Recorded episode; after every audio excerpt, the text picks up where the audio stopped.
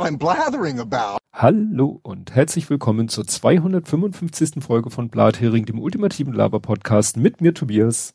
Und mit mir Ole. So, äh, ja, wir haben einen neuen Follower, Schrägstrich Hörer zu begrüßen. Wir gehen ja davon aus, wer uns irgendwo folgt, der hört uns auch. Und zwar äh, Ton. Äh, ja, Ton.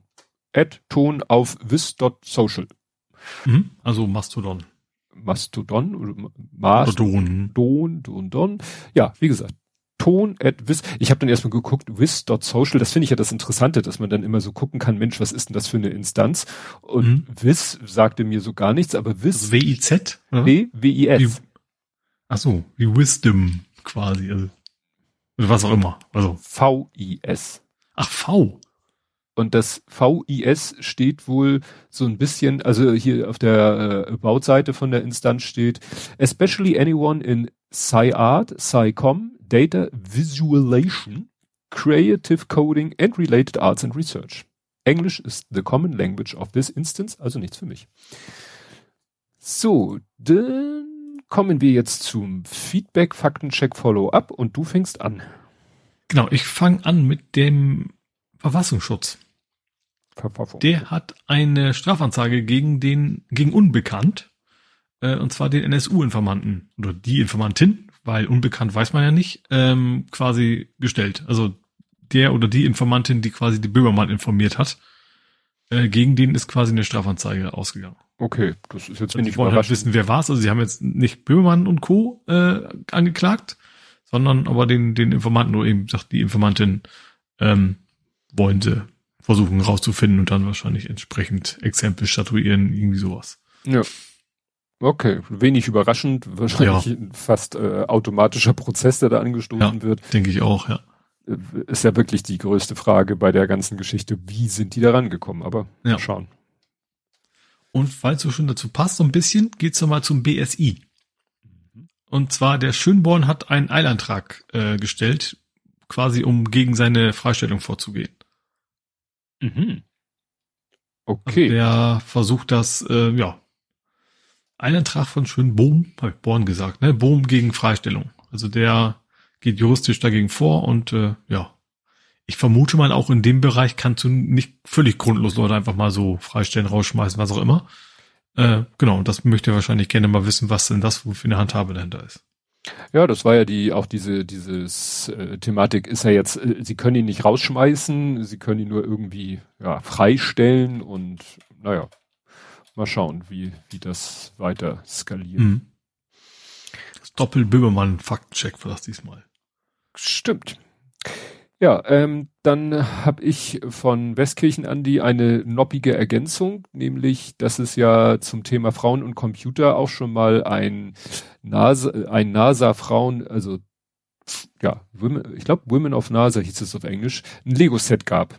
Mhm. Weiß gar nicht mehr, ob wir das äh, also so, so real Lego, nicht nicht nicht andere. Ja, ja, echtes ja. echtes Lego und das sind drei kleine, ja, ich würde drei Mini-Dioramen und mhm. jeweils mit oh, zweimal eine, einmal zwei äh, Minifiguren und das sind dann Frauen, die irgendwie in Bezug auf die NASA von äh, Bedeutung sind und fast schon, aber also darüber hinaus. Ne?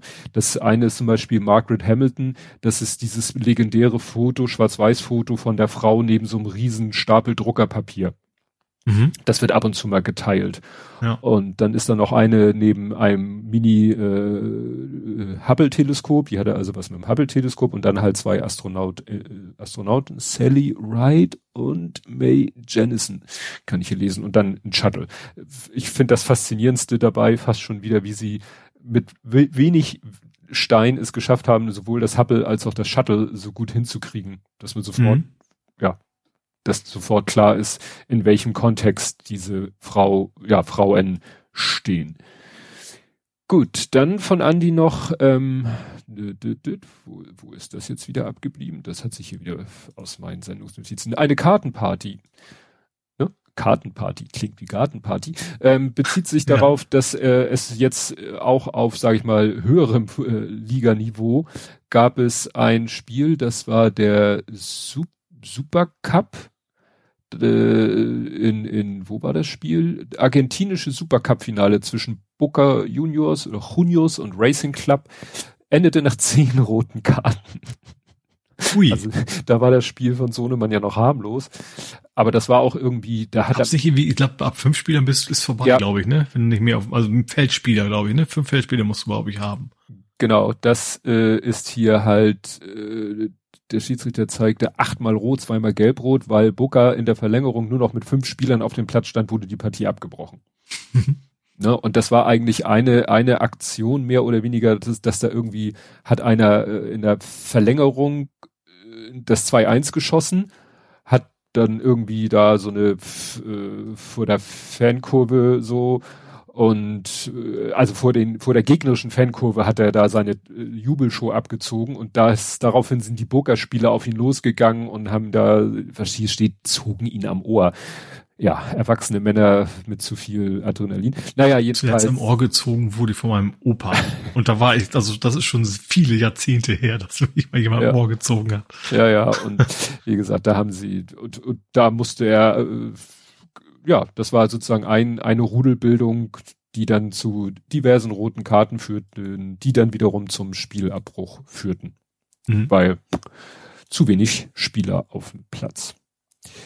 Gut, dann kommen wir zu dem, weshalb äh, ist das eigentlich wer, zu, also quasi wer zuerst fünf runterfliegen hat, der hat quasi das Spiel dann wahrscheinlich auch verloren. Ja, das weiß ich nicht. Das wonach das, äh, ich glaube, das, wenn ich das richtig verstanden hatte, der dann äh, gewonnen, der zu dem Zeitpunkt auch führte. Es war ja, wie gesagt, Verlängerung, äh, letzten so. 118. Minute in der Verlängerung ist das Tor gefallen. Ach so, ja gut, dann war es wahrscheinlich dann eh fast egal, ja. ja. Ne, also das wird, wird dann wahrscheinlich am grünen Tisch entschieden, wer da jetzt ne, der Sieger ist. Gut, äh, wie ich eben anhub, äh, geht's um die äh, von Ed Kompott. Genau, er sagt, ja, bei Grippe kann man die Südhalbkugel beobachten, aber Impfstoffe brauchen länger, bis sie hergestellt sind. Also es hilft einem leider nicht. Man weiß zwar dann, welche Virenstämme unterwegs mhm. sind, aber man kann nicht so schnell darauf reagieren. Das heißt, das ist wirklich so ein bisschen Würfeln. Mhm. Äh, genau, zur Tötung von Dortmund ist mir ohne offizielle Quelle begegnet, eine Elektrode des Tasers sei in seinem Geschlechtsteil gewesen. Das dürfte auch als unangemessen schmerzhaft zählen.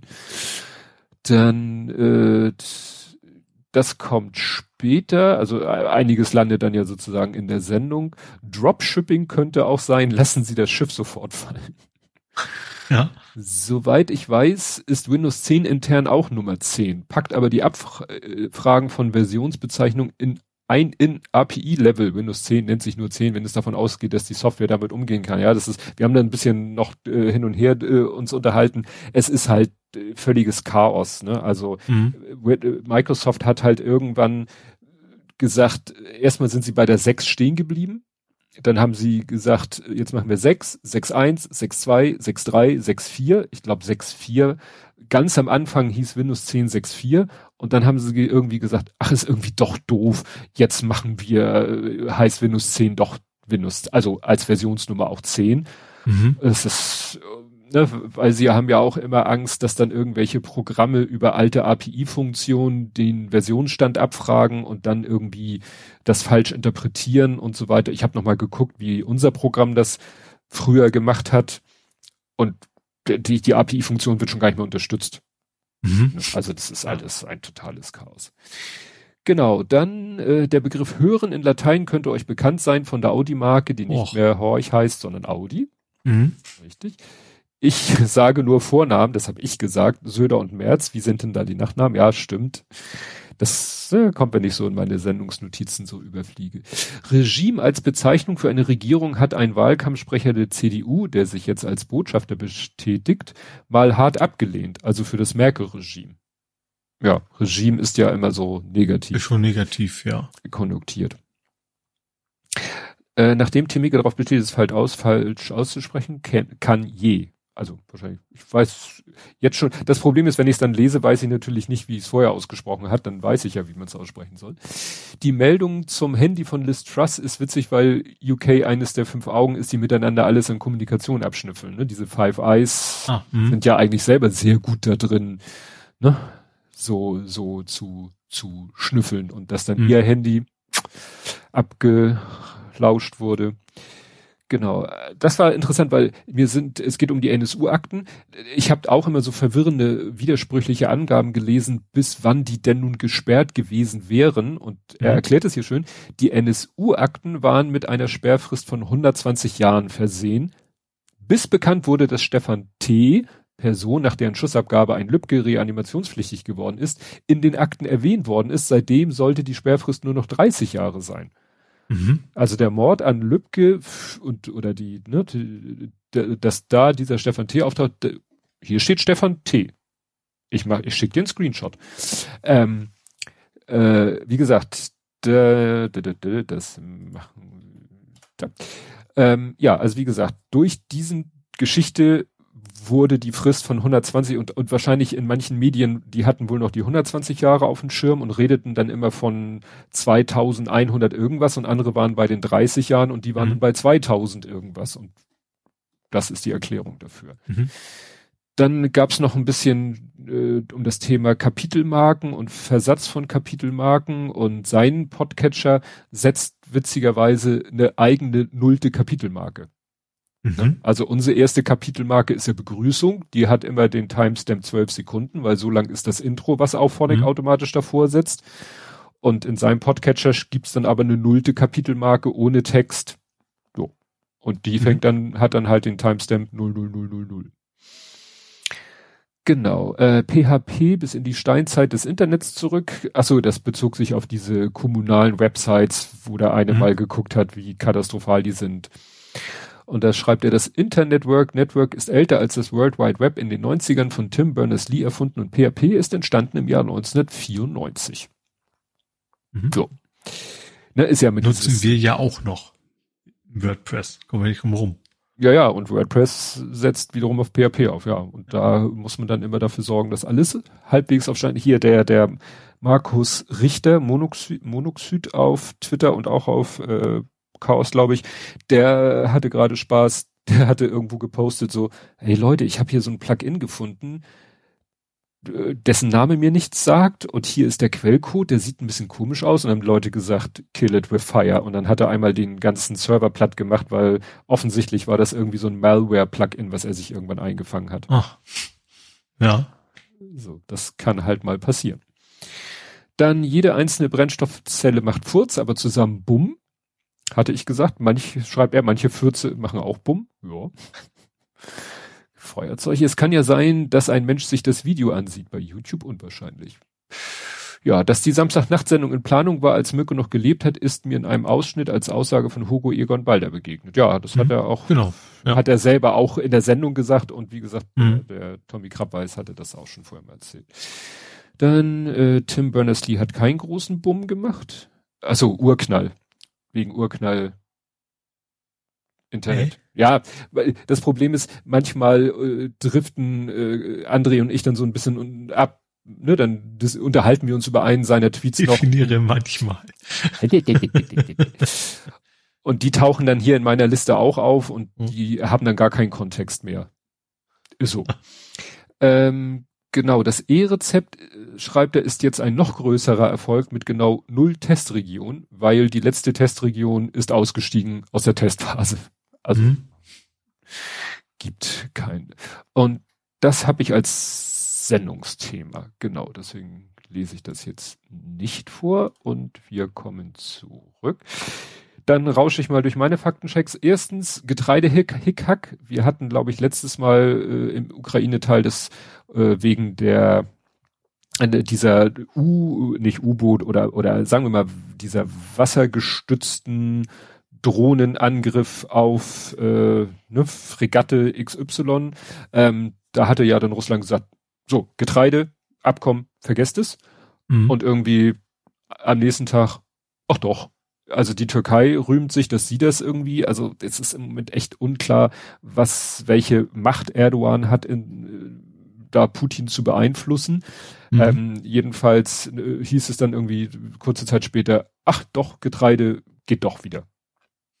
So, genauso ein ja. Hickhack gibt's um Starlink, weil da ging dann die Meldung steil, dass irgendwie 1300 ukrainische Satellitenterminals deaktiviert worden sind, wo alle gleich wieder mit dem Finger auf Elon Musk gezeigt haben. Wobei das auch wieder komplizierter war als so auf den ersten Blick. Also da sollen es soll insgesamt 25.000 solcher Satellitenschüsseln geben in der Ukraine. Mhm. So. Und äh, dann sind 1300 natürlich nur ein Bruchteil davon. Das für mich macht es im ersten Moment so, oh, die haben gar kein Internet mehr. Und das betraf jetzt auch noch die Terminals, die die Ukraine im März von einem britischen Unternehmen erworben hat und wo wohl das britische Militär eigentlich die Kosten übernommen hat. Es, es mhm. kostet mhm. ja trotzdem Geld. Also ja. das wurde ja, hatten wir ja schon damals das Thema. Elon Musk sagt, sagt so, hier, ich, ich schenke euch Starlink. War ja dann gar nicht so. Ja, genau. Er, er kassiert Geld dafür, dass ja. andere das bezahlen, ja. Ja, ja, andere sollen es bezahlen und wenn die nicht ja. bezahlen, dann dreht er halt, äh, ja, den Starlink-Schüsseln den Strom ab. Mhm. Ne? Aber das ist nichtsdestotrotz natürlich immer wieder Kacke, dass da so ein äh, privatwirtschaftliches Unternehmen äh, so viel Macht hat. Ja, auf jeden Fall. Sei es jetzt aus irgendwie ähm, Egomanie des äh, Chefs oder weil es knallhart betriebswirtschaftlich sagt, ja, kein Geld. Genau. Äh, the December, genau, hier, ach nee, 20.000. Also es sollen annähernd 20.000 Starlink-Terminals sich in der Ukraine äh, befinden.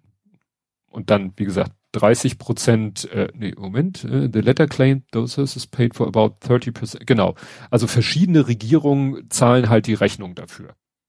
Mhm. So, und wenn dann irgendwie mal die Rechnung nicht bezahlt wird, gibt's halt sofort Killswitch.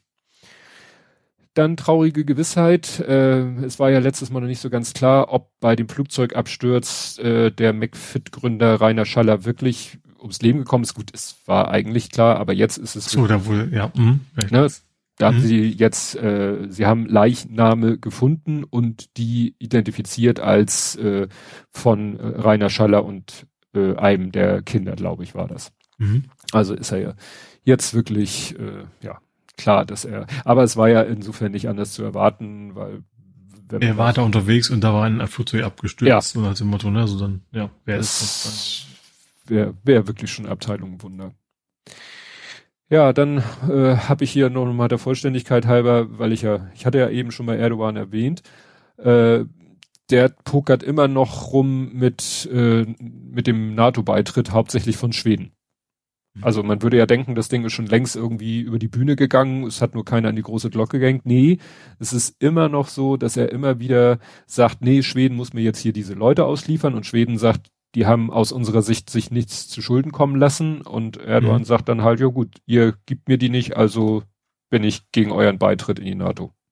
Aha. Also es ist momentan komplett, was Erdogan da so treibt und macht und tut und Ne? Also einerseits äh, scheint er wohl es geschafft zu haben, Druck auf Putin auszuüben oder auf Russland generell, dass sie diesen Getreidedeal nicht, äh, nicht kippen. Mhm. Und auf der anderen Seite äh, verhindert er halt, dass Schweden und damit auch Finnland, weil das ja sozusagen so ein Paket ist, der NATO beitreten. Ja. ja.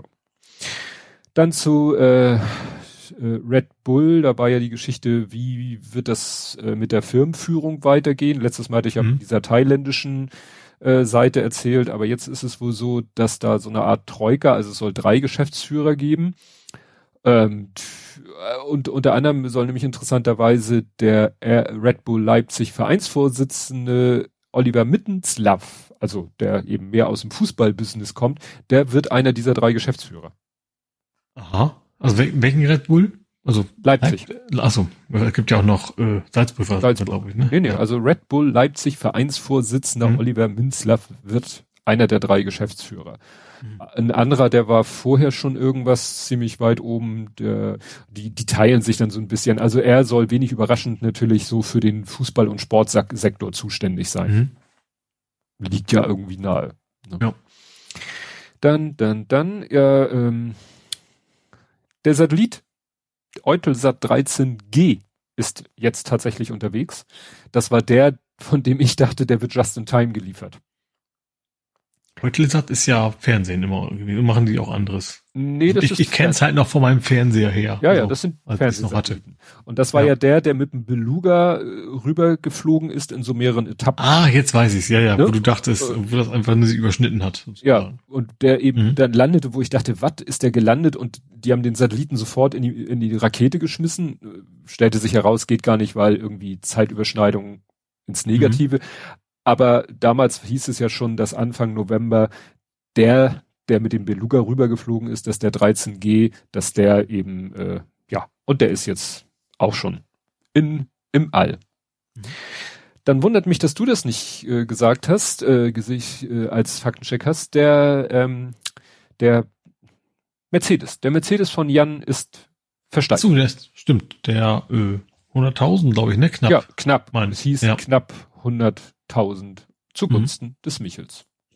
Das ist doch schön.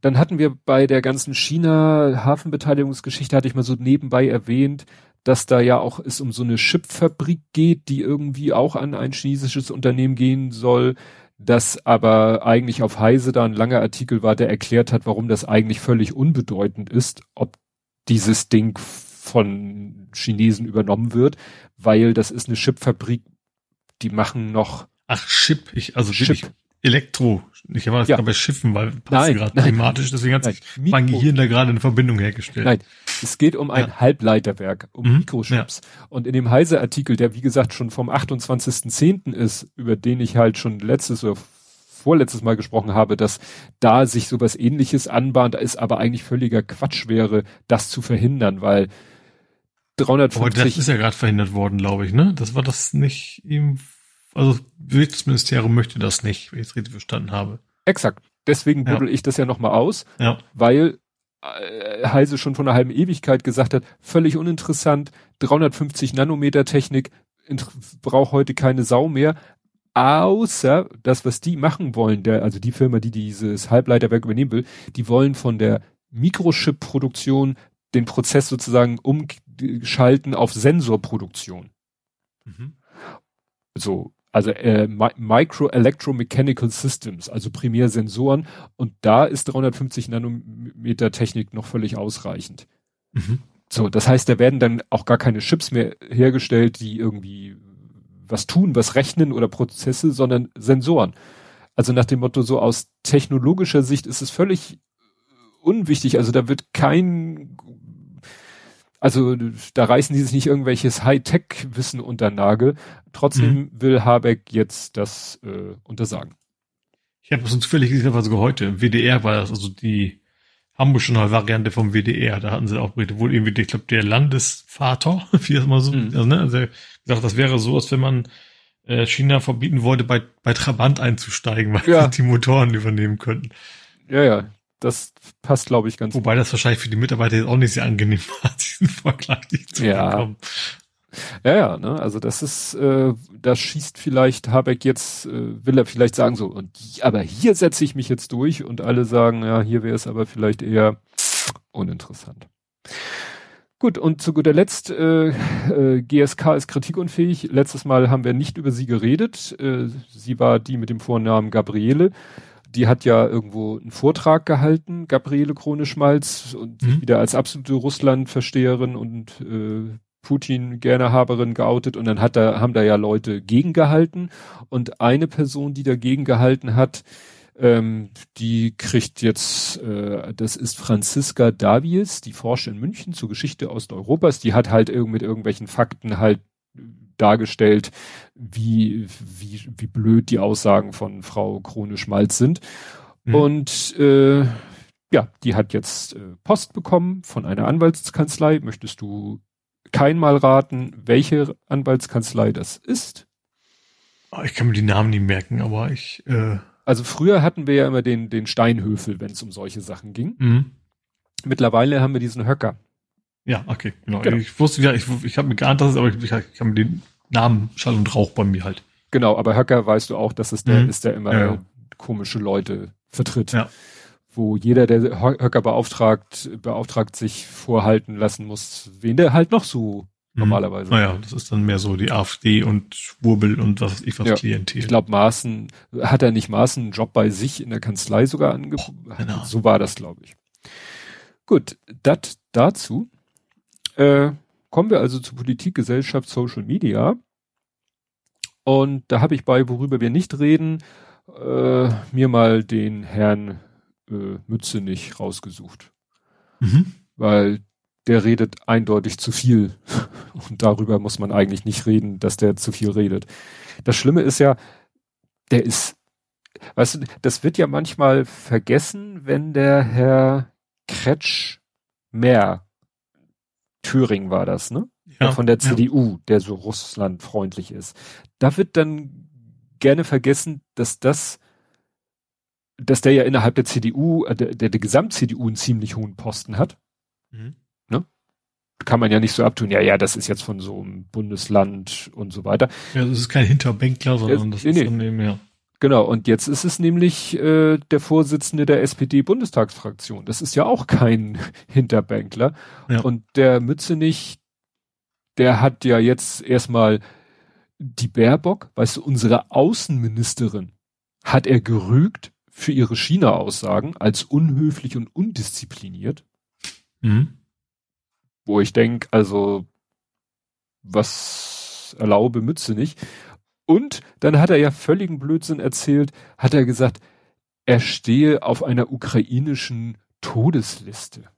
Weil er sich gekommen. immer so, ja, äh, weil, weil er sich immer so kremlfreundlich äußert. Das so, also so, so sehen das mhm. ja eigentlich alle, alle.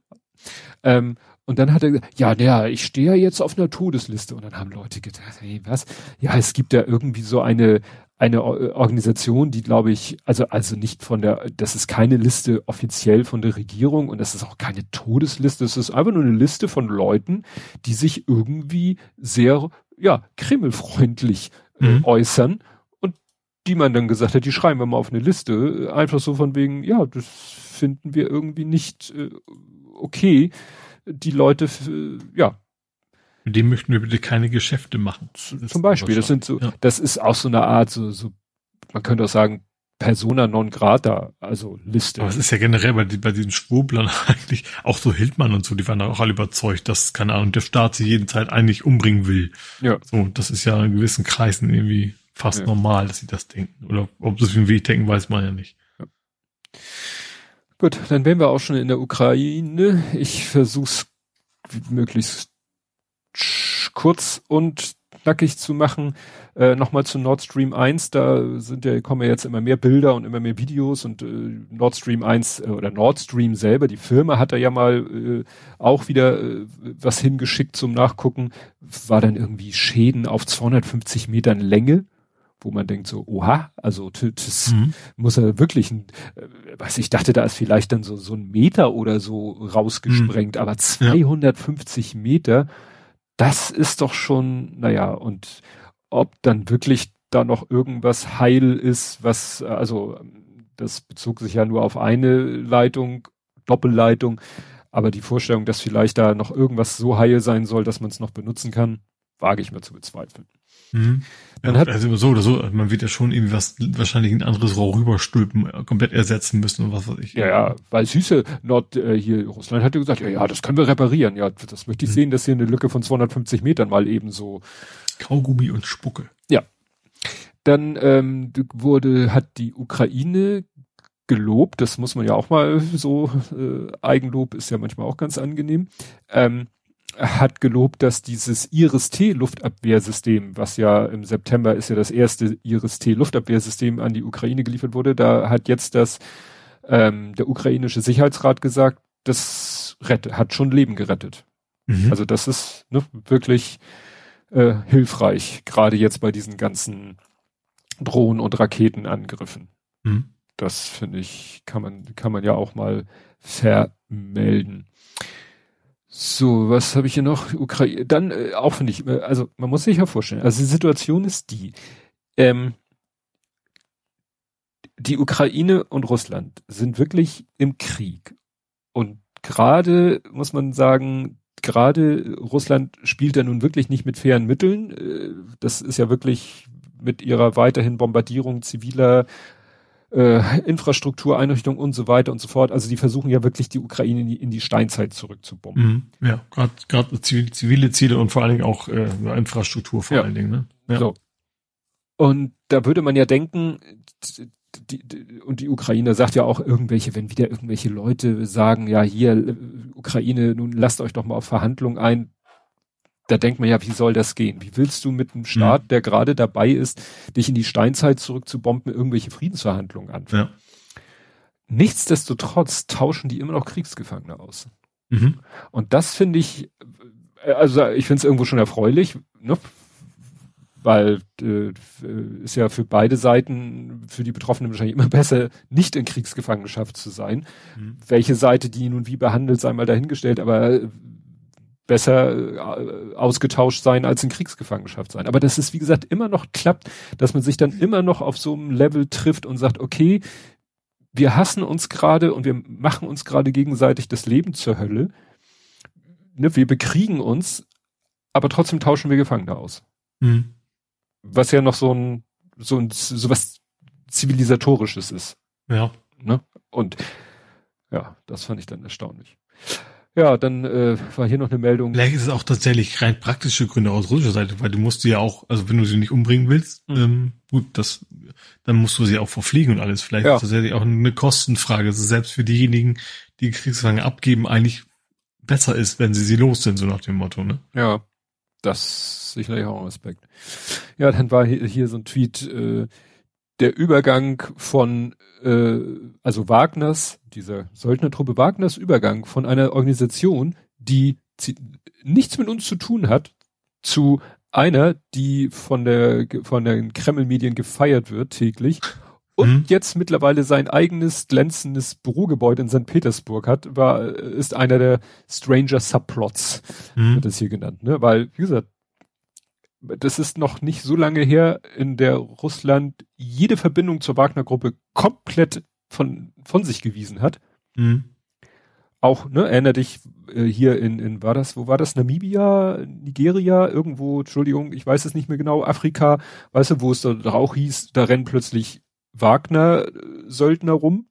Mhm wo auch die, die Bundeswehr stationiert ist. Und nach dem Motto, und dann sagte man, ja, das ist ja Russland. Russland, nein, das, wir haben nichts mit denen zu tun. Ja, und mittlerweile ist es hochoffiziell, mhm. dass das eine russische Söldnertruppe ist, dass sie dem Prigoschin gehört, zu dem kommen wir nachher nochmal. Also, ja. Äh, dann hat ähnlich, ähnlich in die ähnliche Richtung Iran hat jetzt zugegeben, dass sie Drohnen geliefert haben an Russland. Ja, aber nur ein ganz paar. Aber nur ein paar. Und das war auch noch vor dem Ausbruch des Krieges. Ja, genau. Wo jeder sagt, ey, ernsthaft? ernsthaft? Ihr wollt uns erzählen, dass ihr eure Drohnen, die eigentlich keiner auf dem Waffenweltmarkt auch nur mit dem Arsch anguckt, wegen ihrer Primitivheit, und die sich Russland nie erniedrigen würde zu kaufen, wo sie doch eigentlich offiziell so ein super tolles Waffenarsenal haben, ja, der Grund ist wahrscheinlich einfach, die wissen auch, es sind genug runtergekommen, wo man es eben ja. noch nachweisen kann, dann sagen sie, okay, das geben wir zu, aber das war alles vorher schon. Ja. Ja, ja, also es ist und das ist dann so aus dieser Abteilung, wer einmal lügt, den glaubt man nicht oder ne, mhm. oder wer einmal der Lüge überführt hat, also ja, ich reg mich nicht auf. Also mit welcher Vehemenz die sich hingestellt und gesagt haben, nein, keine einzige Drohne jemals. Mhm. Und dann drei Wochen später, ja, so ein paar, aber nur ein paar und vor dem Kriegsausbruch. Wie du sagtest, ne? Und weil man irgendwann eine finden wird und nachweisen wird, die ist definitiv im Iran gebaut worden. Ja. Naja. Ja, dann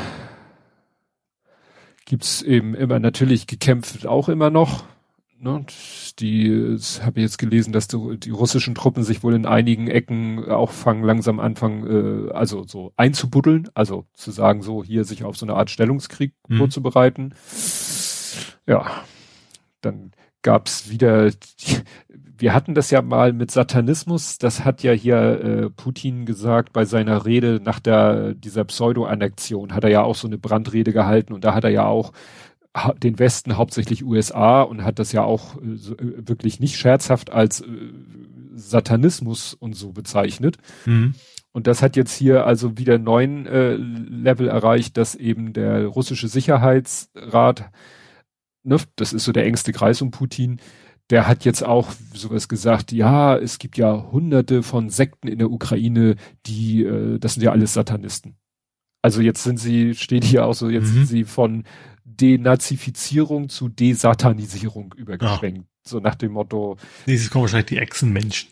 Ja, genau. Ne? Und da sagte auch einer, das war nicht jetzt in irgendeiner komischen Talkshow, wo die Leute ja sowieso völlig abgedrehte Sachen.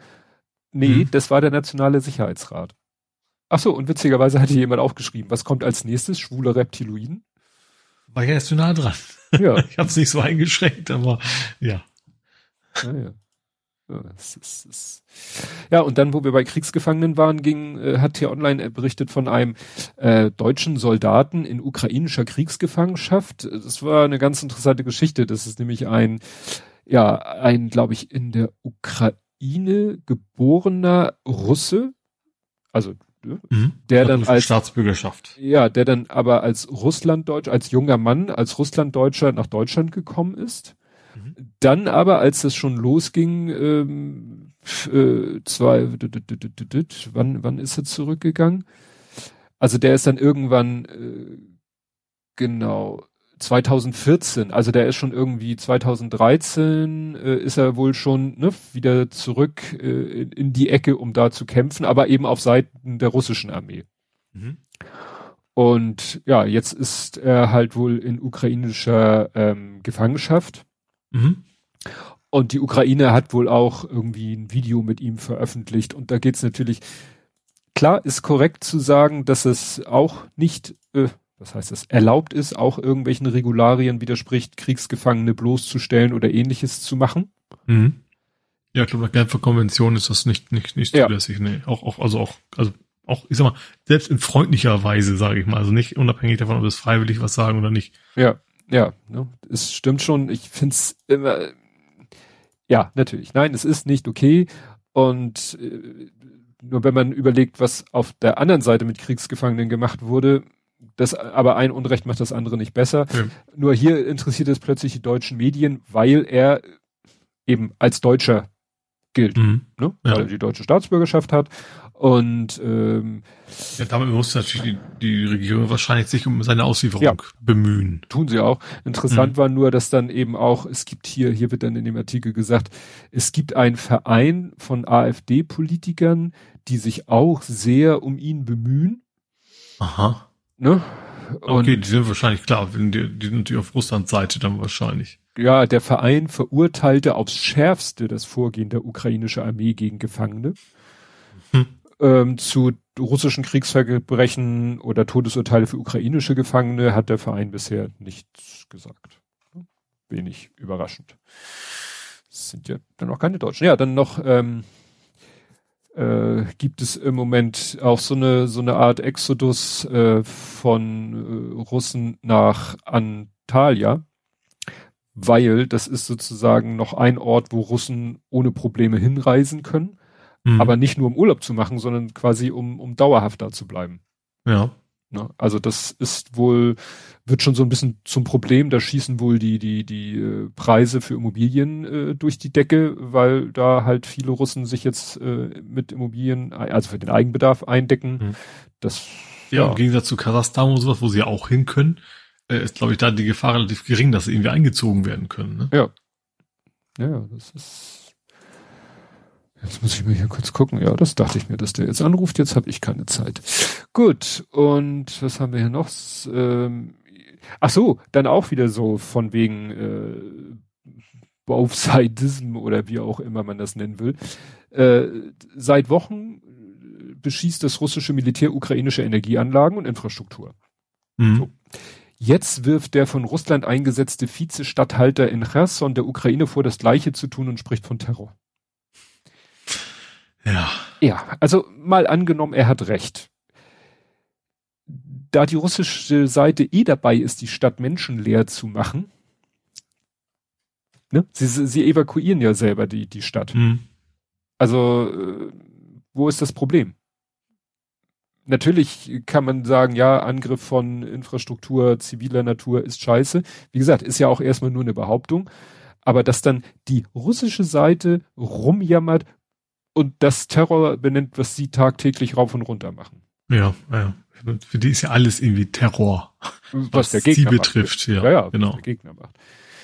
Dann hat jetzt dieser Prigoschin, also dieser Oligarch, äh, Milliardär, whatever, dem eben diese Söldnertruppe Wagner gehört, der ja auch zum Beispiel ähm, Kritik geübt hat an diesen einen russischen General Lapin, der dann ja auch von Putin gefeuert worden ist, also der mhm. ne, und der ja ein ganz enger Kumpel ist von diesem Tschetschenführer, wo man ja befürchtet, dass die beiden zusammen vielleicht irgendwann mal einen schwachen Moment von Putin nutzen könnten, um selber ans Ruder zu gelangen. Mhm. Und das wäre wahrscheinlich dann wirklich problematisch. Der hat jetzt zugegeben, äh, äh eine Einmischung in die US-Wahlen. Mhm. Wo man denkt so, okay, also entweder der ist jetzt komplett durchgeknallt und will sich mit irgendwelchen Lorbeeren schmücken, ne? Also einfach nur, weil er so narzisstisch unterwegs ist. Oder er sagt die Wahrheit dann wäre das natürlich eine Bestätigung all der Leute, die das eben schon äh, die letzten sechs Jahre sagen, dass die Russen mhm. 2016 sich in die Wahl eingemischt haben. Und ja. er sagt, ja, wir haben uns in die Wahl eingemischt und wir werden es, sogar, er sagt dann sogar, und wir werden es in Zukunft auch tun. Mhm. Das ist, also der Typ, also wenn man sich vorstellt, dass der vielleicht tatsächlich irgendwann mal auf welche Art und Weise auch immer in Russland an der Macht kommt, da bin ich dann gespannt, wie, wie man damit klarkommen will. Ja, wobei ich glaube schon, dass Putin insofern schlau genug ist, der, der weiß schon, wen er sich vom Hals halten muss und nur was auch wie. Wahrscheinlich, hm. da fallen wir Leute aus Fenstern oder sowas. Ja. Genau. Ja, und das letzte, was ich hier in, meinen, äh, in meiner Listen habe, ist eben schöne Überschrift. Putin backt inzwischen kleinere Brötchen. Warum?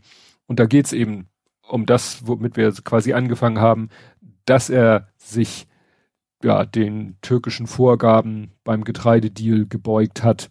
Mhm. Und dass er wohl auch so mit seiner Nukleardrohung ein bisschen zurückgerudert hat, weil eben zum Beispiel jetzt auch als Scholz in China war, gab es ja auch so Andeutungen von äh, Xi, dass eben klar ist, also wenn du wirklich irgendwas mit Atombomben machst, dann äh, sind wir komplett raus aus der Nummer. Also dann hast mhm. du uns nicht mehr an deiner Seite. Ja. Und denen ist wohl auch klar, dass wenn irgendwas, also wenn tatsächlich irgendwas Nukleares von russischer Seite passieren sollte, dass es dann wohl wirklich von der NATO einen, einen umfangreichen Gegenschlag gäbe, nicht nuklear, aber mit konventionellen Waffen. Mhm. Also hier steht eben, der, das würde wohl äh, auf die Vernichtung sämtlicher russischer Verbände in der Ukraine und sämtlicher russischer Kriegsschiffe im Schwarzen Meer hinauslaufen. Mhm. Es wurde ja auch jetzt bekannt, dass hier der Jake Sullivan, das ist nationaler Sicherheitsberater, dass der in den vergangenen Wochen viel hinter den Kulissen mit Russland Kontakt hatte. Also da scheint es halt wohl tatsächlich auch immer noch Kanäle zu geben, während man, ne, also oben und öffentlich sich eigentlich immer nur Gift und Galle entgegenschmeißt, mhm. scheinen wohl auf einer anderen Ebene doch noch irgendwelche Leute miteinander halbwegs vernünftig zu reden. Und dann scheint das wahrscheinlich irgendwann auch mal wieder von unten nach oben durchzusickern, was jetzt physikalisch komisch ist. Ähm, aber dass es doch irgendwie bei Putin wohl ankommt, dass irgendwelche Leute, auf die er noch irgendwie was gibt, sagen, ey, das äh, ne, wird problematisch. Wenn du ja, wirklich. Also quasi nicht so schlau. Ja, wenn ja. du hier wirklich meinst, mal äh, aus äh, dicke Hose Gründen, äh, ne, was immer so gesagt wurde, einfach mal eine Atombombe in der Luft über dem Schwarzen Meer, wo äh, nicht so richtig Schaden entsteht, einfach nur um zu zeigen, dass man es kann. Das könnte halt dazu führen, dass die NATO sagt, so, das reicht, jetzt äh, hm. kommen wir mal mit ein paar Flugzeugträgern, Kampfjets und noch irgendwas und ballern alles platt, was irgendwie sich äh, ja, wie gesagt, Schwarzes Meer, ukrainisches Territorium, alles, was da so an russischem Gerät ist, das machen wir jetzt mal alles platt. Und dann mhm. fliegen wir wieder zurück und dann könnt ihr weiter machen. Das ist natürlich eine komische Vorstellung. Hoffen wir mal, dass wie das eine oder andere eintritt. Ja, das hoffen wir doch sehr. kommen wir zurück in unsere Gefilde und ich hab's genannt, das Kleben geht weiter. Ja. Das ist ja irgendwie, das muss ja irgendwie kurz hin nach unserer letzten Aufnahme gewesen sein, weil es ist äh, fast schon wieder weg. Das ist, geht eigentlich auch fast schon in die Kategorie, worüber wir nicht reden, weil das, die, diese Anschuldigungen auch wieder so absurd waren im Nachhinein, ne? Ja, also das ist ja so zwischenzeitlich so dermaßen eskaliert. Ja. Äh, und am Ende, also wir sind jetzt an dem Punkt, wo das eigentliche Thema eigentlich komplett durch ist. Weil ja. die Feuerwehr hat ja dann vor ein paar Tagen gesagt, ja, dieser Rüstwagen spielte überhaupt keine Rolle. Ja. Punkt. So, das heißt, alles, was von Zeitpunkt äh, des Unfalls bis dahin an Aufregung war, war eigentlich alles komplett überflüssig. Und dann hinterher und danach sagt die CDU, sie sollten da erstmal alle in Beugehaft genommen werden. Ja. ne? Also, äh, und dabei eben auch komplett ignorieren, dass das halt überhaupt keine Rolle mehr spielte. Ja. Das ist, ich habe schon gesagt, das ist gerade wie G20, da haben sie ja auch quasi wie äh, gesetzeswidrige Leute erstmal eingesperrt und sind mehr oder weniger durchgekommen. Und jetzt so versuchen die Konservativen, jetzt vielleicht können wir es ja weiter ausbreiten, Leuten, die uns nicht so gefallen, schon mal wegzusperren. Ja. Ja, es gab dann, äh, war ja auch so interessant, es war dann plötzlich jeder war dann Feuerwehr-Rettungseinsatzexperte und Berliner Stadtverkehr und so weiter. Ich hab, ich war dann zwischendurch auch total verwirrt, weil dann hieß es ja, die haben sich auf einer normalen oder Bundesstraße festgeklebt. Dann hieß es aber, der stand auf der Autobahn, wo ich denke, oder dann hieß es, ähm, ja, es wurde keine Rettungsgasse gebildet. Ich so, ja, wie soll denn, soll man denn es schaffen, im Stadtverkehr eine Rettungsgasse zu bilden? Und dann, ja, der war auf der Stadtautobahn. Aber auf der Stadtautobahn war Stau, weil die sich halt an einem neuralgischen Punkt festgeklebt haben, der zu einem Stau führte auf der Stadtautobahn. Dann hieß es, naja, da ist eigentlich immer und jeden Tag Stau. Mhm. Also, äh, das ist, äh, ja, so komplex, also, weil bei diesem Thema Rettungsgasse in der Innenstadt, ich bin gerade selber letzte Woche äh, auf der Hamburger Straße gefahren, auf dem einen Stück, wo sie sechsspurig, also dreispurig in jede Richtung ist. Mhm. Und es war in beide Richtungen nicht viel los. Nun standen aber auf, in der, im Gegenverkehr standen sie halt an der roten Ampel. So drei Autos nebeneinander, drei, vier Autos mhm. hintereinander. Und ich stand halt auf der Gegenfahrbahn an der roten Ampel. Und dann sehe ich plötzlich, kommt von hinten Rettungswagen und macht Martinshorn an. Mhm. Und dann standen da alle an der Ampel. An der roten. Ja. Also das ist eine Fußgängerampel, da ist kein Querverkehr. Meinst du, dass irgendeiner bei Rot losgefahren, was ja eigentlich dann erlaubt ist? Da fing hinten dann einer an, in den Gegenverkehr, was ein Problem ist, weil da ist so ein halb Meter breiter quasi Mittelstreifen, also mit Kannstein und so. Also mhm. wie ein Fußweg, wo natürlich keiner längs geht, aber da ist wirklich eine physikalische Trennung, keine Leitplanke, aber eine, ja, und der eine hat dann versucht, da hochzufahren. Als wenn er damit irgendwas bringt. Die hätten einfach vorne nur mal losfahren müssen. Ja, du kannst ja in den Kreuzbereich rein und dann da, war das, bist du wieder richtig grün, so ungefähr. Wie gesagt, das war eine reine ja. Fußgängerampel. Und mhm. du hast gesehen, da ist links und rechts gerade kein Fußgänger. Die waren alle mhm. schon, also, die hätten nur losfahren müssen und dann hätten sie natürlich schnell, die in der Mitte hätten schnell sich nach links und rechts in die entstehenden Lücken und alles wäre gut gewesen. Mhm. Aber das zeigt halt, wie überfordert teilweise die, die AutofahrerInnen sind, im normalen Straßenverkehr sich irgendwie schlau zu verhalten. Ja. Und das dann eben an denen da festzumachen, die sich da festgemacht haben. Ja, wir sind von vornherein ein bisschen das, dieses klassische, okay, ey geil, wir haben ein Thema. So, ne? Ja. ja, und das ist interessant. Nun hatten wir gerade diese Bilderaktion. Da hat man, selbst wenn das nicht der Fall wäre, wie oft also das ist ja gerade, also wenn das ja. jetzt total außergewöhnlich wäre, dass, dass sonst nie ein Stau existiert und wenn ein Stau, dass sie immer alle durchkommen würden, dann könnte man da vielleicht mal rüber reden, aber das wissen ja alle Beteiligten eigentlich, dass es das eine völlig absurde Annahme ist. Hm. Ja. Also, und dann wurde darüber diskutiert, dass es ja auch wieder eine ganz katastrophale Fahrradwegführung da an dieser Stelle ist und, und, und. Also da, da haben sich quasi alle Themen rund um Straßenverkehr, Ver Autokorrektur und, und äh, Infrast Farbe ist keine Infrastruktur, alles hat sich quasi da äh, irgendwie kristallisiert an diesem mhm. Punkt. Und das Einzige, was jetzt da noch von übrig, üblich, übrig ist, ist, wie du sagtest, dass jetzt gesagt wird, Klimaaktivisten sind Terroristen und werden 30 Tage pro, pro, prophylaktisch in Haft hm. gepackt. Tauchte dann, wurde immer wieder auch geteilt, dann so ein Artikel aus dem September letzten Jahres, wo halt ein, äh, in Hamburg eine Drehleiter nicht äh, zu einem Feuer kam wo Menschen auch ums Leben gekommen sind. Mhm. Ja. Hat keiner irgendwie den Falschparker Terrorist genannt und ne, gesagt, der muss jetzt aber hart bestraft werden. Ja. Und Bayern ist da halt, und das ist wieder das, was alle vorher gewarnt haben. Wenn diese Polizeigesetze in diesen Formen. Wenn sie erstmal da sind, genau. Ja. Dann nutzt man sie für alle möglichen Sachen. Ja das ist jetzt quasi der, das ist der Präzedenzfall. Jetzt ist es so, jetzt äh, haben wir da den, den Präzedenzfall, dass, weil, also ich habe einen Artikel, wo gesagt wird, Bayern hat jetzt schon welche weggesperrt. Mhm. Ja. Ne? Und das ist natürlich, tja. Und es und und worüber keiner eigentlich redet. Und das, das ist halt das ganz große Problem. Das war ja auch eben bei diesen, mit, wir schmeißen irgendwas gegen Bilder. Äh, es reden dann alle nur über die Aktion an sich, aber nicht an das, was, worum es ja eigentlich geht. Mhm. Und das ist bei den, weißt du, bei den Bildern ist ja der Zusammenhang, finde ich, so ein bisschen äh, an den Haaren herbeigezogen, so nach dem Motto, ja, euch sind solche Kunstwerke wichtiger als das Überleben des Planeten. Das ist mir schon wieder zu, zu philosophisch aber hier ist ja wirklich die, dieser Kontext da zwischen dem Straßenverkehr und dem Klima. Ja.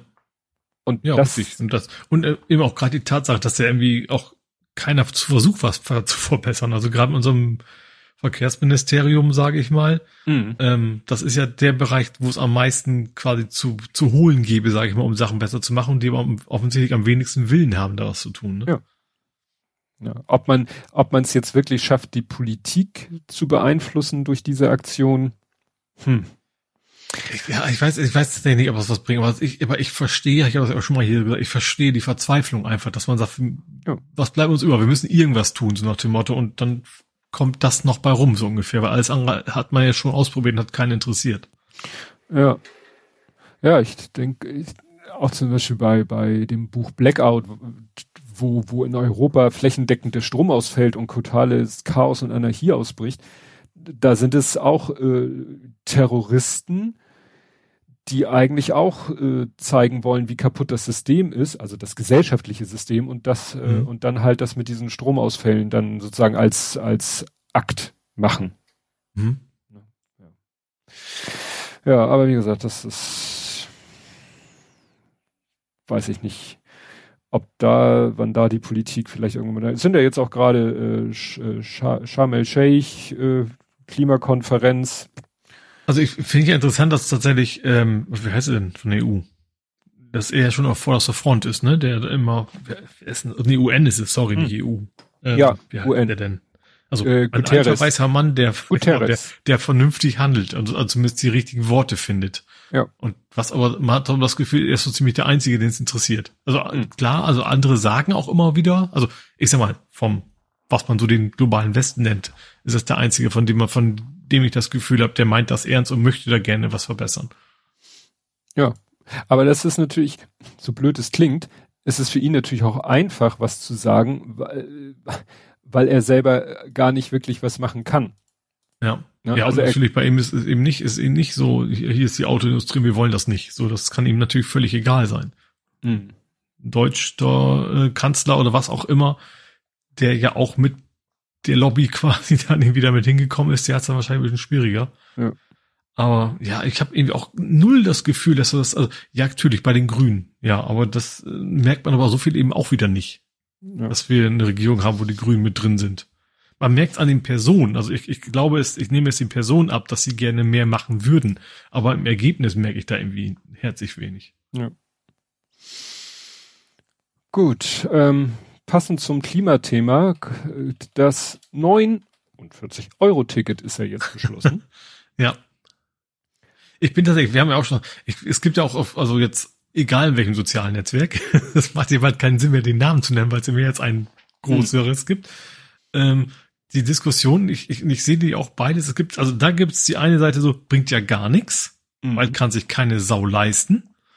Und dann gibt es eben die andere Seite, doch, doch, hast du mal gesehen, wie viel, wie zerstückelt, wie fragmentiert normalerweise das, das System in Deutschland ist? Das ist ein Riesenvorteil. Ja. Diese beiden Extremen scheint es zu geben. Wahrscheinlich gibt es auch ein paar da mehr dazwischen. Deswegen, natürlich gibt es immer Graustufen, aber man, man hört natürlich vor allen Dingen immer diese beiden Seiten. Und ich bin tatsächlich auch in der Mitte. Also ich, ich also ich, also ich einerseits denke ich, ich glaube, das ist ein großer Vorteil für Pendler. Die sparen einfach auch einfach Geld. Mhm. Wenn die wirklich, äh, wenn ich jetzt, ich, also ist gar nicht so lange her, da hatte ich halt mal ein Monatsticket bei der HVV noch, das war schon teurer. So. Mhm. Trotz Zuschuss vom, vom Arbeitgeber. Äh, für die bringt es eine Menge, aber ich glaube tatsächlich, dass es von wegen Leute lassen jetzt ihr Auto stehen, da bringt es wahrscheinlich immer noch sehr, sehr wenig. Ja, das war interessant. Ich habe von gehört, das Wirtschaftsbriefing und das gehört ja mit zu dem Kanal von Jung und Naiv und da wurde ja letztens eine interviewt und die hat zum Beispiel, das hat er dann in seinem Wirtschaftsbriefing da wieder eingebaut, die hat gesagt, also rein öko ökologisch hat das äh, 9-Euro-Ticket nichts gebracht, weil es sind eher mehr Leute gefahren. Also das, was mhm. vielleicht äh, das, was an CO2-Ausstoß gespart wurde, dadurch, dass Leute statt mit dem Auto mit dem Bus und Bahn gefahren sind, ist dadurch wieder in Anführungszeichen zunichte gemacht worden, dass Leute, die es sich sonst nicht leisten konnten, überhaupt öffentliche Verkehrsmittel so aus Freizeitgründen vielleicht auch zu nutzen, dass die dann plötzlich das genutzt haben. Hm. Wobei, Wobei natürlich, ich glaube gerade auch die die Prämisse, dass das Ding zeitlich begrenzt war, natürlich, dass den ja. Erfolg stark einschränkt. Ich meine, du, Klar. wenn du weißt, in drei Monaten brauche ich mein Auto wieder, dann verkaufst du dein Auto natürlich nicht. Richtig. Ja, das da kommt jetzt vielleicht sogar mehr bei rum. Also ja. bei den Pendlern vielleicht eher jetzt, weil die wissen, okay, das ist jetzt dauerhaft zu dem Preis, wird wahrscheinlich, also wenn es immer teurer wird, dann in dem Rahmen, wie es normalerweise so Bahn teurer wird. Inflationsbereinigt. Genau. Äh, wie eben der Sprit aber auch teurer werden würde wahrscheinlich. Ähm, müssen wir mal abwarten.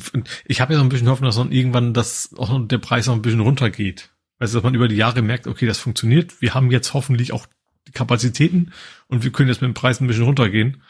Ist natürlich ein sehr frommer Wunsch, weiß ich, aber zumindest die Chance gibt's ja schon. Also wir sind dichter dran jetzt als jemals zuvor. Also es ist schon, wir haben quasi einen Einstieg geschafft, wobei das, ich finde, das Ziel noch weit weg ist, wo man, also ich dachte, dieses 9 Euro an sich, dauerhaft wäre natürlich ein Traum.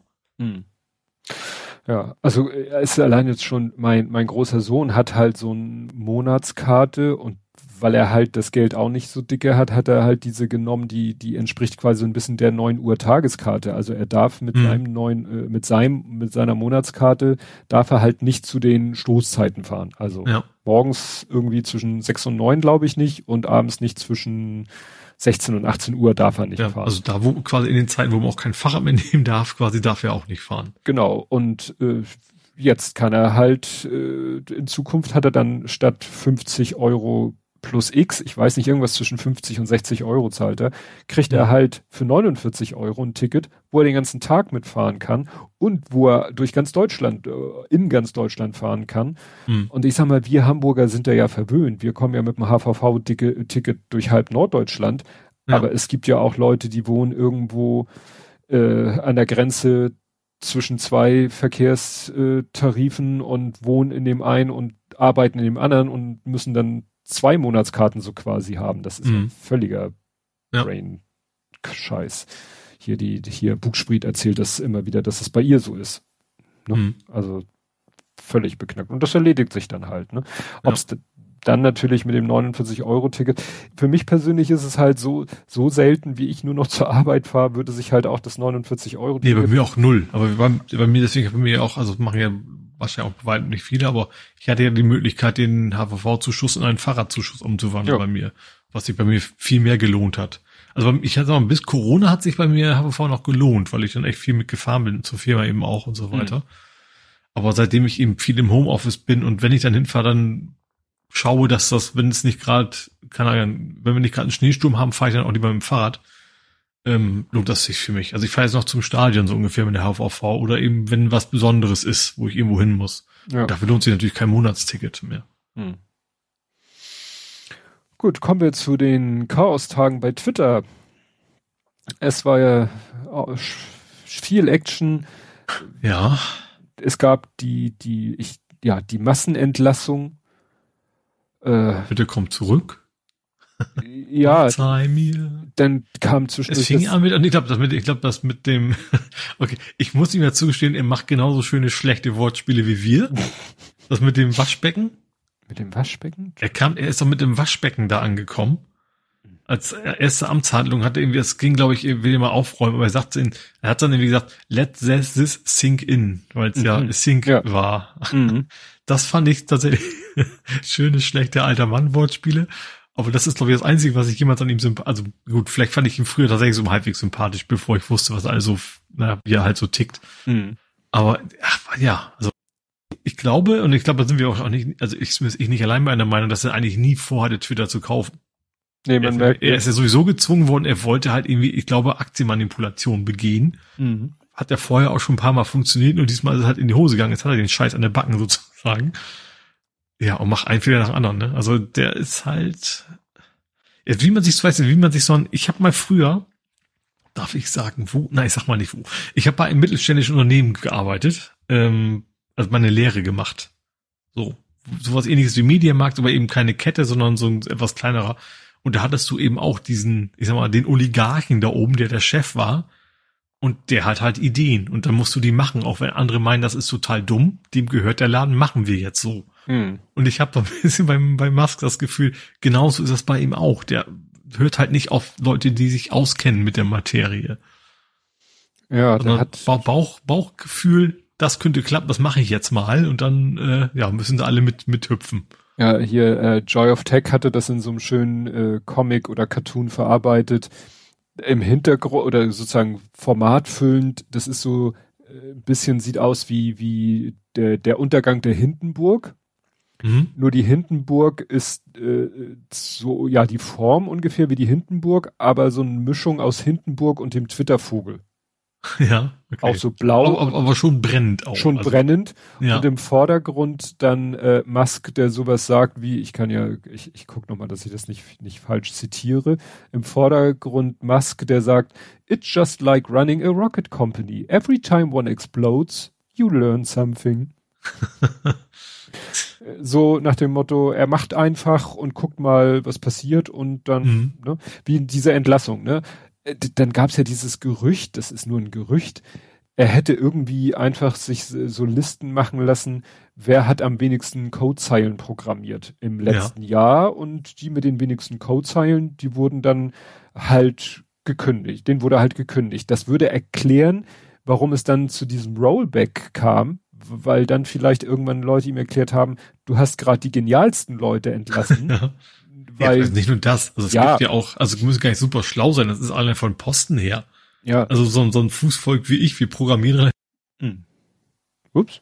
Hier drüber, äh, die dann vielleicht dann mehr so Architekturaufgaben oder was erfüllen. Ne? Hm. Wobei bei uns, nee, ich, ich will nicht gerade die Architekten wenig zu sehr loben. Das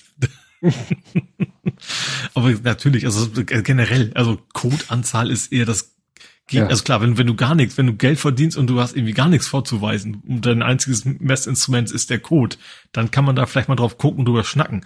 Aber dass die Anzahl von Zeilen, also ja. du kannst, keine Ahnung, wenn du richtig smart was programmierst oder du machst 5000 if-Abfragen, hast du bei den 5000 if-Abfragen natürlich deutlich mehr Code produziert, der aber garantiert nicht besser ist. Ja.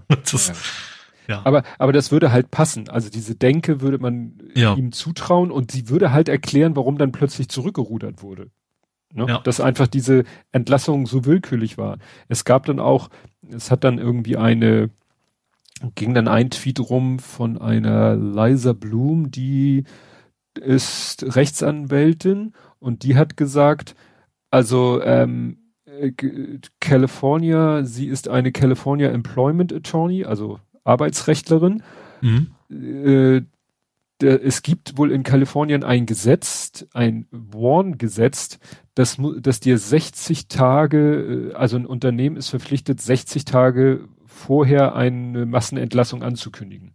Mhm. Und das reicht schon, wenn 50, mindestens 50 Angestellte innerhalb von 30 Tagen entlassen werden. Das gilt schon als Massenentlassung. Ja. Und sie ist sich ganz sicher, dass das bei Twitter nicht der Fall war. Das heißt. Diese, diese von wegen, du kriegst eine Mail und dann weißt du, ob du noch morgen hier arbeitest. Klingt ja nicht nach. Nee. und solange ist noch gar nicht 60 Tage da. Also das kann ja. das ja gar nicht. Ja, ja, ne? Also wie ja. gesagt, das äh, hat sie gesagt. Später tauchten dann ja auch so, so äh, E-Mails auf, äh, ne, die angeblich zeigen sollten, wie die E-Mail aussah von denen, die gefeuert wurden und von denen, die äh, nicht gefeuert wurden. Und mhm. die, die gefeuert wurden, hatten dann ja wirklich so zack, bang, boom, keinen Zugriff auf gar nichts mehr. Und dann tauchten auch Tweets auf von ehemaligen Twitter-Mitarbeitern, die dann aus dem Nähkästchen geplaudert haben. Ja, das ja. ich auch, also, also lange vor, vor Elon Musk ja. sozusagen, aber von wegen, was, was dann an Tracking versucht worden ist einzubauen, hast du ja auch geteilt. Ja, ja, das ja. war schon sehr, sehr spannend und ich wüsste nicht, warum sich jemand so eine Story aus den Rippen schneiden sollte, also. Nee, nee, das, das wird schon alles stimmen. Naja, und so sind jetzt äh, die Leute strömen in Scharen, äh, ich glaube, das wäre ihm fast noch egal. Ich glaube, ich, ich kann mir gut vorstellen, er, er nimmt zumindest an, ja, okay, das ist jetzt mal so ein Hiccup sozusagen, die kommen schon wieder. Aber ich glaube, ich, ich kann mir vorstellen, das ist natürlich alles nur Bauchgefühl, weil wissen tut man es ja eh nicht, dass das von wegen, dass die Werbepartner sich zurückgezogen haben, Ach, ja, stimmt, ja. vor allen Dingen auch große. Ich glaube, das hat ihn viel mehr getroffen und hat er wahrscheinlich auch so nicht, nicht erwartet. Nee. Ja, da habe ich aber auch einen Tweet gelesen, dass jemand sagte, das ist, jetzt sind zwar einige große so unter äh, großem Tamtam abgesprungen, aber er meinte, es gibt irgendwie jährlich, und das ist glaube ich schon ein halbes Jahr her gewesen, es gibt jährlich halt so, so ein, ja, da werden eigentlich schon, eigentlich wurden schon im ersten Halbjahr 22 werden die Werbeverträge für 23 festgetackert. Mhm. Und damals haben die, die Werbepartner halt schon zu Twitter gesagt, so, also hier ist ja gerade dieses Ding am Laufen, Elon Musk, der vielleicht euch kauft. Nehmen wir mal an, er kauft euch, was, wie, wie sieht's denn dann aus? Und dann musste Twitter den Leuten sagen, wir haben keine Ahnung. Wir mhm. können euch nicht sagen, ob er kauft, ob er nicht kauft. Und wenn er kauft, können wir euch nicht sagen, wie es dann mit Twitter weitergeht. Und dann haben damals schon, das muss irgendwann im ersten Halbjahr äh, gewesen sein, da haben schon viele gesagt, okay, das ist uns zu heikel, wir sind raus. Also da fand schon so ein, so ein Werbe-Exodus fand schon statt, lange vor, bevor klar war, dass Elon Musk an, mhm. ans Steuer gerät. Und jetzt ist er an Steuer und jetzt haben eben einige Unternehmen, und dann hat er ja gesagt, ich, ne, ich mache euch fertig, ich ne, sorge dafür. Das ist total geschickte Taktik. Größenwahnsinnig. Der ist narzisstisch, der ist größenwahnsinnig. Ja. Mir fällt da gar nichts mehr zu ein. Ja. Ne? Und ähm, ja, da bin ich echt gespannt, wie, wie, wie das weitergeht. Jetzt hat er das, oder mit diesem Haken und den acht Dollar, jetzt soll das wieder ein bisschen nach hinten geschoben werden. Jetzt haben aber einige sich für acht Dollar den schon geholt. Äh, und sich Elon Musk genannt. Nennen sich Elon Musk, posten irgendwelchen Blödsinn. das finde ich, also das Schöne ist ja im Internet, also trollen können die Leute. Das ja. ist dann natürlich bei so einem mächtigen Mann schon sehr witzig, wenn er so derbe getrollt wird. Also das ist schon, ähm, ich bin echt mal, ich glaube tatsächlich, also wenn du Twitter sagst, musst du ja eigentlich auch immer Mastodon sagen. Mhm.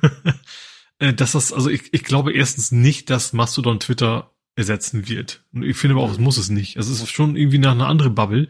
Und ich weiß auch nicht, ob so freundlich immer bleiben wird. Das ist ja auch oh, mal. Ich, ich sehe da schon erste Sachen auf Mastodon. Ich sehe schon Sachen auf Mastodon, wo ich denke, oh, oh, oh. Ja, also der Vorteil Mastodon, die können natürlich, du kannst natürlich schon eigene ganze Instanzen einfach sperren. Mhm. So, das können sie anderen sagen, so von dem wollen wir nichts, hier nichts sehen und die bei uns sind, die sehen die halt nicht. Aber natürlich, wenn einfach das Ding auch irgendwann die kritische Masse erreicht hast, dann hast du eben auch wieder den kompletten Durchschnitt und dann lohnt sich vielleicht auch. Der Vorteil ist, glaube ich, erstens, du kannst den Algorithmus nicht so gut steuern. Mhm. Also du kannst eben nicht deine, dein, klar, du kannst, selbst wenn du 5000 Leute das gleiche posten bei Mastodon, interessiert den, den das nicht. Mhm. So. Also, ne, also du kannst nicht aktiv sagen, okay, wir stürzen jetzt alle auf dieses Thema und dann damit, ja, bestimmen wir den, den, den Content sozusagen. Ich glaube, das ist dann nicht so einfach.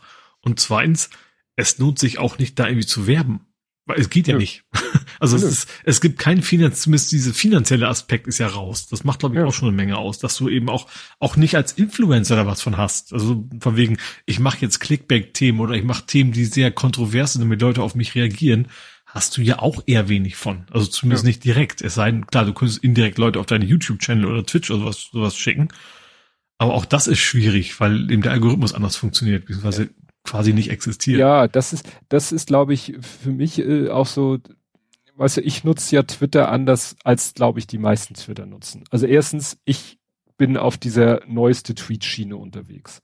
Das heißt, der mhm. Algorithmus hat bei mir sowieso nichts zu melden. Also ja, gut, chronologisch bin ich auch. Ich bin auch ja. immer überrascht, wenn es Leute gibt, die das nicht, die ja, ja. sind. Deswegen ja. bin ich so irritiert, wenn die sagen, wenn dann äh, Leute auf Masse, ja, hier ist es egal, ob etwas gefafft wird oder nicht, weil du es dadurch ja nicht irgendwie den Algorithmus ich so, ja. Das ist mir auch aufgefallen, das ist viel zu oft erwähnt wird, weil ich immer denke, ja. das ist doch völlig egal, wie der Algorithmus funktioniert. Ich will das sehen, was, ja. das ist ein bisschen Google Plusiger auch finde ich. Das ist schon mhm. noch anders, aber ja. schon mehr so meine Bubble. Also natürlich gehört ja. zu meiner Bubble dann auch durchaus Prominente mit rein. Also die, ich möchte, dass ich von denen was sehe, äh, aber doch schon stärker von dem, was ich gesagt habe, was ich sehen möchte oder die Person, ja. vor allem, die ich sehen möchte. Ja. Und das finde ich auch so schön und dass du diese verschiedenen Möglichkeiten der Sichtbarkeit hast, wie man das von Google Plus kennt. Nur meine ja. Follower, alle, nur meine Instanz, das Ganze. Ich habe auch zum Beispiel diese nee, wie, nicht, wie heißt nicht, nicht, Fediverse ist das Ganze ja. Wie heißt denn diese, diese Timeline, wo man sieht, was die Kuppels sehen? Föderierte. Die habe ich auch schon nicht mehr an. Mhm. Weil, weil da schon zu viel durchgerauscht ja. ist. Da kam ich nicht mehr hinterher. Deswegen habe ich das, ich habe jetzt noch an, ich, also ich habe ja diesen, diesen Tweet-Deck-Modus quasi bei mhm. mir immer an. Ja. Ähm, ich sehe meine Instanz, ich sehe, also die Lokale, was gab es da noch? Äh, ist gut, Hamburg sehe ich noch so ungefähr und dann habe ich noch irgendwie so zwei, drei andere Themen und die sehe ich halt immer. So, hm. das, das ist genau was, was mich interessiert, ja. ja. Ach nee, meine Instanz und meine, meine Follower heißen sie ja nicht, aber ja, Personen, also, die ich kenne und, und eben so ein, zwei Themen halt noch. Hm. Nee, und das finde ich halt auch ganz, ganz. Aber ich sehe, wie gesagt, im Moment, äh, was so in meiner Timeline äh, auf Mastodon viel ist, die Diskussion über Content Warnings. Da finden schon Diskussionen. Da ist momentan ja das ein bisschen anstrengend. Es geht so, ja. muss Politik Content warned werden. Ja. Ich glaube, ist das, ist das, ist das bei Chaos so, dass wir das deswegen so viel mitkriegen? Oder war es eine andere Instanz eigentlich? Ich glaube schon bei uns, ne? Ja, ja, ja, gut, wir kriegen ja auch in erster Linie mit, aber das ist halt so ein Thema. Dann habe ich letztens den Fehler gemacht und habe bei jemanden, dem ich selber nicht folge, der mir aber auch durch ein Retweet in die Timeline gespült wurde, hab und der auch sehr meinungsstarke Dinge immer auch auf Twitter, der ist auf beiden unterwegs. Äh, ja, der auch immer so provokante Sachen raushaut. Da waren dann Leute plötzlich auch, da, da unterging eine Diskussion ab, wo ich dachte, also ihr seid ein bisschen eleganter in eurer Wortwahl, aber inhaltlich seid ihr nicht weit von Twitter entfernt. Ne? Also das war zwar mhm. eher linksprogressiv, aber so im Ton und in der, in der, in der, in der, ich will nicht sagen in der Aggressivität, aber so in der Echauffiertheit, um es mal so auszudrücken, dachte ich so, ja, das könnte jetzt auch fast genauso auf Twitter stattfinden hier. Mhm. Aber gut. Muss ich mir ja nicht angucken. Ja. Ja. Ja, wobei, was ich schon Unterschied merke, ist jetzt, dass da echt auch mehr kommen, auch mehr Prominente, mhm. in Anführungsstrichen. Ne? Also selbst, selbst Katrin Göring-Eckardt ist jetzt nicht super prominent, aber eben, dass eben auch Politik plötzlich da auftaucht. Mhm. Ne? Oder eben auch in, in diverse Ministerien aus, aus Deutschland, die sich da jetzt ihren Account angelegt haben. Ja. Ähm, deswegen kommen, um zu bleiben, könnte ich mir schon vorstellen, dass es ein bisschen aktiver bleibt jetzt auch. Als bei der ersten Fluchtwelle, sage ich mal. Ja. ja, und es ist halt, ne, halt langsam sind auch die, die, die Ansturmprobleme gelöst. Chaos.social ja. hat jetzt irgendwie das mit den Invites, beziehungsweise ich glaube, Invites kann man immer noch vergeben, aber sie haben es jetzt auf 42 Neuzugänge am Tag reduziert. Mhm. Äh, Mastodon Social hat komplett dicht gemacht. Weil das ist ja das, das Problem ist halt, äh, viele denken, Mastodon ist, ist Mastodon.social. Mhm, ja. So, und deswegen rennen da alle hin und dann. Natürlich ist auch eine Hürde, ne, dass man überhaupt erst sich darum kümmern muss, dass man nicht ja. einfach sagen kann, ich melde mich jetzt auch bei dieser URL an und fertig. Ja, das. Also die, man, die tun ja alles, um es einfach zu machen, aber trotzdem ist das natürlich schon eine extra Hürde. Ja. ja. Es wird, manche sehen den Vergleich ja nicht so gerne, aber ich finde diesen, also nicht generell, aber in diesem einen Punkt finde ich diesen Vergleich mit E-Mail halt auch so. Wenn einer sagt, ich brauche eine E-Mail-Adresse, ja, dann gehen halt was weiß ich, 95 Prozent der Leute gehen zu Google Mail. Ja. Punkt. Und so ist es, habe ich das Gefühl im Moment mit Mastodon.social. Und mhm. dann kommt einer und sagt, ja, nee, aber ich will nicht, dass die in meine E-Mail schnüffeln, da gehe ich lieber zu, was weiß ich, Posteo. Und irgendeiner hat äh, sagt, ich will Web.de, äh, Web.de, was alles gibt, ja, ja, ja oder T-Online, die die schon immer dabei waren. Genau. Jetzt bei T-Online. Ja. ja, oder noch bei T-Online. Und, ja. und bei dann gibt's jetzt ja Tipps, wie kann ich meine Follower mitnehmen, wie, äh, wie kann ich, welche Instanz passt am besten zu mir und ähm, ich habe ja dann mal nur aus Neugierde bei der Instanz Norden.social vorbeigeguckt und habe dann gesehen, dass zwei von den vier Admins Krypto-Jünger sind. Da dachte ich so, mhm. okay, zur Kenntnis genommen. Das ist natürlich echt ein Problem, gerade wenn so eine Instanz natürlich ein thematisches Thema hat. Wo du denkst, okay, das würde super zu mir passen. Ja. Oder es kann, weiß ich, aber es gibt, wenn es Hamburg Social gäbe, wahrscheinlich gibt's das sogar. Und mhm. dann plötzlich da natürlich die, die Betreiber irgendwie völlig gar nicht mit dem wenn nicht kompatibel zu dir sind. Also mhm. muss man dann doch schon drauf achten, finde ich.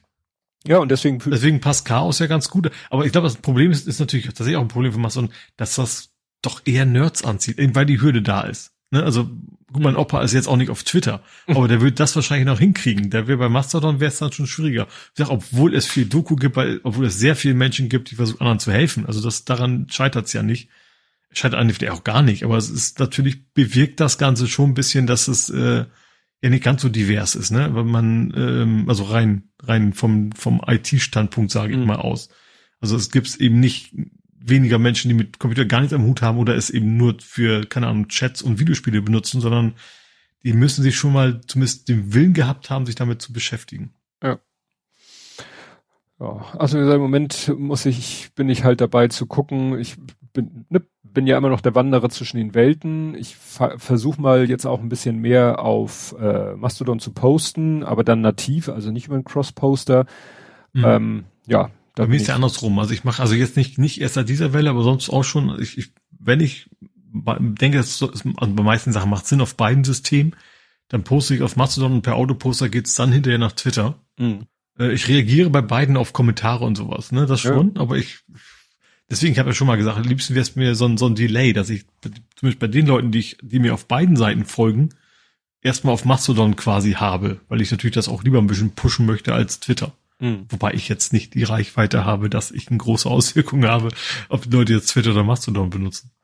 Mhm. Ähm, aber das, das ist, ähm, ja, ich, also ich versuche schon, schon primär Mastodon, also immer, wenn ich es die Wahl hätte, würde ich sagen, Twitter abschalten, kommen alle zu mir nach Mastodon. Mhm. So ist die Welt ja nicht. Aber ähm, wie gesagt, primär ist bei mir schon länger Mastodon und Twitter ist dann, wenn darauf jemand reagiert, dann auch da. Und ich glaube, ich bin mir nicht, nicht hat nicht geklappt. Ich dachte, es wäre so. Dass, ich dachte eigentlich, dass Content Warning Posts nicht nach Twitter gehen. Mhm. Das kann man auch irgendwie einstellen, weil das will weil dann, dann macht's ja, sonst macht's ja keinen Sinn. Wenn du der Meinung bist, das macht irgendwie Sinn, da CW vorzuhauen, äh, ja, dann macht's eben auch nur da Sinn, wo Leute eben auch diese Option haben, das entsprechend auszublenden. Ne? Ja. Wobei ich jetzt nicht viel Content Warning Dinge habe, aber ich bin schon froh bei einigen Leuten, okay, das, da macht's Sinn. Ja, bei Politik, gut, da kann man geteilte Meinung sein, dass man es einfach generell nicht will, wegen, dass man eben nicht, nicht so in den Streit kommt wahrscheinlich. Darum geht's wahrscheinlich eher. Aber es gibt halt andere Themen, ähm, was weiß ich, ähm, wo das willig Menschen triggern kann oder, oder eben auch generell sagst Content, ich will jetzt nicht nackte Menschen sehen hier oder sowas, ne? Oder Ukraine. So. Ja.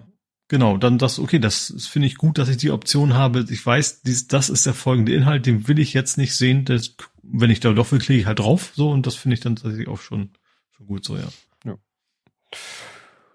Gut, wir kommen nachher nochmal zu Mastodon unter einem mehr nerdischen, noch nerdischeren Aspekt. Mhm. Aber jetzt äh, ist wieder Murmeltiertag. Israel hat wieder gewählt. Das ja, war es ist ja da auch mehr so wie bei uns Fasching, das kommt jedes Genau. Jahr.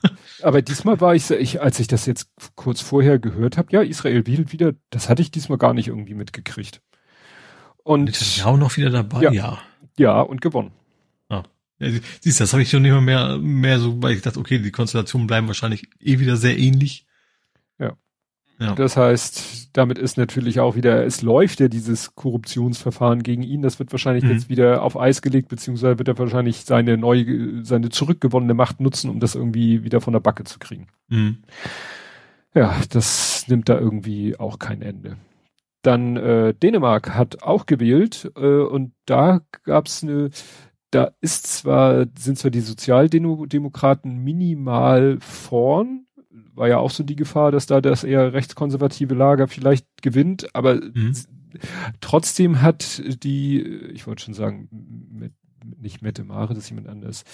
Das ist die dänische Mette Frederiksen, die hat aber äh, ihren Rücktritt trotzdem eingereicht. Das ist, äh, heißt es aber so mehr so pro forma, weil das, da ist ja auch noch eine Königin. ne, also so ein bisschen wie bei den mhm. Briten, also da äh, reicht dann die Regierungschefin, also die Ministerin, sagt dann zur Königin, ich trete zurück und dann sagt die Königin, ich akzeptiere deinen Rücktritt, aber ich beauftrage trage dich mit der Bildung einer neuen Regierung und dann mhm. ist das irgendwie so ein Cut und ist also ah. so ein reiner mhm. Formalismus den sie aus irgendeinem Grund äh, gehen wollte. Also sie hätte wohl nicht zurücktreten müssen, aber sie hat es getan. Scheint mehr so ein symbolischer Akt zu sein. Ja. Apropos symbolischer Akt, Bolsonaro ist, äh, ja, ich habe heute noch mal gesucht, ich habe nichts gefunden.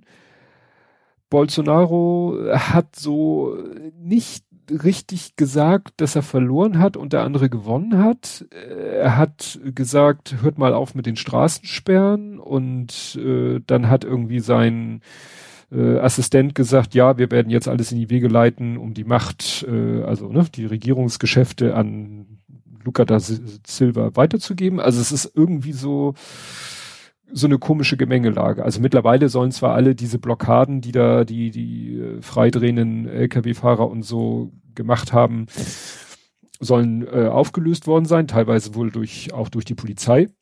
Mhm. Was auch schon mal ein gutes Zeichen ist, dass die Polizei wohl offensichtlich sagt, nee, wir wir akzeptieren auch den Wahlsieg. Ja. Aber wie gesagt, das ist halt er hat, ich habe nichts gefunden, dass er irgendwann mal richtig klar gesagt hat, ja, der andere hat gewonnen. Also ich könnte ja. mir vorstellen, dass er so vielleicht so Trump-mäßig halt. Trump hat ja auch nie zugegeben, dass er die Wahl verloren hat. Er mhm. hat zwar sich am Anfang noch stärker dagegen gewehrt, auch wirklich so formell, die Machtübergabe und so. Da sagt wohl äh, Bolsonaro, das mache ich nicht. Aber er kann natürlich jetzt erstmal so stillschweigend sich zurückziehen, rein formell die Macht übergeben an äh, Luca da, da Silva. Und dann so in, weiß nicht, zwei, drei Monaten kommt er sozusagen wieder hervor und sagt, ja, also eigentlich habe ich ja nicht verloren. Eigentlich habe ich ja gewonnen. Mhm. Ne? So, so wie Trump ja, ja. Das ist eben nicht, also nicht wie das anständige Demokraten machen, ihre Niederlagen einzugestehen, ja, äh, ja das, das, das ist von ihm nicht gekommen. Also so, es ist weder das eine Ex Extrem, dass man gedacht, okay, der geht jetzt direkt auf die Barrikaden, lässt Leute quasi aufmarschieren. Mhm. Das ist nicht passiert, aber eben auch die andere Richtung von wegen, ich akzeptiere das Votum und ja, wie das demokratisch funktioniert halt, das ist eben auch nicht passiert. Ja. So dazwischen. Also wie gesagt, das wäre jetzt so meine Vermutung. Ne? Er behält sich diese Option vor, um dann in bei der nächsten Wahl oder auch schon vorher irgendwie Stimmung zu machen, aber dass er sagt, so jetzt äh, nee, nicht, nicht sofort die Revolution, sondern erstmal äh, kontrollierter Rückzug. Ja. Ohne die Niederlage einzugestehen. Ja, dann gab es quasi Böhmi versus Buro, habe ich es genannt. Und Ach so, die, die, äh, ja, die, das ZDF-Magazin ZDF quasi. Ja, aber das äh, ist wahrscheinlich Zufall, aber das traf ja insofern ganz praktisch äh, darauf, dass doch äh, Tom Buro bei irgendeiner Veranstaltung äh, gesagt hat, ja, irgendwie das mit ARD und ZDF ist ja irgendwie doppelt und überflüssig und da läuft ja das Gleiche und das könnte man ja auch mal zusammenlegen, wo dann auch irgendjemand sagte, aha, irgendwie so, ich glaube zwei Monate bevor du dein Amt äh, abtrittst. Also mhm. das ist wohl klar, dass er nicht mehr lange äh, Intendant ist, äh, aktueller ARD.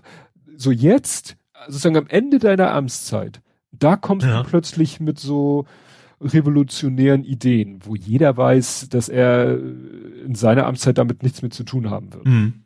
Ja. Ne? Und dass er jetzt einfach sich hinstellt, ja, also es wäre ja schlauer, wenn man das, das und das machen würde. So. Und das ist natürlich wieder Wasser auf die Mühlen der ich sage das bewusst GEZ-Gegner. Mhm. Äh, so nach dem Motto, ja, ja, ist ja alles viel zu viel und überflüssig und brauchen wir alles nicht. Aber so richtig hilfreich äh, für die ganze Diskussion ist es auch nicht. Nee, natürlich nicht. Ne? Also jetzt irgendwie, ja, es muss reformiert werden, aber doch jetzt nicht so in dem Sinne, ja, wir klatschen ARD und ZDF zusammen. Weißt du, da kann er als ARD-Vorsitzender in seinem eigenen Haus erstmal äh, Overhead beseitigen. Ich wollte gerade sagen, also gerade, also ob wir jetzt 50.000 dritte Programme brauchen. Das weiß ich nicht. Ja. Und vor allen Dingen muss man Geld für WM und sowas ausgeben. Ich hätte ganz andere Vorschläge, wie man Geld sparen könnte. Mhm. Aber ich finde schon, dass ARD und ZDF schon, dass es beide gibt, finde ich total sinnvoll. Das ist ja, auch gerade im, im Vergleich zu den ganzen Privaten ist das ja von der Anzahl sehr wenig, wenn man nur ja. die beiden sehen würde. Ja, ja, und äh, äh, auch so ein bisschen, finde ich, was so im Groben die, die, die politische Ausrichtung angeht. Klar, ja. es ist auch nicht mehr so krass, wie es vielleicht früher mal war, aber so ein bisschen Balance ist da vielleicht doch noch da. Ja. Ja, und dann kam, und ich glaube nicht, dass es eine spontane Reaktion auf Buros äh, Thema war, nee, weil das, das muss ja lange vorbereitet gewesen sein. Aber dann kam ja. halt die Sendung von vom ZDF-Magazin. Ich habe ihn nicht gesehen. Ich habe nur Holger Klein hatte irgendwie die Sendung, das Video zur Sendung geteilt und meinte, bitte guckt euch nur die zwei Minuten ab. Ich glaube 29:35 an und das habe ich dann gemacht. Das war ja sozusagen dann der der, der Schlussrand von mhm. Jan Böhmermann. Und ja, sagen wir alles nichts, einerseits nichts Neues, aber äh, ja, dass er das da mal so zusammenfassend runtergerantet hat. Was ich dabei sehr schön war, war, hast du den Artikel vom Der Westen gelesen? Ach, die dann nicht den, den. Die gesagt haben, der ZDF äh, distanziert sich und es gab noch keine offizielle Reaktion und dann war da eben dieser, diese Distanzierung vom ZDF, vom ZDF-Magazin, also vom Böhmermann selber, ja. die so, so postillonmäßig quasi von sich selber distanziert haben, was sie überhaupt nicht verstanden haben und einen Riesenartikel gemacht haben. Ja, das ist so Medienkompetenz. Ja. Sollte man beim Verlag irgendwie so ein bisschen erwarten können. Ja, das, das war, das war peinlich. Ja. Das war peinlich. Ja, peinlich. Ich habe tatsächlich auch direkt ein Archive.org Archive gespeichert. Ach so. Also für den Fall, dass sie das immer wieder rauslöschen, dass man das noch hat. Ja. Ja, äh, auch peinlich, immer peinlicher wird eigentlich die ganze Geschichte mit, mit der WM in Katar. Mhm. Jetzt ist ja irgendwie, hattest du es auch geteilt, äh, rausgekommen, dass irgendwie das Katar in der Schweiz die Fußballwelt ausspioniert hat. Da ist irgendwie. Nee, geteilt habe ich das nicht, aber ich habe es auch nur so am Rande mitbekommen. Ja. Also dass das Ganze von vorne bis hinten korrupt war und, und keine Ahnung, was weiß man ja alles. Also ja. neben den ganzen, dass Menschen zu Schaden, also gestorben sind. Ähm, ja, aber das, das ist ja mal, die Korruption ist ja in FIFA-Kreisen, finde ich jetzt nichts Überraschendes. Ja. Das ist vielleicht eher so, wie, wie offensichtlich man das gemacht hat. Ja. Überraschende. Ja, also es ist, ich habe jetzt auch so Bilder gesehen, das, das, da saß du irgendwie so ein Stadion und das sozusagen die in den Wänden, äh, sozusagen am Fuße der Tribünen sind ja immer diese Wände. Mhm. Und dass da so riesige Öffnungen sind und dass darüber dann irgendwie kalte Luft ins Stadion gepustet wird. Ach ja gut, dass sie Klimaanlagen eingebaut haben, das, ja, das, äh das, und dann tauchte heute ein Foto auf, sah fast genauso aus, auch eine Wand genau mit denselben Düsen. Das war ironischerweise dann äh, hier von dem von der Klimakonferenz. Ah. Das äh, war, glaube ich, im Pressezentrum Klimakonferenz. Mhm. Da waren genau dieselben Düsen in der Wand, um halt äh, das Pressegebäude von innen zu kühlen. Und da stand dann als Text, die sind so heftig eingestellt, dass die Leute da in, in Winterpullovern sitzen und frieren während draußen 30 Grad sind. Also mhm. es ist alles sowas von kaputt, ja. Und dann war doch jetzt heute die Meldung, dass der jetzt da erstmal, also ähm, was interessant ist, äh, Holger Klein hat ja, macht ja für äh, Radio Berlin, Brandenburg oder so, macht der ja Ferngespräche, wo er immer Auslandskorrespondenten sich mit denen unterhält. Und da hat er sich mit einer unterhalten, die jetzt äh, für das ganze, für die ganze Region zuständig ist, auch für Katar, die jetzt aber gerade in Katar ist um mhm. eben von dort aus zu berichten während der WM. Und das ist echt, ja, die erzählt dann halt davon, wie, wie so die, wie die ganze Golfregion funktioniert. Das war mir auch nie so klar. Da, es gibt ja Katar und Dubai und die Vereinigten Arabischen Emirate und Saudi-Arabien und was ist überhaupt ein Emirat und diese ganze Golfregion, das ist quasi, die, die, da gibt es so einen losen Verbund, so ich sag mal ein bisschen wie, wie die EU am, mhm. am Golf und die ticken halt alle ungefähr gleich, einige extremer, andere weniger. Oberchef von der Region ist mehr oder weniger Saudi-Arabien, die sicher spinnefeind sind mit dem Iran. Das ist ja auch wieder die Sunniten-Schiiten-Geschichte. Katar hat aber mit dem Iran ein riesengroßes, teilen die sich ein riesengroßes Gasfeld. Das mhm. heißt, die stehen dem Iran relativ nahe. Und, und mhm. das führt da dann auch immer zu irgendwelchen Verwerfungen. Und das ist auch so das Musterbeispiel eines Rentierstaates. Ne? Also die, die, die haben halt ihr, ihr Gas und Öl haben sie wahrscheinlich auch. Das, wie sagte sie, das Durchschnittseinkommen in der Katar-Bevölkerung ist 100.000 Euro umgerechnet. Mhm. Das Durchschnittseinkommen. Ja. Aber die, die sozusagen die, die, die Leute mit der äh, Staatsangehörigkeit von Katar machen ungefähr nur zehn Prozent der Bevölkerung aus. Mhm. Ja, 90 ja gerade auch bei den, bei den Bauten, ja, ja. Der, die dann quasi auch teilweise auch für gar nichts arbeiten mussten, also wie, wie Sklaven da gehalten wurden. Ja, also das ist halt krass und, und du, du zahlst da halt auch so gut wie keine Steuern, weil dadurch, dass die halt, dass das Land, dass der Staat als solches da im Geld schwimmt durch die Rohstoffe, mhm. ne? Und sie meint, du kannst da auch, wenn du halt nicht wirklich so einen absoluten äh, jo äh, ja, Hungerlohnjob machst, kannst du da mit einer entsprechenden Ausbildung, kannst du da auch gutes Geld verdienen. Also es mhm. ist auch nicht unbedingt eine schlechte Idee für einen gut ausgebildeten Europäer, da hinzugehen und da zu arbeiten. Mhm. Wenn man da mit dem Gesamtsystem sich irgendwie anfreunden kann. Naja, und sie meint, man kommt da halt aber so äh, an die katarische Zivilbevölkerung kommt man so gut wie nicht ran. Also die sind da alle so sehr, sehr für sich. Mhm. Naja, und dann war ja heute die Geschichte, dass es wohl ein Journalist geschafft hat, da mal von irgendeinem so Katari, äh, von so einem Politiker, und der hat dann doch äh, irgendwas da erzählt von wegen äh, Homosexualität wäre ja eine Geisteskrankheit und so, und eigentlich, ja, kannst du damit eigentlich die WM jetzt eigentlich völlig vergessen, weil alle, das wird irgendwie immer, immer nur alles schlimmer. Dann hieß es jetzt, ja, während der WM werden Frauen, die vergewaltigt wurden, nicht angezeigt. Das war dann sozusagen, das gilt dann als Nettigkeit. Ja. Du denkst so, what? Die erzählte dann auch, diese Journal äh, Reporterin, die sagte dann auch, ja, äh, Frauen in Katar dürfen, äh, also zum Beispiel nur ins Ausland reisen mit einer Genehmigung ihres Vormundes. Und der Vormund kann halt sein, der Ehemann. Mhm. Wenn es einen Ehemann nicht gibt, dann ein Bruder oder ein Vater. Oder äh, wenn es vielleicht keinen Ehemann mehr gibt, aber ein Sohn, dann kann es auch der Sohn sein. Mhm. Also Hauptsache es ist ein Mann. Und der ja. kann dann sozusagen der Frau sagen, ja, du darfst jetzt mal ins Ausland reisen oder dies und das und jenes machen. Also es ist, es ist. Ach so, ja, das klingt, das klingt eigentlich genauso wie bei den Mullahs, ne? Also wie, wie im Iran ja. eigentlich. Das ist ja. eine andere Ausprägung, sage ich mal, aber ähnliches Menschenbild. Ja, nur dass die einen halt im Geld schwimmen und die anderen da am, am Hungertuch nagen ja. und trotzdem die Bevölkerung irgendwie unter Kontrolle haben. Ja. Ach, und wo wir gerade so schön bei Religion sind, das Kreuz mit dem Kreuz, hast du das mitbekommen?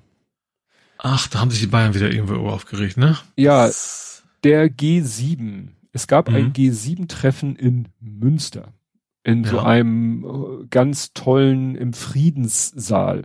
So mit Schnitzereien an den Wänden und, äh, äh ne, so von Eigentlich ist Osnabrück ja die Friedensstadt. Aber was gehört, weil ist, glaube ich, der gleiche Friedensvertrag. Ist ja Münster Osnabrück so. gehört quasi dicht beieinander. Ah, okay. Also wegen, das Ding heißt, und da steht ja. halt äh, so ein wirklich ziemlich wuchtiges Kreuz. Genauer gesagt war es, glaube ich, wenn ich so auf Fotos richtig, ein Kruzifix. Also mhm. ne, mit mit äh, mit Jesus an Bord. Genau äh, sieht man das und so. Und naja, und irgendjemanden ist dann aufgefallen, dass das Kreuz da halt nicht war während der G7-Sitzung und dann wurde rumdiskutiert, äh, wer, wer war dafür jetzt verantwortlich weil sie irgendwie die Ausrichterin des Treffens war, wurde dann äh, Frau Baerbock deswegen attackiert. Die sagte, Leute, ich hatte damit nichts zu tun. Dann war es das Auswärtige Amt und ja, wie gesagt, für CDU, CSU war das dann halt wieder der Weltuntergang. Mhm.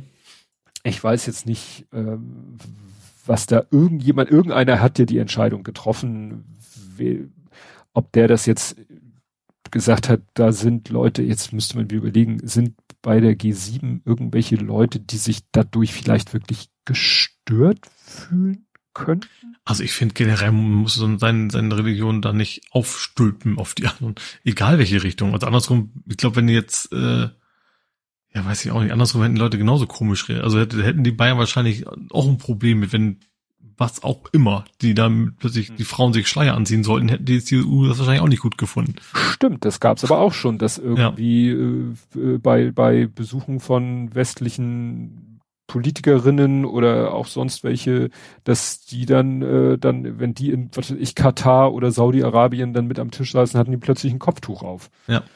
Ne? Da könnte man natürlich dann auch sagen, hm, ja, es, es ging halt einfach darum, es war eigentlich wieder mehr die, die, die, die Diskussion darüber. Ne? Ja, also dass man ja. meinte, man hätte wieder was, dass man da gerade Frau Baerbock wieder äh, ja ans Schienbein treten könnte. Und wer hat sich da wieder besonders hervorgetan? März? Nee, äh, nee, nee Söder. Nein, äh, Hamburg. Aber nicht Herr Ploß. Wen haben wir denn noch? Ich wollte sagen, welchen Troll ist denn noch bei uns? De Vries. Ach, AfD, ne? Nee. Nein, nein, Christoph de Vries, ja, Ach, so inhaltlich ist er nicht weit weg, aber Christoph ja. de Vries ist CDU, MDB hier in Hamburg und äh, Ach ja, der, ja, okay, ich glaube, ich habe ich hab ein Bild vor Augen, ja. Mhm. Ja, ja, und der hat eben getwittert, christliche Inschriften verhüllen das Kreuz beim G7 Münster abhängen lassen und den Muezzinruf in Köln als Zeichen der Vielfalt feiern. Man kann den Eindruck gewinnen, die Grünen sind die modernen Antichristen mit dieser Verleugnung des christlichen Erbes. Ach. Ja, also klar, kleiner geht's auch nicht. Nee, also das ist wirklich. Wer die Grünen weißt du, wählt, ist Satanist. Ja, also weißt du, eine CDU, die gerade sich mit Händen und Füßen und allem und äh, mit dem Arsch ins Gesicht springt, dagegen wehrt, dass diese Bürgergeldreform, die ja, ja. nun wirklich von vielen als eigentlich das, der kleinste gemeinsame Nenner, dass die jetzt dagegen, und das ist ja dann März, der sagt, und, und auch, ne, die sagen, ja, nee, und das geht ja nicht, und äh, hier zwei Jahre Schonzeit und dies und jenes, ja, wir können darüber reden, die Hartz-IV-Sätze, aber das Bürgergeld, da müssen wir nochmal neu drüber reden. Weißt du, die Partei, die wirklich so im Moment alles tut, um irgendwie den Leuten, denen es nicht so gut geht, das Leben weiter äh, noch schwerer zu machen. Ja. Dann. Ja, es war, ich meine, das, dieses, diese Diskrepanz war bei, bei den C-Parteien ja immer schon so. Es geht ja auch von wegen, ob man jetzt Menschen im Mittelmeer saufen lässt, da sind ja auch die christlichen Parteien als erstes immer dabei. Ja, aber da können Sie von mir aus noch, das sind ja, wir haben ja auch das D im Namen für Deutschland und das sind ja keine Deutsche, aber. Und sind auch keine Christen, so ungefähr. Äh, ja. Wobei, ich, ich bin jetzt nicht so ganz bibelfest, aber ich glaube nicht, dass das äh, Menschen, also dass, dass das auf die Religion bezogen, wenn man wegen äh, nicht liebe die nächsten Christen wie dich selbst, sondern mhm. liebe die nächsten Menschen. Ja, gibt's ja auch so so Memes mit mit Jesus auf dem Ölberg, wo also äh, der hört ihr schlecht so nach dem Motto, ne? Ja, ja, ja. Ja, also, ja und dann äh, gehen wir noch ein bisschen weiter in die Richtung Thüringen ist stabil rechts. Das ist auch irgendwie so, geht hier im allgemeinen Theater Donner unter. Herr Höcke ist mal eben in Thüringen von der AfD als Landeschef wiedergewählt worden mit 89,7 Prozent der abgebenden Stimmen. Es gab keinen Gegenkandidat. Ja gut, wundern tut man sich ja nun nicht, ne? ne? Ja, aber wie gesagt, das ist so stillschweigend passiert in Deutschland. Dass jemand wie Höcke, der vom Verfassungsschutz äh, ja, glaube ja. ich, wie jetzt gerade sein, sein Status ist, wie ist denn gerade sein Status? Steht das hier in dem Artikel? Freitag, scharf. Genau, Verfassungsschutz. Ach nee, da geht es um die ganze Verfassungsschutz, die Thüringer AfD als gesichert extremistisch. Also die ganze mhm. AfD. Sehr interessant. RND sollte mal ein bisschen sein Content-Management-System angucken. Hier sind lauter Non-Breaking Spaces als, äh, als, wie heißen die Entities drinne? Also hier steht ah. Kaufmanns und NBSP Semikolon. Semikolon. ja. Hm. Okay. Einmal mit Profis. Ja, dann noch traurige Nachricht. Äh, Kiel hält Mahnwache. Da gab es ja einen Angriff, ja, aus der Rubrik queerfeindlich. Es mhm. wird hier in dem, in diesem Text wird nun wieder Queerfeindlichkeit, aber auch wieder Homophobie, homophober Hintergrund. Kommen natürlich zu Recht wieder die Einwände, dass es keine Phobie ist. Also Queerfeindlichkeit trifft es eigentlich besser. Also da. Ja, aber ich glaube allmählich, also ich meine, man, also man weiß, dass die Homophobie keine Phobie ist, aber es ist halt trotzdem, glaube ich, ein, ja, etablierter Ausdruck, oder? Ja, aber es gibt halt Menschen, die sich daran stören. Auch wenn das ein etablierter Ausdruck ist, kann man sich ja trotzdem daran stören. Und ich finde es dann halt so inkonsequent, wenn man, wenn man schon selber das Wort Queerfeindlichkeit benutzt, dann kann man es doch auch durchgängig benutzen. Ja, ja. Ne? Dann bleibt doch bei Queerfeind, wenn ihr selber das Wort offensichtlich kennt. Ne? Ja. Und wechselt nicht dann. Wobei Homophobie wahrscheinlich also schon, schon präziser eben auf Homosexuelle wahrscheinlich gezogen ist. Ja. Ja. Also in der Regel hast du natürlich alles in einem, ne? Also es ist ja selten, dass das irgendwie so einer das eine das andere nicht ist. Ja. Ja. ja, also wahrscheinlich hier, offensichtlich ging es nur um lackierte Fingernägel. Das ist natürlich. Also generell, ich sag mal, die, die, den Tätern so differenzieren sie, sehen halt anders aus als ich oder wie auch immer, das reicht hm. ja in der Regel dann schon. Ja. Naja, also die Polizei sucht wohl noch immer noch nach den Tätern, hat da immer noch nie keinen davon gefunden. Genau, die Suche nach den drei oder vier Männern blieb bisher erfolglos und es hat eine Mahnwache stattgefunden in Kiel. Das wollte ich jetzt auch noch erwähnen. Dann äh, sehr mehr so Kurznachrichten. Frankfurt wählt ab. Der äh, Oberbürgermeister. Ja. Oberbürger? Das ist aus Netanyahu-Thema. Also nicht ganz, aber der wollte halt auch nicht weg. Nee, der Oberbürgermeister Peter Feldmann ist abgewählt. Mhm. Ähm, mit Hilfe seiner eigenen Partei, die ihn auch eigentlich schon langsam ja, wollte. es haben ihm irgendwie alle nahegelegt, dreht zurück und er hat sich halt mit Händen und Füßen dagegen gewehrt und hat sich eigentlich immer tiefer in die Fäkalie reingeritten. Mhm. Ähm, äh, ja, und dann äh, blieb dann irgendwie nichts anderes als irgendwie Unterschriften, glaube ich, sammeln für ein Abwahlverfahren, das dann auch zum Glück das Quorum erreicht hat. Also er hatte wohl gehofft, seine einzige Hoffnung war wohl, ihm war wohl klar, dass die meisten. Die Mehrheit sind dafür, aber also, also sind aber das dafür, dass wenig, er weggeht. Genau. Ja, aber das insgesamt zu wenig daran teilnehmen, aber das hat sich dann äh, als Irrtum erwiesen.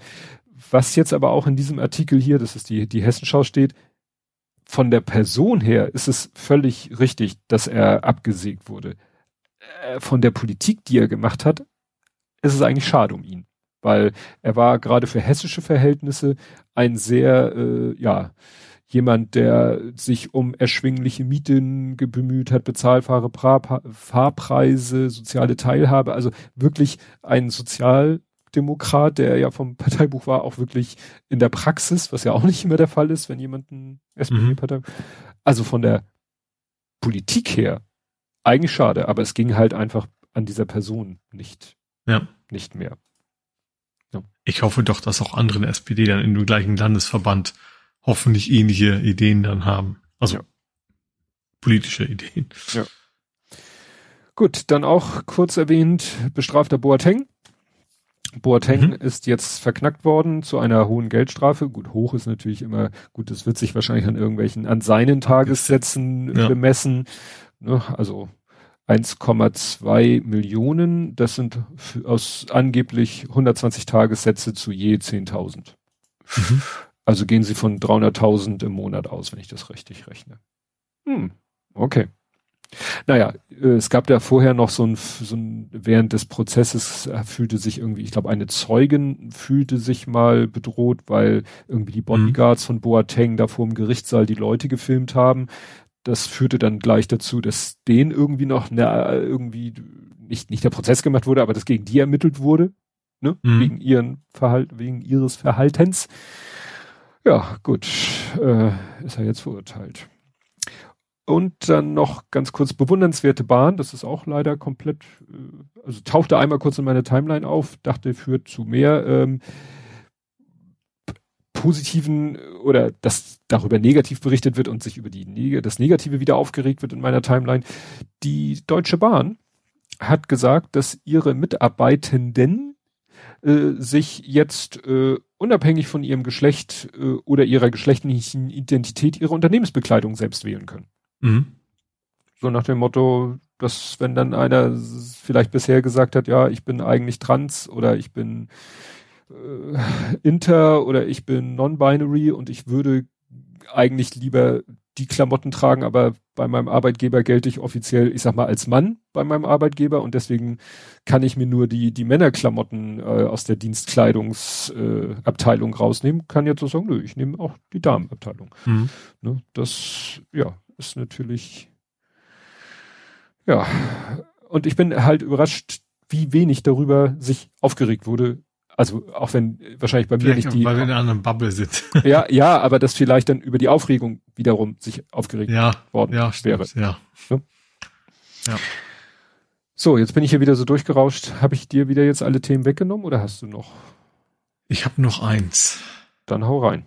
Das ist geht fast ins Nördinge. Nördinge. Nörding, das ist Nörding. nahe bei Sankt äh, IT. Nee, äh, man darf, man darf fotografieren. Das ist kein DSGVO. Ah, die Falschparker-Fotos. Genau, du darfst falsch, also es hatten wohl zwei Autofahrer in, nee, Autofahrer waren es, ich glaube, bei dem Fall muss man nicht gendern, ich glaube, es sind beides Kerle, ähm, haben quasi dagegen geklagt, dass ihre, nee, gar nicht, es war andersrum.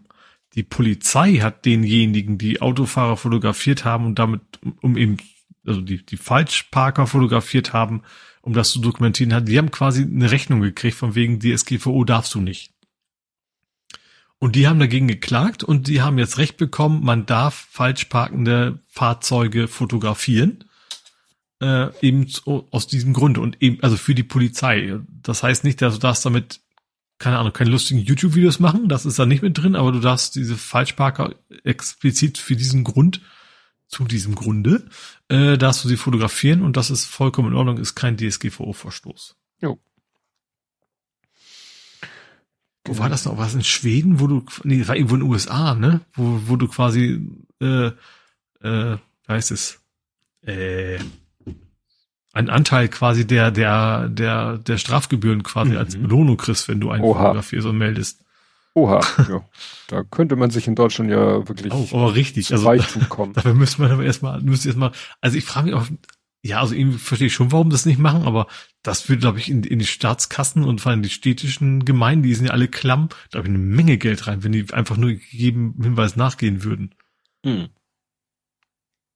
Tja. Brauchst aber auch entsprechend viel Personal für. Ja, ja, aber ich glaube, das hast du schon wieder raus. Ich glaube, das Problem ist eher, dass sie Angst haben, okay, das sind halt auch alles Wähler. dass mhm. das wahrscheinlich eher der Grund ist, wenn du es zu, zu, zu, zu gut machst, dazu sagen, dass du dann dafür bestraft wirst, wahrscheinlich. Gut, ich käme dann zu den Todesnachrichten. Mhm. Da habe ich einmal, äh, sag ich mal, da konnte man sich ja kaum vor, äh, ja, dran vorbeigehen, das nicht mitzukriegen. Aaron Carter. Jetzt sagst ich, du, ist an mir vorbeigegangen. Ist an dir vorbeigegangen. Okay. Ähm, Aaron Carter ist der jüngere Bruder von Nick Carter und Nick Carter ist einer von den Backstreet Ach, doch, ich doch mitgekriegt. Ja, genau. Irgendwie einer von der Boy Group. Genau. Ja. Genau. Also er selber war nicht Backstreet Boy, aber irgendwie als die Backstreet Boys äh, erfolgreich wurden, haben irgendwelche findigen Leute gesehen, also zu der Zeit war, sagte meine Frau, muss Nick Carter vielleicht 15, also in der Anfangszeit der Backstreet Boys da war Nick Carter Und vielleicht 15. und dann haben sie gesehen, ach, der hat ja einen kleinen süßen Bruder. Und dann haben sie aus dem quasi so ein, so ein Einzelprojekt äh, ah. gemacht. Also der soll, glaube ich, schon mit neun auf der Bühne gestanden haben. Ja gut, ich sag mal, die, und das nahm kein gutes Ende. Jackson Family war noch früher auf der Bühne. Ja, ja, und äh, der, der ist halt schon wirklich ganz, ganz früh in, in Drogen und äh, psychische Probleme, ob die nun Drogen induziert, ob das eine das andere verstärkt hat, weiß ich nicht. Aber mhm. der, der sah mit 34 schon äh, aus, als hätte er zwei Leben hinter sich. Mhm. Und genau, der ist dann äh, jetzt, die Todesumstände sind bisher ungeklärt. Er wurde in der ba in seiner ba tot in seiner Badewanne gefunden. Mhm. Ne?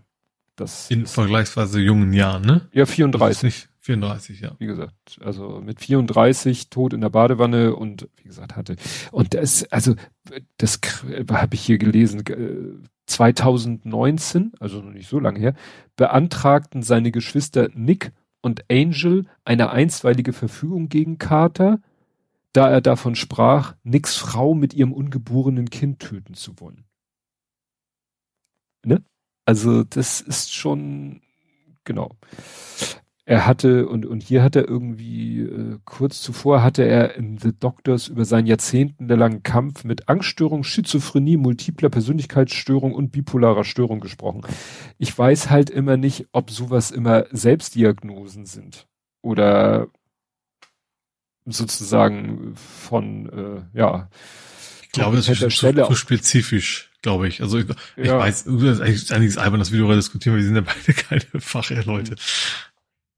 Ist ja. ja. an sich dann auch am Ende egal, also ob das jetzt Drogen ist oder ob das irgendwie eine Krankheit bedingt war. Ja. ja. ja. Und dann muss ich zugeben, den habe ich jetzt nur, weil es eigentlich so ein schönes, schönes, unschönes Übergangsthema ist, und noch also aus dem zweiten. in Hamburg gestorben. Es ist jemand in Hamburg gestorben, der mir überhaupt nichts sagte. Und zwar Ronald Lothar Blecki Mieling. Der Deutsch, der war, war ein deutscher Drogendealer. Er galt okay. als einer der größten Drogendealer Hamburgs. Mhm. Und er war, wurde im Laufe seines Lebens zu über 30 Jahren Gefängnis verurteilt. Ich muss sagen, obwohl ich ja nun wirklich äh, in Hamburg geboren und aufgewachsen und alles bin und man ja auch immer so gehört hat von. Ja, du hast so einen Beinamen gehabt, so der schöne Lothar oder irgendwie sowas. Ja, der hieß, sein Spitzname war halt Blackie. Ah, einfach nur, gut, für Blackie. Also ne? und, und man kennt aber. den N-Wort-Kalle und man kennt mhm. die Nutella-Bande und äh, hier ähm, ach, der andere, der da im Gerichtssaal sich und seine Frau erschossen hat. Also solche Leute, ne? Mhm. Und, äh, und man hat den Eindruck, dass der sozusagen auch auf dem Level äh, mitgespielt hat. Mhm. Von dem habe ich nie was gehört. Interessant fand ich dann im Wikipedia-Artikel, dass er im November 2005 in seiner Wohnung in Hamburg-Bramfeld verhaftet wurde. Ui. dachte ich auch so, oh, spannend. Ja. Irgendwo hier, so in meiner Hut, muss der verhaftet dann können das, kann, kann das Drogengeld aber auch nicht mehr so lange, ganz lange hingehalten haben. Nur wenn er ja, 30 Jahre im Bau war, dann wird er wahrscheinlich auch wirklich nicht mehr wohlhabend gewesen sein. Ja. Ja, ja der, ja. Also wie gesagt, da habe ich jetzt nur deshalb aufgenommen, weil Hamburger und irgendwas mit, irgendwas mit Bramfeld. Und das heißt, wir kommen jetzt nach Hamburg. Mhm. Und da habe ich jetzt das, was äh, hier Ed Kompott äh, in seinen Kommentaren hatte, nämlich das Aktennummernraten das große Aktennummernraten. Mhm. Es geht immer noch um unseren Groten, Grotes Geschlechtsteil. Ach, der Andi. Genau, weil mhm. jetzt äh, geht es darum, dass ja jetzt äh, geforscht wird, was war denn damals und äh, wie ist denn da die Aktenlage, stellt sich raus, äh, es sind wohl Akten verschwunden. Ach, das passiert ja total selten bei solchen Themen. Ja, Genau, also die Staatsanwaltschaft äh, hat wohl irgendwie, also in einer E-Mail der Behörde an T-Online fragt eine Sprecherin, ob die Nummer des AR-Vorgangs ihr mitgeteilt werden könnte.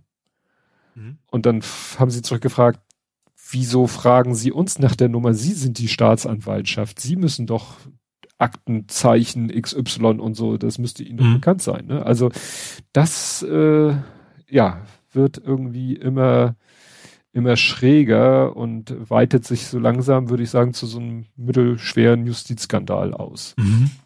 Ja? ja, einen von vielen, also NSU ja. und wie, gut, das ist natürlich ein, ein Dramat, also weniger schlimm wie NSU, aber das, das von wegen, immer wenn sie missbauen, dass dann Sachen verschwinden, dass das so normal geworden ist oder dass PolitikerInnen äh, ihre Handys verlieren, aus Versehen gelöscht haben und sowas. Das ist ja. eigentlich alles, alles ziemlich Hanebüchen.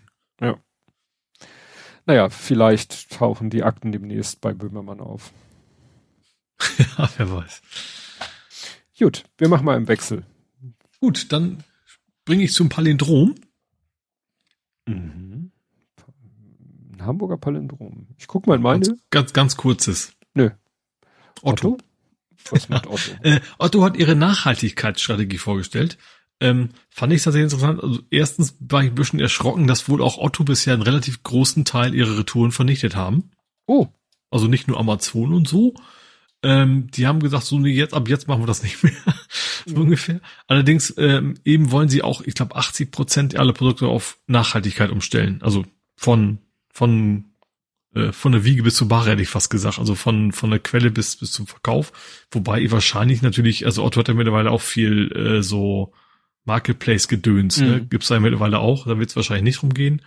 Ähm, aber sie haben, also ja, sie haben sich wohl dem jetzt verschrieben, dass sie das als wichtiges Thema für sich ansehen und dass sie eben möglichst auf solche Produkte auch achten wollen und die primär auch verkaufen wollen. Und wie gesagt, und eben wohl auch Stellen äh, quasi schaffen für, wir gucken uns die retournierte Ware auch mal an, anstatt die einfach in den Schredder zu schmeißen. Was ja, von dem ich eigentlich einigermaßen erschrocken bin, dass es bisher anders war. Mhm. Ähm, aber ja, scheint es jetzt halbwegs ernst zu meinen. Hm. Ja, ist erfreulich. Aber, ja. ja, äh, auf der einen Seite erfreulich, auf der anderen Seite erschreckend, dass es wohl mal so war und man das gar Die Amazon, ne? Also ja. ich bin ja schon lange weg. Ich kaufe ja primär bei Otto unter anderem, weil ich Amazon so doof finde. Hm. Gut, jetzt habe ich wieder einen Grund. Wenn ich das vorher gewusst wäre es vielleicht ein bisschen anders gewesen. Äh, ja. Gut, ich hab's genannt die Apfelplantage, also ein Tal in Klammern, weil es, es, es ist wieder wir haben ja das Problem oft, dass jetzt irgend, fast alles ist Mangelware. Mhm. So. Aber äh, Obst nicht, oder? Obst, Apfel, Äpfel nicht, weil irgendwie das Wetter dieses Jahr wohl zu einer extrem guten Apfelernte geführt hat. Ich erinnere mich auch, dass diesen Sommer ganz viel auch so andere Sachen wie Erdbeeren und sowas eigentlich zu billig waren, dass sie eigentlich zu viel hatten. Ja. Und nicht, nicht zu wenig. Und äh, das hat jetzt, äh, da würde man denken, ja, ist doch super, äh, mehr Äpfel braucht das Land. Das Problem ist, ähm, die, äh, die Bauern im alten Land ernten teilweise nicht mehr. Die Bäume hängen noch voller Äpfel und sie sagen, wir, wir ernten die nicht mehr, weil das Ernten kostet uns mehr, als uns der Markt dafür im Moment bereit ist zu zahlen. Also ist wieder wie bei den Erdbeeren quasi. Ja. Ne? Ja. Weil der, die, das Angebot ist zu hoch, erstmal, weil die Ernte so gut ist, aber dann mhm. kommt noch hinzu, äh, viel, äh, viel, viele Äpfel aus Polen. Also Polen hat wohl auch große Äpfelplantagen, nenne ich es jetzt mal, mhm. Äpfelfelder. Und die haben eigentlich in die Ukraine und nach Russland geliefert. Und da ist ja, so, der Markt der komplett zusammengebrochen und dann mhm. liefern die jetzt gen sozusagen nach Westen und überschwemmen den Markt mit ihren Äpfeln. Und wahrscheinlich ja. selber für kannst du eigentlich nicht von Leben preisen, denke ich mal. Ne? Ja. Also auch, dass sie es gerade eben halt loswerden, ja. Genau. Also hier steht auch, Polen ist der größte Apfelproduzent Europas, was man mal so erfährt. Hm. Und die sind viel nach Ukraine, Russland, jetzt aber nicht und deswegen alles auf dem westeuropäischen Markt. Und das lässt hm. die Preise sinken und da sagen, sagen die halt ja, zu den Preisen können wir nicht mal ernten. Mal hm. abgesehen davon, dass man ja auch erntet und, und äh, in Kühlhäusern lagert weil die Leute ne, wollen ja Äpfel das ganze Jahr essen und deswegen werden die Äpfel halt in Kühlhäusern eingelagert und dann immer sozusagen rausgeholt und verkauft. Nur die Kosten für die Kühlung sind natürlich auch durch die Energiekosten mhm. hochgeschossen. Das heißt, der über, jeder Bauer überlegt sich gut, ob er einen Apfel erntet, von dem er dann weiß, dass er ihn kühl lagern muss, was Kosten verursacht, die er wahrscheinlich never ever reinbekommt. Mhm. Ja. Ne? Und das ist natürlich irgendwie alles, alles irgendwie scheiße. Was anderes. Fällt mir da nicht Interessanterweise, das hat gar nichts mit Hamburg zu tun. Ich habe gefahren, dass also irgendwo gesehen, ich glaube, was, 30, egal, dass gerade die Milchpreise, gerade die Bauern sehr gut von den Milchpreisen leben können, was man ja, ja auch noch nie gehört hat. dass da gerade der Weg genau andersrum ist. Dass da die Preise so weit nach oben gegangen sind, dass es den Bauern da relativ gut geht. Hm. Weil eigentlich hörst du in der Landwirtschaft ja gut, also bei uns, ich, ich komme ja vom Dorf, bei uns sagt man ja, Jammern ist der Gruß des Bauern, aber in dem Fall haben sie ja in der Regel schon recht. Aber beim Milch scheint das gerade genau andersrum zu laufen. Hm. Dass aber natürlich dann auch für uns Verbraucher die Preise jetzt eigentlich so hoch gehen. Sowohl Milch als auch was da so hinten dran hängt. Ja, Milchprodukte. Ja, genau. Was mich ein bisschen wundert, weil ich denken würde, dass der jetzt so Milch als solches Konsum vielleicht doch äh, zurück ja, ist. Ich glaube, das Problem ist, dass wir einige dicht gemacht haben. Also gerade weil es so äh, desaströs war, haben einfach viele jetzt aufgehört und damit ist natürlich jetzt das Angebot wieder geringer geworden. Ach so, so eine Art Marktbereinigung und ja. jetzt hat sich das wieder eingependelt und jetzt ja. gibt es halt da, ja. Gut. You have? Äh, ich ich gehe mal hier direkt bis nur um die Ecke und bin da natürlich in der Regel direkt am Airport. Ach so, ähm, stimmt. Es gab mal wieder einen neuen Rekord. Und zwar den Nachtverflugs, Nachtver, Nachtflugsverbotsrekord gab es mal wieder. Es gab 97. Ja es muss wohl heißen Nachtflugsverbotsverstoß Rekord. genau, es geht einem so von der Lippe. Ähm, 790 äh, Verstöße, also sie dürfen eigentlich nur bis 23 Uhr bis Ausnahmen. Was ich sehr interessant finde, was auch, weißt du, was auch als Ausnahme gilt? Gegenwind? Personalmangel. Mm, super. Da denke ich auch so, ja, das kannst du ja irgendwie immer anbringen, oder? Mm. ähm, ja, und die jetzt ist, weil das eben wieder viel zu viel ist eigentlich und äh, also natürlich ist es klar, wenn wenn es um Sicherheit geht, dass der dann landen und was ich was darf, da gibt's ja keine Frage. Ähm, aber jeweils die Lärmschutzkommission schlägt jetzt vor 20 Minuten. Ist das soll das Maximum sein? Also du kriegst eine Ausnahme, die kriegst du auch für 20 Minuten, weil es was nach 20 Minuten ist, hast du planen können. Mhm. Wahrscheinlich kannst du dann immer noch, dann wird es halt wahrscheinlich sehr, sehr, sehr teuer. Ähm, aber ist, ja, genau, das, äh, Mal gucken, was dabei rumkommt. Ja. Passend zum Personalmangel, ähm, man hört und liest das ja überall, äh, oder ich habe viel gehört von Herrn Unterkötter auf ähm, Mastodon. Den kennen wir ja noch von Google Plus. Mhm. Der erzählt, der sitzt ja in, äh, sage ich nicht, aber der erzählt auch davon, dass da permanent, dass da der ÖPNV eigentlich kurz davor ist, komplett zusammenzubrechen. Mhm. Und ja, jetzt hat hier der, das Hamburg Journal gemeldet, dass die Hochbahn ihren Fahrplan auch schon anfängt, leicht auszudünnen. Ja, aber quasi tatsächlich schon zum, so halb, so halbwegs als Sicherheits, Sicherheitshalber so ungefähr, ne? Sie, ja. Also sie bräuchten wohl noch nicht unbedingt, aber sie, sie reduzieren den Takt so ein bisschen und, und machen dieser, wie heißen die Aufstocker, glaube ich, ne? Ja, also, also Verstärkung, also so Linien. Netterfeld und sowas, also gerade wo ganz, wo eben keine U-Bahn ist, sondern nur Bus und wo eben die Brappel voll sind, die lassen sie jetzt immer weg, damit eben die verbleibenden MitarbeiterInnen äh, ja nicht eben dann auch noch krank werden, allein wegen Überlastung dass sie dann sagen, okay, das reduzieren wir es ein bisschen so, dass man es ja vielleicht schon merkt, aber so, ich sag mal, irgendwo, ich glaube, teilweise zehn statt fünf Minuten Takt und sowas, da kann man dann ja noch mit leben. Ja. Gut.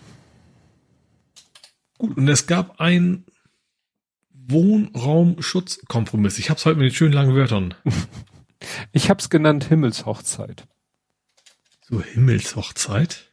Himmelshochzeit ist äh, 100-jähriger Hochzeitstag, wenn man 100 Jahre verheiratet ist, also 100 Jahre gebunden. Ah. Gnadenhochzeit. Nee, ist auch nee, nee ist vorher. So, okay, für, für den Namen, der klingt nur so gruselig, deswegen hat sich bei mir so eingebrannt. Äh, nee, genau, es, es, es gibt, also es gab ja eine, die haben sich geeinigt mit, wie hieß die Initiative? Ja, über Wohnraumschutz im Prinzip. Ne? Die, die ursprüngliche Forderung war ja Stadtverkauf nichts mehr und es gibt äh, ja, Mietpreisbindung und so weiter. Sie haben sich, äh, ich sag mal, schon mehr in Richtung Initiative geeinigt, glaube ich. Ähm, also tatsächlich, die Stadt will keine Grundstücke mehr verkaufen. Mhm. Nur das Erbbaurecht wollen sie halt nutzen. So, also mhm. per Erbbaurecht kannst du natürlich quasi noch Anführungsstrichen kaufen, ähm, aber eben nicht mehr Investoren oder sowas. Und Sozialwohnungen sollen 100 Jahre Mietpreisbindung bekommen. Und das ist natürlich, ja, ja, ist halt, also ich glaube, die Initiative wollte das eben nicht auf Sozialwohnungen beschränkt wissen. Da sind sie nicht mehr durchgekommen, aber ich glaube, die haben da echt einen guten Kompromiss rausgekriegt. Ja. Also aus, hab, aus Sicht der, der Mietenden. Ja, irgendjemand aus der Sicht der Vermieten Mieteten hat natürlich schon wieder den Untergang des Abendlandes. Ja, natürlich. In Hamburg baut jetzt kein Mensch mehr und ja. überhaupt. Und ja. ich, hab, ich weiß nicht mehr, in welchem Land das war. War das in Japan? Irgendwo in irgendeinem Podcast sagte einer, da ging es auch um das Thema Wohnen und Bauen und wie es so, der sagte, in irgendeinem Land gibt es keinen privaten Grundstücksbesitz. Also der gesamte Grund und Boden des gesamten Staatsgebietes ist in Staatshand mhm. und wird halt verpachtet. Spannend. Ne? Norwegen ist ja genau andersrum. Also da gibt's, also gibt's fast keine Mieter. ja, gut. Äh, wahrscheinlich, wahrscheinlich in vielen Ländern wahrscheinlich eher so, ja. dass es dann wenig, also das meisten selbstgenutztes Eigentum sind, ja. Ja. Gut, ähm, dann habe ich, ich habe nochmal den HVV, ich habe äh, Anywhere, Anytime, äh, der HVV Any-Test, das kam glaube ich auch von EdCompot, war äh, erfolgreich. Ja, das war der, du installierst die App, die App weiß, wo du ein- und aussteigst und berechnet genau. dann den Kram für dich, ne? Genau, das gab's ja vor gefühlt 100 Jahren mal von der Deutschen Bahn, dass du irgendwie am Bahnhof dein Handy irgendwo an so eine Säule gehalten hast und dann buck, wusste er, mhm. du gerade einsteigst und am Ziel hast du buck, wieder ausgecheckt und dann hat er auch ausgerechnet, welches Ticket für dich am günstigsten ist und das soll dann halt demnächst äh, in Hamburg auch möglich sein mit mhm. der HVV Any App Mhm. Da bin ich, bin ich gespannt. Das ja. stelle ich mir auch ganz, ganz praktisch vor, weil das ist ja. Ja, brauchst du gar keinen Kopf mehr machen, ne? Also von wegen auch Mist, habe ich jetzt ganz vergessen, ich muss das Ticket ja noch kaufen. Also ja. jemand wie ich oder wie wir, die eben nicht so häufig fahren. Ja, ähm, weil. Ne? Also es ist schon bequem, aber du musst vorher genau wissen, okay, ich fahre von da nach da. Also die App ist auch gut, aber trotzdem, okay, jetzt nehme ich, und nehme ich doch das 9-Euro-Ticket, vielleicht nehme ich doch den Ganztagsticket, weil ich will ja vielleicht auch doch wieder zurückfahren, weiß ich noch gar nicht so richtig. Genau. Und, und dafür ist, ist sowas, glaube ich, nicht schlecht, ja. Das ist nämlich, ich habe ja vorhin den, äh, den Hamburger ÖPNV so ge gelobt und so, aber der hat in, in, wenn du dir jetzt nicht so eine Monatskarte holst oder nicht äh, jetzt das 49 Euro Ticket oder so, sondern dann ist es manchmal doch tückisch in Hamburg, weil es gibt ja diese Kurzstrecke und dies und Gesamtgebiet und Großraum und ich bin dann auch immer am überlegen, so wenn ich jetzt äh, hier in den Bus steige und fahre bis da und dahin, das ist manchmal ganz blöd, dann fährst du zwar nur zwei Stationen oder drei und brauchst trotzdem das teure Ticket, weil du irgendwie über so eine Grenze rüberfährst. Hm. So. Und dann fährst du. Also bist du an der Grenze muss schon weit außen sein. Aber wie gesagt, tatsächlich, die App, die App ist in der Hinsicht gut. Du sagst genau, der weiß, wo steigst du ein und sagst, da willst hm. du hin, dann sagt er, dafür brauchst du das. Ja. Also das geht eigentlich schon ganz gut. Ja, aber zum Beispiel, wenn ich jetzt hier sagen würde, ich will von der Arbeit in die Innenstadt. So. Und ich hätte jetzt kein Internet, dann müsste ich da äh, am Automaten sagen und ich will von äh, Munzburg bis Rathaus. Tomat, wie alte Leute. Ja, dann, dann, dann fragt mich der Automat, ja, ist es Kurzstrecke oder äh, also ne, das, mhm. das ganz billige Ticket, was aber nur immer für ein paar Stationen gilt, aber auch nicht immer, das ist halt nicht definiert als zwei, drei, vier Stationen gilt es, sondern das hängt davon ab, an welchen Bahnhof du einsteigst, ob es für die nächsten zwei oder drei Stationen noch reicht. Also ich komme mhm. mit diesem ganz günstigen äh, Einzelticket komme ich halt von meiner Arbeit bis Rathausmarkt. Aber mhm. ich glaube, ich darf keine Station mehr weiterfahren, dann brauche ich das große Tagesticket. Mhm. Und das finde ich halt dann wieder so, ne, dann sind da teilweise an den Automaten so lange Listen mit den ganzen Stationen. Und dann musst du gucken, nach der Station suchen und dann steht daneben, ob es eben äh, Kurz, Kurzfahrtstrecke oder nicht Kurzfahrtstrecke ist. Gut, heute mache ich das in der App, ne? Dann sage ich, ich will von ja. da nach da und die App sagt mir, ja, nimm das Ticket, danke. Gut. Was hast du? Ich mache jetzt mal, wir haben auch nicht, nicht schöne Themen, und zwar, es gibt zwei Morde in Hamburg hm. mal wieder. Äh, also einen versuchten, einen erfolgreichen. Äh, und zwar, also beides Mal haben quasi Männer ihre Frau bzw. Lebensgefährtin versucht oder erfolgreich quasi umgebracht. Einmal in, in Lurup, äh, irgendwie 40-Jährige ist da versucht worden zu ermorden. Und in Lohbrügge ist tatsächlich eine 35-Jährige von, von eben Lebensgefährten ermordet worden, der dann auch direkt die Polizei selber gerufen hat und sich dann hat verhaften lassen. Hm. Ja, ich habe es mir diesmal verkniffen. Ähm, es gab auch wieder Polizeimeldungen, aber wie das übliche, Leute, die wie eine gesenkte Sau durch den Straßenverkehr fahren und äh, ja, hm. wo ich denke so, es ist schon gut, dass ich nicht mehr so viel äh, im Hamburger Straßenverkehr unterwegs bin. Da kommen wir vielleicht nachher dazu. Ja. Ja, dann äh, habe ich noch ein HVV-Thema. Mhm. Äh, no jokes on names, sagt man ja, aber der HVV mhm. macht das Gegenteil. Er macht äh, nicht direkt lustige Jokes on names, sondern es wurden einige ja, Haltestellenschilder äh, auf Hamburger Stadtgebiet wurden für ja eine gewisse Zeit äh, umdekoriert Mhm. Und zwar in Anspielung auf die Klimakonferenz. Ja. Also so wurde zum Beispiel aus der ähm, Saarlandstraße die Saarlandstraße oder mhm. aus Blankenese wurde Casablancanese und so weiter und so fort. Also es ist schon eine ganz interessante äh, ja, Idee, mhm. mal Werbung zu machen ne, für, was heißt Werbebewusstsein zu erzeugen, ja. so will ich es mal nennen. Hamburg fahren ja auch, die schon lange, also haben vor generell auch zum Beispiel auch Stopp den Krieg ist ja irgendwie bei allen hm. Hamburger Bussen irgendwie dran, Stimmt. wenn da gerade nicht, nicht das Ziel dran steht und sowas. Also sagen wir so, der, der Hamburger ÖPNV ist, kann, kann ganz schön politisch sein. Ja, ja. Wenn er will und er will es oft. Mhm. Das ja, ist ja genau. auch, auch interessant. Mhm. Gut, dann ist endlich Weihnachten. Denk also dran, Winter, ist, Winterdom und Wintermarkt, also Wintermarkt? Ja. Das ja. war der Wandsbek, ne? Ich habe es gar nicht aufgerufen. Was der, ist doch der Wandsbek, ne? Genau, der Wandsbek Markt, der da, Wintermarkt wo, wo ist der wird. Wintermarkt. Genau. In, beim Carré. Das ist der Wintermarkt. Da braucht genau. keiner sich aufregen. Wieso heißt der nicht Früher Weihnachtsmarkt? hieß der noch Weihnachtsmarkt. Ja, ja, never ever. Das war schon immer der Wintermarkt. Genau. Der ist nämlich auch ziemlich lang. Der wird hinterher, glaube ich, noch also der ist auch relativ weit nach Weihnachten. Denn die, die Weihnachtsmärkte sind ja teilweise dann wirklich zweiten Weihnachtsfeiertag, zack, weg. Der Wintermarkt, mhm. der ist dann auch noch, glaube ich, den, den halben Januar durch. Ich glaub, die nächsten müssten dann die ganzen skandinavischen sein. Ne? Die sind auch mal früher als die anderen. Also das ist dann echte Weihnachtsmärkte, aber die sind, glaube ich, früher als die anderen.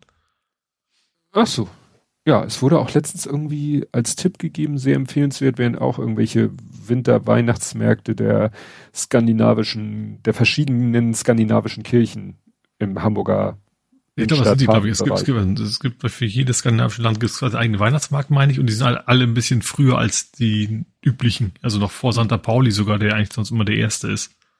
Hm. Ja, ne, die, die, die Taufpatin von Justian, die hat ja, die kommt ja aus Norwegen, die hat in der norwegischen Kirche geheiratet. Mhm. Das fand ich auch ganz spannend. Ist wirklich direkt sozusagen an, ähm, an der Elbe, wirklich so, so zweite, dritte Parallelstraße zur Elbe in der Hamburger Innenstadt, da ist die norwegische Kirche. Aber die sieht aus wie, also sieht, nicht, sieht aus wie eine Stabkirche auch nicht. Also nicht, nicht so optisch nicht nee, so norwegisch. Nein, das ja. äh, ließ sich wohl nicht so, nicht so realisieren. Ja, und Dom ist jetzt vom, ich glaube, schon seit dem vierten, vom vierten bis vierten, vierten elften bis vierten zwölften. Mhm. Genau. Ja, dann macht auch die, die große Weltpolitik macht vor Hamburg nicht Halt. Und zwar ähm, habe ich heute erst die Meldung gelesen, einfach nur russischer Oligarch wegen Steuergeschichten, Durchsuchung äh, und das ist in dass der sich in Deutschland aufhalten würde. Mhm. Jetzt stellt sich raus, äh, sogar Hamburg spielt da eine wichtige Rolle. Und zwar wurden äh, bei Durchsuchungen in Hamburg haben sie Kunst gefunden. Im Wert von mehreren Millionen Euro. Auf einem Schiff. Äh, Oder nicht? Doch. Also, nee, ich habe es mit dem Schiff bebildert. Ich weiß gar nicht, ob es an Bord des Schiffes war. Also Schiff in Form von ja, weil, weil er auch, weil er auch eine Yacht hat. Mhm. So und also ne, auch ein doch, doch, du hast recht. Auch ein Bild des Malers Marc Chagall lagerte auf Usmanows Luxusjacht. Ja. Siehst mhm. du? Doch, auf dem Schiff. Weil hier steht irgendwie auch, dass äh, äh, genau, Ermittler stießen demnach bei einer Spedition nahe dem Hamburger Flughafen auf 30 Gemälde. Und jetzt steht hier unter ihnen wohl auch ein Werk des französisch-russischen Mal Mal Malers Marc Chagall. Eben haben sie doch noch gesagt auf seiner Luxusjacht. Also was denn nun? Liest das bei euch keiner Korrektur oder was? so, und dann steht hier im Herbst 21 wurde sie aufs Trockendock gelegt. Okay, also ist die auch nicht so richtig im Wasser. naja, also wie gesagt. Das, alles, einfach alles falsch an diesem Artikel. ja, aber ich fand es bemerkenswert, weil Hamburg. Mhm. Naja, gut, durch seinen Hafen ist es natürlich für diese Luxusjachten immer ganz interessant. Ja. Gut, ich habe dann kein Hamburg mehr. Gut, ich habe noch ein Hamburg. Hau rein. Äh, und zwar, es gibt jetzt Pop-Up Bike Schloss. Nee, Schloss nicht. Also nicht Pop-Up Bike Lanes, sondern es gibt jetzt Pop-Up Bike Radstellanlagen. ich wusste nicht, wie Radabstellanlagen jetzt korrekt, korrekt Englisch übersetzen sollte. Aber tatsächlich, Hamburg testet jetzt mit, mit mobilen Radabstellanlagen. Ich habe heute die Wörter, ey.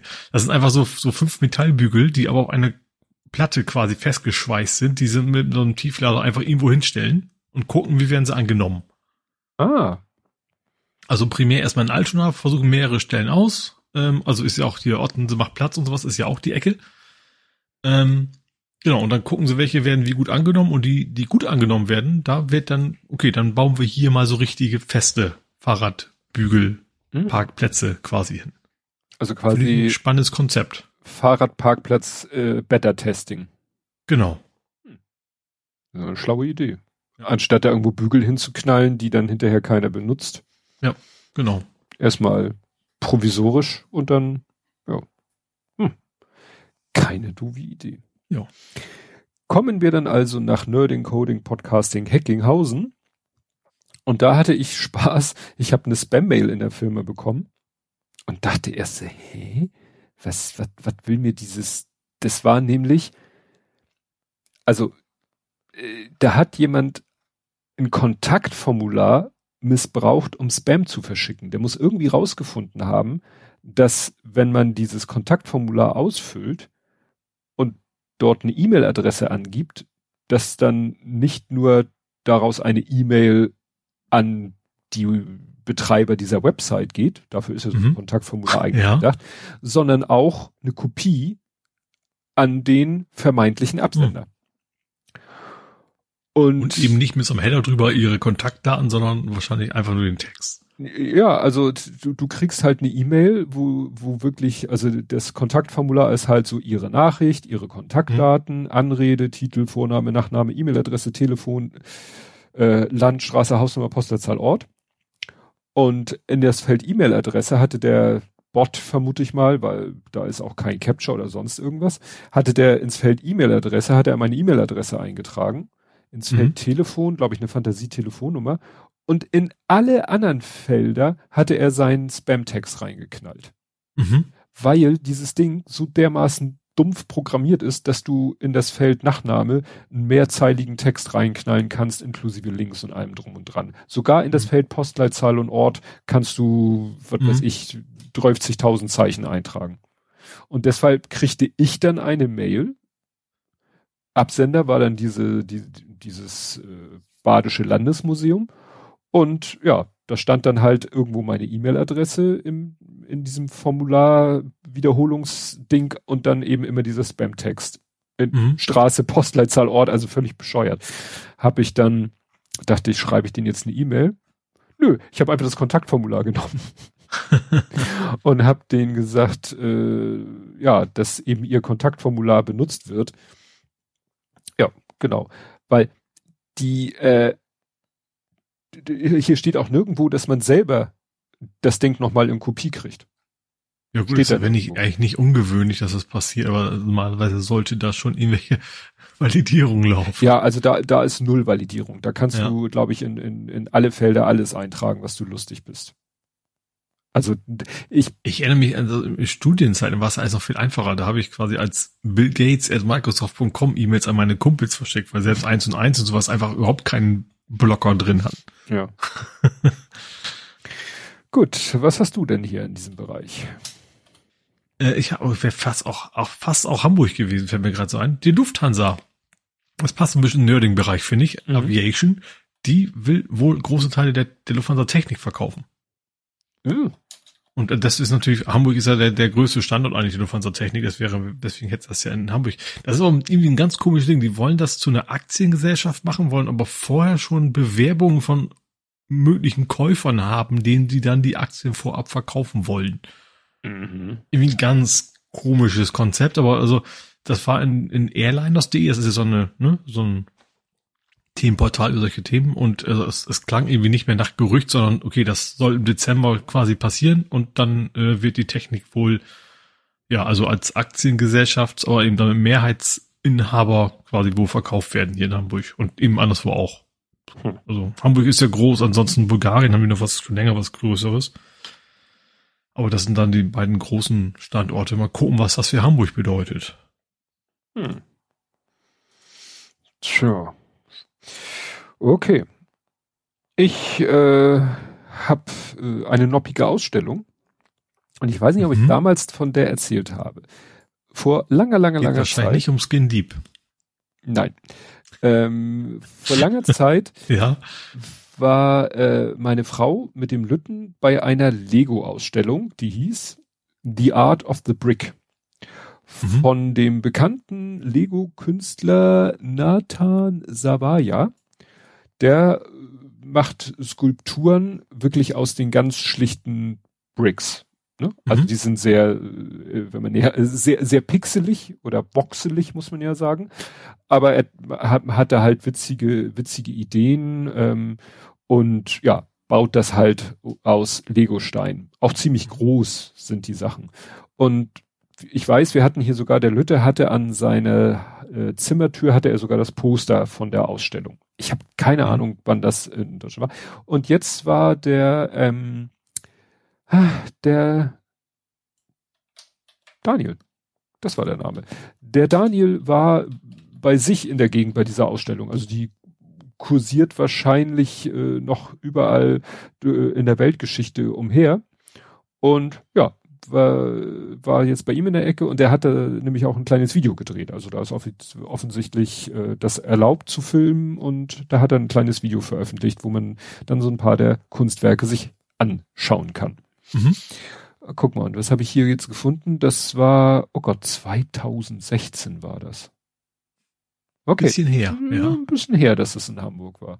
Aber das, ich weiß, hier ist auch das Motiv da, das ist halt so ein, so ein, ein Tor, so ein Oberkörper eines, ja, Menschen und der, der reißt sich so selber den Oberkörper aus, auf und von innen ist er hohl und dann ist vor ihm so eine Lache und alles, alles, es ist, die, die, die Skulpturen sind eigentlich alle einfarbig und alles so aus gelben Legostein. Mhm, also quasi Simpsons. Ja, die, also, also nicht alle, nicht alle Statuen sind gelb, aber die ist halt gelb. Mhm. Also wie gesagt, das äh, hat er als Videoclip auf seiner Website verlinkt. Gut, you have? Äh, ich bringe noch mal kurz wieder zurück zu Mastodon. Mhm. Ich behaupte, das wird Don ausgesprochen. Ähm, und zwar Version 4.0 ist raus. Ähm, das ist, klingt jetzt sehr spezifisch und wahrscheinlich mich eingeschlossen wüsste man erstmal nicht, was bedeutet jetzt, dass 4.0 da ist. Aber äh, habe tatsächlich neue Features, die ich interessant finde. Das neue UI, finde ich, habe ich gar nichts von gemerkt. Ähm, wo hast also, du es denn gesehen? Ist Chaos ich hab's auch auf Ich habe es über, ich hab's über Mastodon Social angeguckt, weil stand drin, da so. könnte man das sehen. Und nee, sind wir auch. Wir sind auf mastodon.social mit unserem Podcast. Ach so. Ah, mit unserem Podcast. Ja, da komme ich gleich. Ähm, und wie gesagt, und da habe ich jetzt nicht so besonders was entdeckt. Aber was ich interessant finde, erstens kannst du jetzt Bildunterschriften nachträglich editieren. Mhm. Äh, und eben nicht nur Bildunterschriften, sondern du kannst jetzt generell auch Texte komplett nachträglich editieren. Also es nicht mehr löschen, neu erstellen, sondern du kannst jetzt Fehler korrigieren und was auch immer, ähm, ja, den Text ändern. Ja. Ja, da bin ich gespannt. Also gut, äh, Social, die haben im Moment genug zu tun. Erwarte ich jetzt nicht, dass die äh, zeitnah das ändern. Aber ich glaube, das ist wahrscheinlich, also ich weiß es ja nicht, aber bei solchen Dingern, dann klickst du einmal auf den Knopf und dann ist in der Regel tauscht ein paar Dateien aus und dann war's das, ne? Hm. Vermute mal, also ganz lange wird das nicht dauern, bis sie das einspielen. Ich glaube eher, dass sie schon erstmal sichten, macht das für uns Sinn.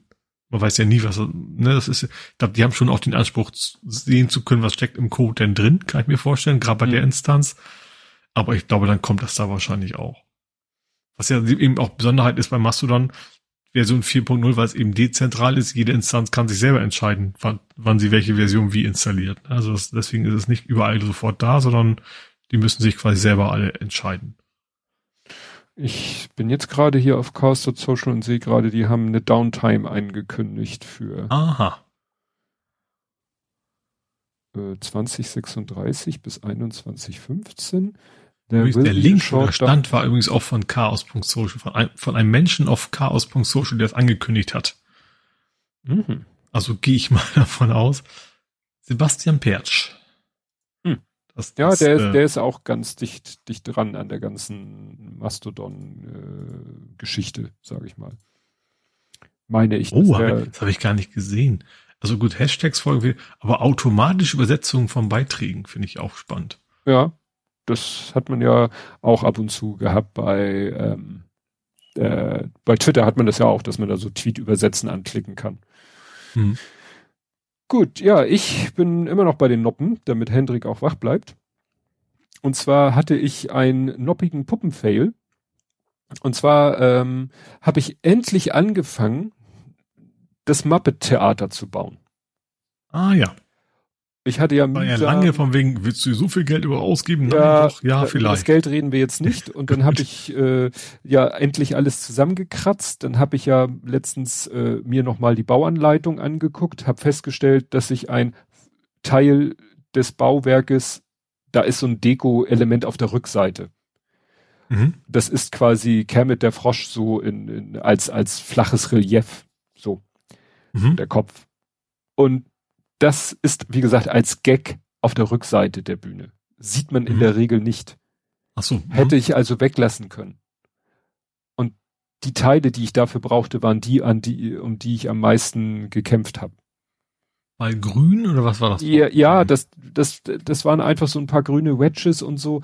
Aus irgendeinem Grund waren die unheimlich schwer zu kriegen. Also das waren mhm. so mit die Teile, wo ich am längsten versucht habe, irgendwie schlaue Kombinationen von Anbietern und sonst was zu finden. Mhm.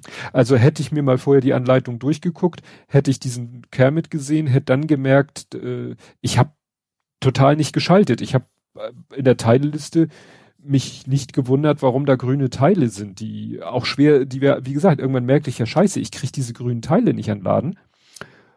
Hab dann aber, wenn man das von vorne sich anguckt, das Set, dann sieht man natürlich, dass da kein Grün ist. Da mhm. hätte ich eigentlich schalten müssen, wo zum Henker, wofür sind diese grünen Teile eigentlich? Hab ich nicht. So, und dann habe ich angefangen zu bauen und dachte so, dä, dä, dä, dä, und fange an zu bauen und fange an zu bauen und irgendwann merkte ich so, hm, du bräuchtest jetzt ein Brick 2x3 in Dark Red. Du hast keinen mehr. Warum mhm. hast du kein Brick Dark Red 2x3 mehr? Ja, stellt sich raus, bei diesem ganzen Hin und Her und Teilelisten äh, pflegen und so ist ein Teil sozusagen hinten runtergerutscht. Ja, und zwar virtuell, nicht, nicht ja, vom Tisch, sondern rein virtuell. Ja. Gedanklich und so, mhm. äh, ja, weil ich brauche äh, 32 von diesen Bricks und ähm, die waren, ich wusste am Anfang, die sind schwer zu kriegen. Ich hatte dann das Glück, dass bei ich bei ich habe ja bei eBay so ein bisschen ein paar Teile Dark Red gekriegt und auch so ein Konvolut. Das waren irgendwie 100 Bricks, Zweier, also einmal zwei, zweimal zwei, zweimal drei, zweimal vier. Mhm und das stand nur, es sind insgesamt 100 Stück. Da war ein Foto, da habe ich mir nicht die Mühe gemacht, aber als ich das dann geliefert bekommen habe, habe ich gesehen, oh wunderbar, da hast du schon mal 13 davon. Mhm. Und diese 13 habe ich jetzt verbaut, aber ich brauche wie gesagt 32. Und ich habe irgendwann vergessen, dass ich halt noch 19 weitere brauche. Ja. Und dann habe ich versucht weiterzubauen, erstmal ohne diese Teile aus der Abteilung Mut zur Lücke. Und dann habe ich jetzt äh, mühsam irgendwie äh, ja, aus der Schweiz, ich habe sie in der Schweiz zu einem günstigen Preis gefunden. Problem, ich brauchte wieder Mindestumsatz und der Versand aus der Schweiz war auch kein Schnapper. Also mhm. das hat mich jetzt doch nochmal wieder Geld gekostet.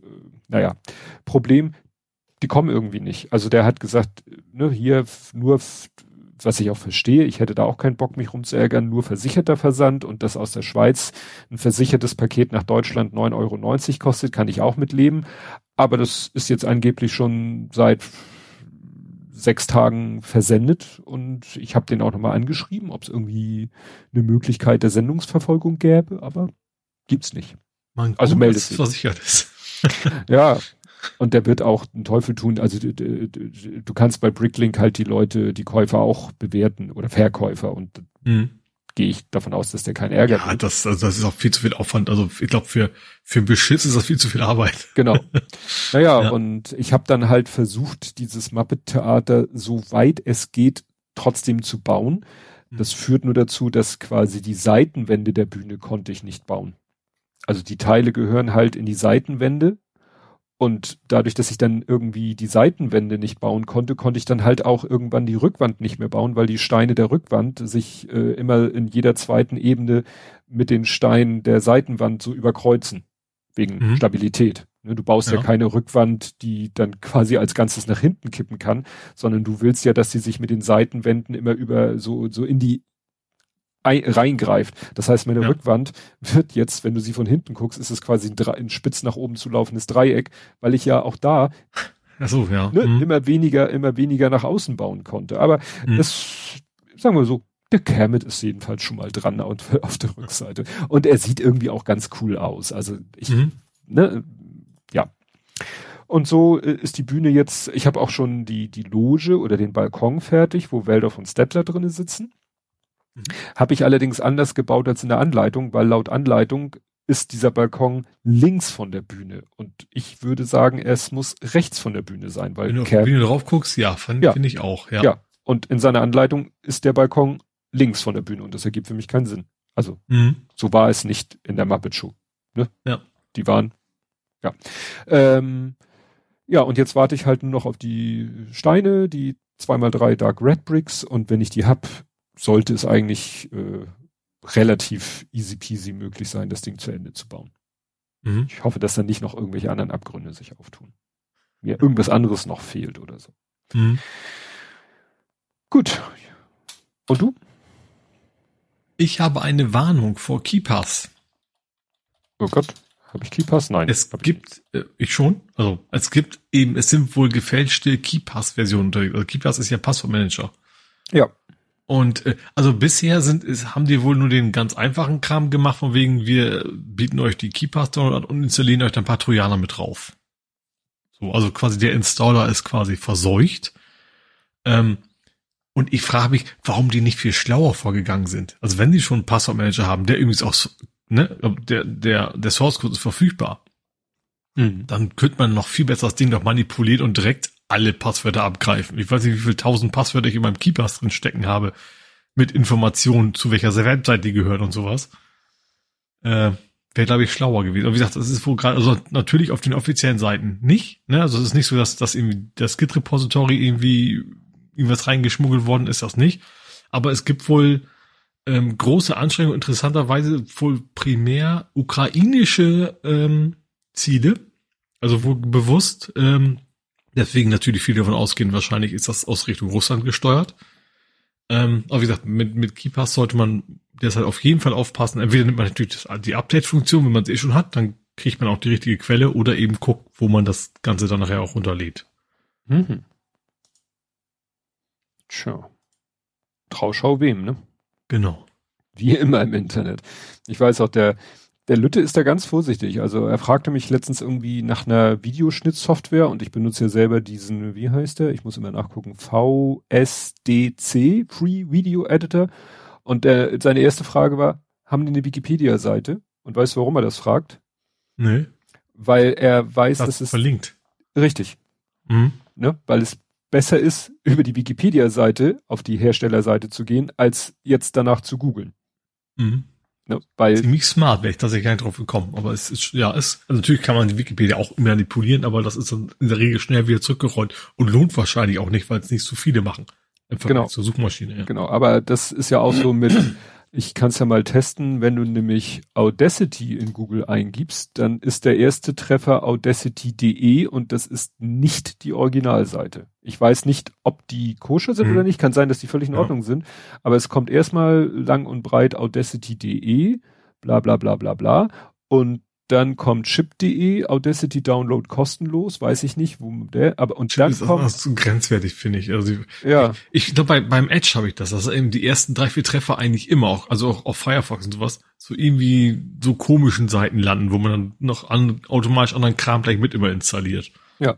So, und ja. am untersten Rand auf meinem Bildschirm ist dann audacityteam.org. Und das mhm. ist die richtige, also wirklich die, und wenn du auf den Wikipedia-Artikel gehst von Audacity, steht da äh, in dem Kasten rechts unten audacityteam.org. Und da, da, da weißt du dann, dass du auf der absolut richtigen, echten Originalseite bist. Also da müssten die schon gehackt werden, dass du dir da irgendwelchen mhm. Schrott runterlädst.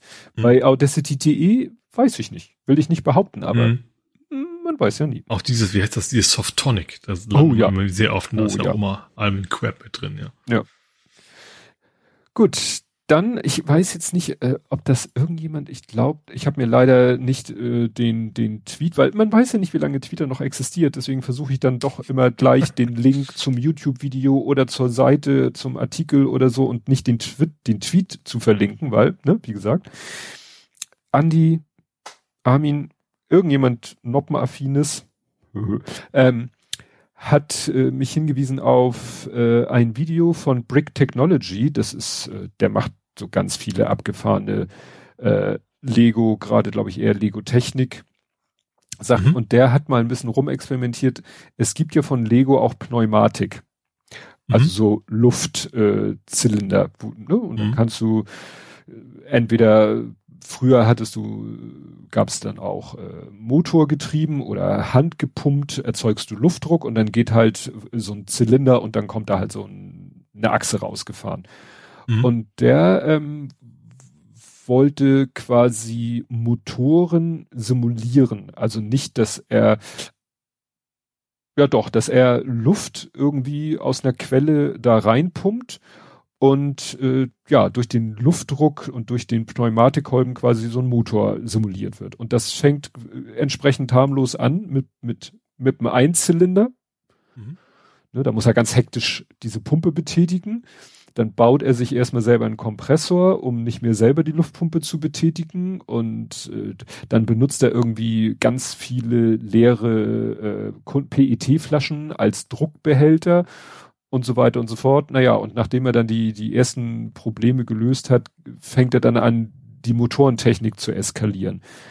Und äh, sagen wir so, äh, er, macht dann eigentlich einen Ritt durch die gesamte Motorentechnik äh, rein, äh, ja, V, äh, also Zweizylinder Reihe, Zweizylinder V, äh, ich glaube noch geht er noch mehr in Reihe. Hier sind zwei in Reihe. Dann hat er drei in Reihe, dann hat er irgendwann vier in Reihe, dann hat er irgendwann äh, V6. Mhm. Dann, was kommt, also ich kann ja einfach mal hier die Kapitel, der hat schöne Kapitelmarken. V, äh, V6, V8, R12. Mhm. R12 ist so ganz flach im Winkel, also fast mhm. schon liegend. Und am Ende noch Experiments und ganz am Ende macht er einen Sternmotor. Mhm. Also ganz abgefahren, ne? Ja. Und, und alles aus Lego-Technik und äh, alles mit Luftdruck. Das ist nachher totales Chaos, diese ganzen Schläuche, die er benutzen muss, um das alles miteinander zu verbinden. Ja, ja klar. Und damit äh, auch immer zur richtigen Zeit äh, der Luft äh, Druck an der Explosion an den, passiert. Ja, ne, die, die, die muss ja auch immer an der richtigen Stelle zur richtigen Zeit und also es ist es ist echt echt abgefahren, muss ich sagen. Also es ist äh, einmal Lego spannend und auch Motorentechnik spannend. Mhm. Gut. Ich habe noch einen. Hau rein. Ich habe, es gibt eine neue Warnfunktion im Google Play Store. Mhm. Und der Google Play Store finde ich tatsächlich relativ pfiffig ähm, oder hilfreich einfach. Ähm, der warnt jetzt vor Apps mit schlechter Performance. Oh. Der misst ja im Hintergrund ständig von wegen sagt, oh, bei dieser App ist plötzlich bei ganz vielen Leuten das Smartphone auf 80 Prozent hochgegangen oder sowas oder der Akku leer gedraint. Ähm, schönes Englisch gerade von. ähm, leer gelutscht. Auf jeden Fall, äh, ja, warnt, warnt die, der Play Store jetzt wohl für Apps, die eine wirklich schlechte Performance haben und zwingt damit wahrscheinlich auch Leute, besseren Code zu produzieren. Hm. Na gut, wir haben ja die, die Telemetriedaten, kriegen sie genau. wahrscheinlich von, von den Handys. Äh, ich vermute mal oder hoffe mal. Das Betriebssystem ist ja auch von Ihnen, also ja. ist wahrscheinlich nicht so schwierig. Ja, ja wahrscheinlich äh, Frage ist, ob man da irgendwann mal irgendwo explizit seine Zustimmung erteilt hat, dass die Daten da rausgehen dürfen und, oder ob das nicht, in Play Store AGBs steht. Was ich auch gut finde, man kann als, als Entwickler kann man sich sozusagen seine eine Konsole anzeigen lassen, wie gut denn meine App so im Schnitt hm. bei den Leuten funktioniert. Das ist auch interessant. Analyse, ja. Das ist auch nicht schlecht. Ja, und weil wir noch nicht genug haben, landen wir nochmal bei Mastodon, nämlich bei den äh, soziale Podcasts habe ich genannt, weil der äh, Monoxid, der der der Easy, also der Christian Bittner, nee, der glaube ich nicht, Ralf Stockmann und ein anderer Ralf mhm. noch, die äh, haben so haben sich so gefunden auf Mastodon und haben gesagt so Mensch, der eine sagte, Mensch, ich habe noch Podcast mit S podcasts.social. Ich habe hier die URL, also die Domain, habe ich noch mhm. rumliegen. Wäre doch eigentlich geil, wenn man eine Instanz für Podcasts machen würde. Ja, ich habe mich echt was, was das nicht, also jetzt, ich, ich habe es auch gesehen sofort mhm.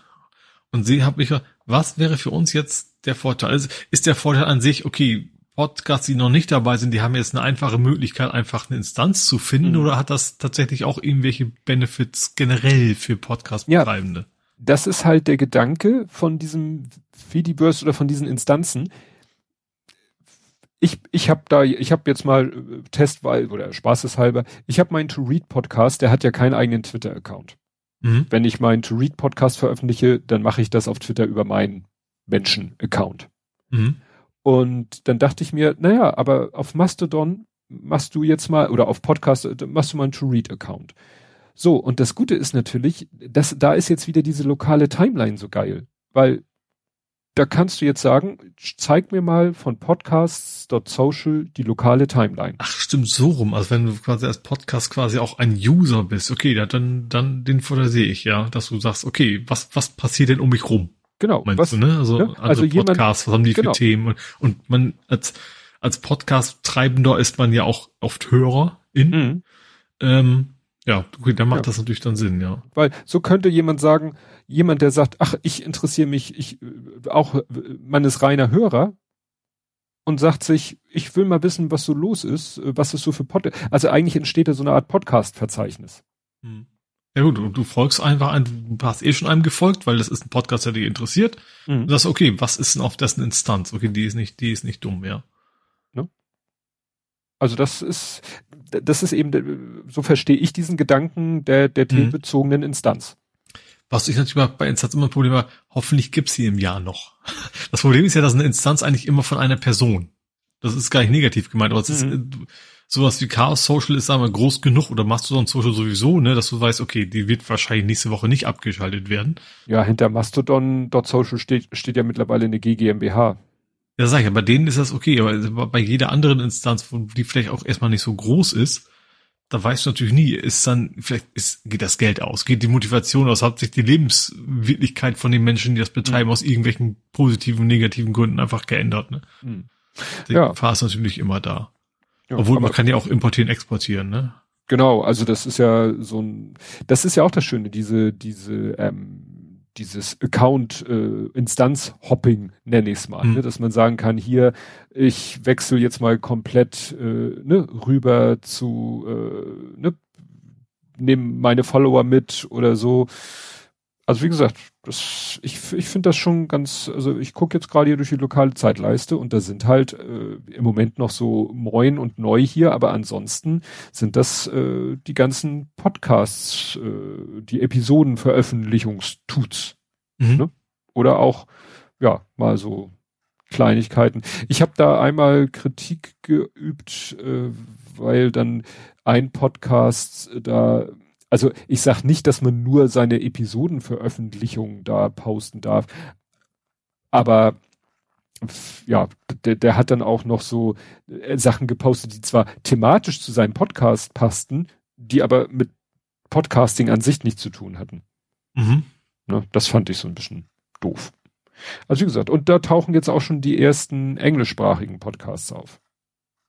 Mhm. Und doch, ich, ich gucke gerade, das Verzeichnis also ist schon fünf Seiten groß. Ja, das es ging schon ganz schön, ganz schön gut ab.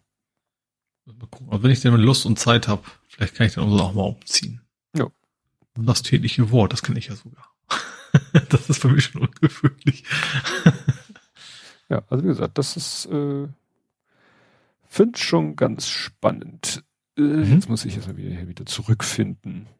Äh, das, genau. aber, das machst du doch, wenn du immer draufklickst, dann machst du jedes Mal ein neues Fenster auf. Das finde ich ein bisschen nervig ab und zu. Weißt du, wenn du auch gerade wenn du eine Person was willst, dann macht er ein neues Fenster auf, bei dem du plötzlich nicht mehr angemeldet bist. Ja, ja. Das, das nervt ab und zu so ein bisschen. Okay, ähm. Ich bin nerdig durch. Ja, ich, ich hau jetzt noch mal so ein paar Sachen hier im, im Schnellverfahren raus, sozusagen wieder die, die Kurznachrichten. Ähm, äh, Dali für Selfies. Ähm, äh, es gibt jetzt, ich, ich glaube, das eine ist eine App, das andere ist eine Website. Das ist jetzt sozusagen der neue heiße Scheiß.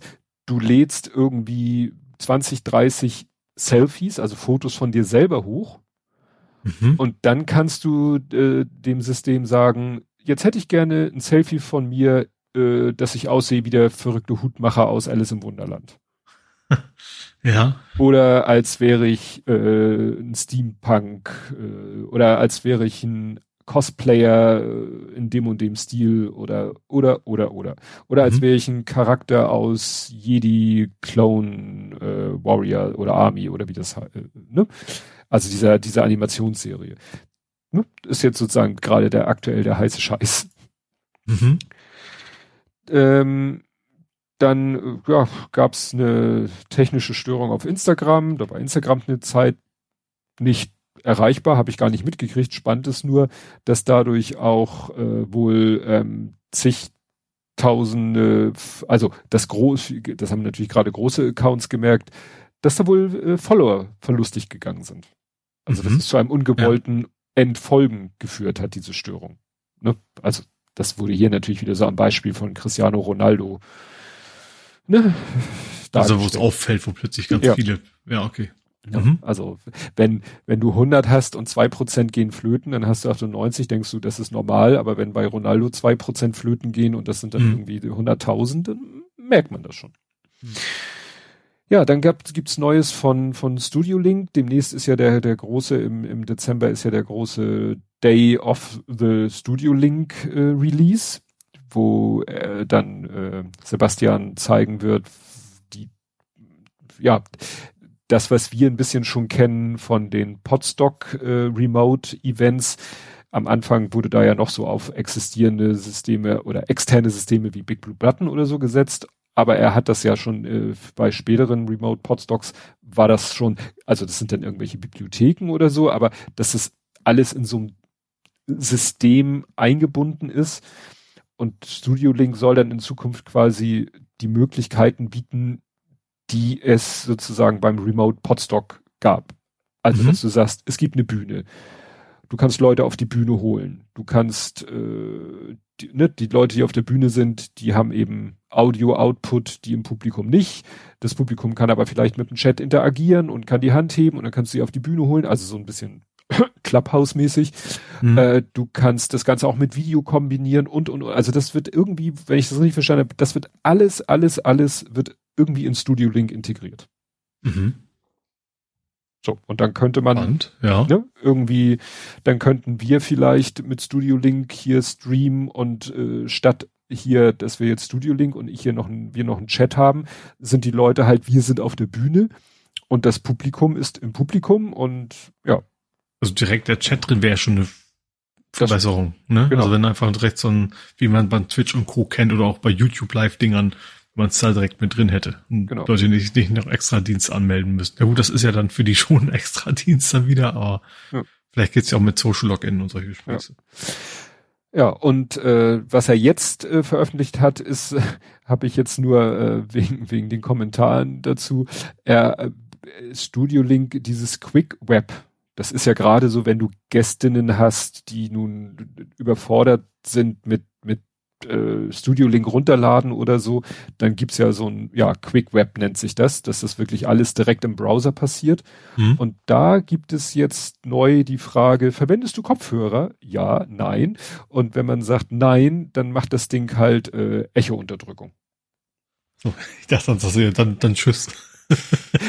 das hatte hier jemand geschrieben. Wir haben unsere, wir haben Mindestanforderungen. genau äh, hier im Sendegate hatte Simon Dückert geschrieben, Feature Request, wenn jemand auf Nein, ich benutze keinen Kopfhörer klickt, schließt sich das Fenster und leitet auf eine Seite weiter, die erklärt, warum man auf jeden Fall einen Kopfhörer verwenden soll. Noch besser so ein, so ein, so ein, so ein Affiliate-Link zu, zu Thomann. Zu Thomann oder so, ja. ja, das, also der, der Gag wurde hier auch schon äh, gemacht, aber ja, es ist ja so. Manchmal hast du ja nun mal Leute, die haben nun mal keine Kopfhörer Vielleicht oder sind sie auch Headset. mit dem Smartphone unterwegs oder sowas sogar. Ne? Ja, selbst da kannst du ja läuft. was anschließen. Also ne? Aber wie gesagt, ja. ist ja besser, du hast diese Option, dass man sagen kann, ich habe keinen Kopfhörer und dann macht er halt Echo äh, Suppression oder wie sie, also Echo-Unterdrückung. Genau. Echo-Unterdrückung, genau. Unterstützung von GästInnen ohne Kopfhörer, genau. Und das ist ja wieder ein bisschen äh, Code, den, den das System dann äh, ja bieten muss, mhm. damit das geht.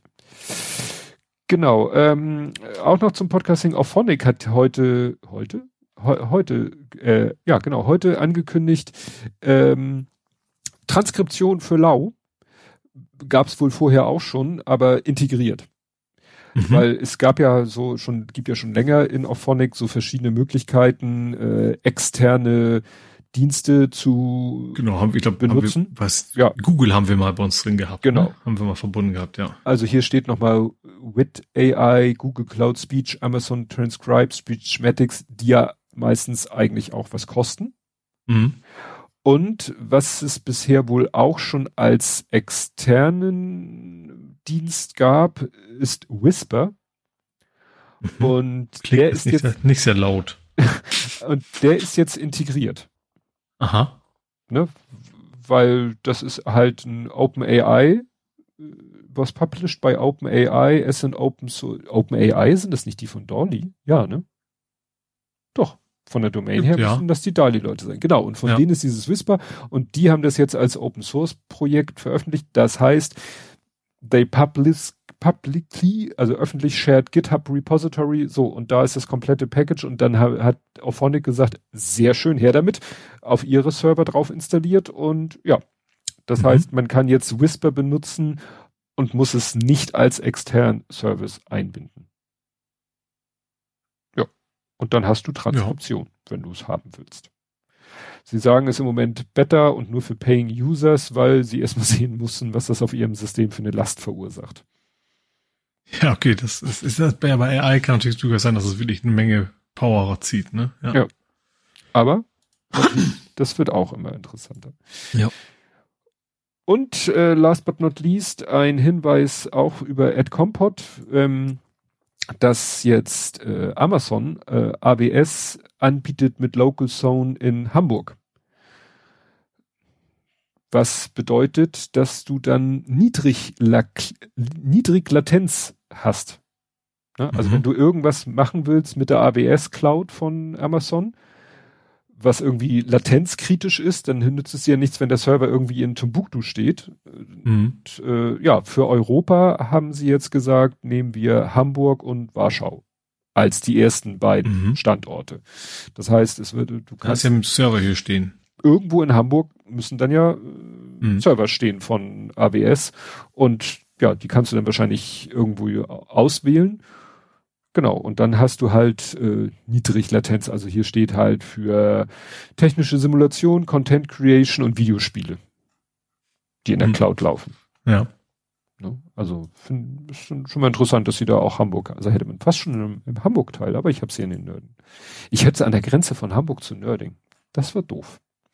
Das kam aber auch ganz kurzfristig hier rein. Kommen wir zu Spiele, Filme, Serien, TV und Literatur. Mhm. Und da habe ich auf der anderen Seite, würde ich sagen, weil es äh, auch ein bisschen ins Nerdische geht, äh, ich habe Nerdic Walking gemacht. Und zwar äh, ich finde diese Wortschöpfung sehr schön. ähm, ich habe vor vor langer langer Zeit habe ich schon mal zugeguckt, wie Volker Dohr The Hunter gespielt hat und äh, vor relativ kurzer Zeit hat El Spotto das gespielt. El Spotto sagt ja auch was, ne? ist der hier vom Sunday Morning Podcast, da mhm. dazu. Und, ähm, und ich glaube, dann hat El Spotto gespielt und der Zweikatz äh, hat sich dann dazugeschaltet und haben sie irgendwie Multiplayer gespielt. Und da habe ich das Spiel dann nochmal gesehen und dachte, ach, irgendwie sieht das doch wirklich ganz interessant aus. Es geht einfach darum, du bist ein Jäger, also deswegen der Hunter. Mhm. Und äh, da gibt auch mehrere Varianten von. Das heißt, die, die Variante, die, um die es mir geht, heißt Call of the Wild. Mhm. Ja, und es ist halt so ein, ja, First-Person-Shooter klingt jetzt fiese. Ja, letztendlich bist du, ist es ein First-Person-Shooter, aber du gehst halt auf die Jagd. Mhm. Also der Gegner schießt quasi nicht zurück. Ja, aber der Gegner ist schon, kann auch gefährlich sein. Also da gibt's auch Bären und Elche und wenn du die nicht zeitnah. Du sitzt also nicht einfach im Hochsitz Nein, und wartest an der ja, kommen, sondern. Theoretisch kannst du es machen, aber dann mhm. ist, äh, weiß nicht, wie groß die Wahrscheinlichkeit ist, dass du was vor die Flinte kriegst also ich bin jetzt das erste, die ersten anderthalb Stunden, nein, fangen wir mal an, weshalb es an der Grenze zu Nerding ist. Ich bin erstmal fast wahnsinnig geworden, weil ich es nicht geschafft habe, auf Anhieb das äh, über OBS äh, zu streamen. Mhm. Weil das ist, bei mir ist es Steam, achso, was ich übersprungen habe, es gab das letztens für ein Apple und ein Ei für 5,99 und da habe ich es mir geschossen. Haha, wie passend mhm. gespielt. Deswegen habe ich das jetzt und ich habe mir gedacht, ach, das werde ich dann mal so spielen. Ähm, der Hendrik habe ich mitgekriegt, der hat's auch, der spielt's auch. Wir werden es vielleicht irgendwie mal versuchen, gemeinsam zu spielen, Schrägstrich Stream. Und wie gesagt, ich wollte dann streamen. Es waren auch relativ viele Leute, haben zugeguckt und, und im Chat waren auch ganz schön was los. Und dann äh, war, wurden die Zeuge, wie ich glaube ich 20 Minuten versucht habe, dieses Spiel so zum Laufen zu kriegen, dass es äh, auch gestreamt wird. Mhm. Weil ich habe dann einfach, ich mache das in OBS, ich mache es mir dann einfach, ich sage einfach hier Bildschirm 2, einfach den Bildschirminhalt. Den will ich streamen. Mhm. Und das funktioniert normalerweise wunderbar, aber immer wenn ich das Spiel aufrief, also wenn ich es zum Beispiel ne, aufrief, dann habe ich es hier vor mir gehabt, aber auf dem anderen Monitor sah ich das in OBS nur schwarz. Mhm. So, und der Chat sagte, ja, wir sehen schwarz. Ja. Also mich als äh, ne, mich als unten in der Ecke eingeblendet davor. Mhm, aber das Hauptding aber das quasi, so, ja. wenn ich dann wieder OBS angeklickt habe, dann hat sich das Spiel wieder minimiert.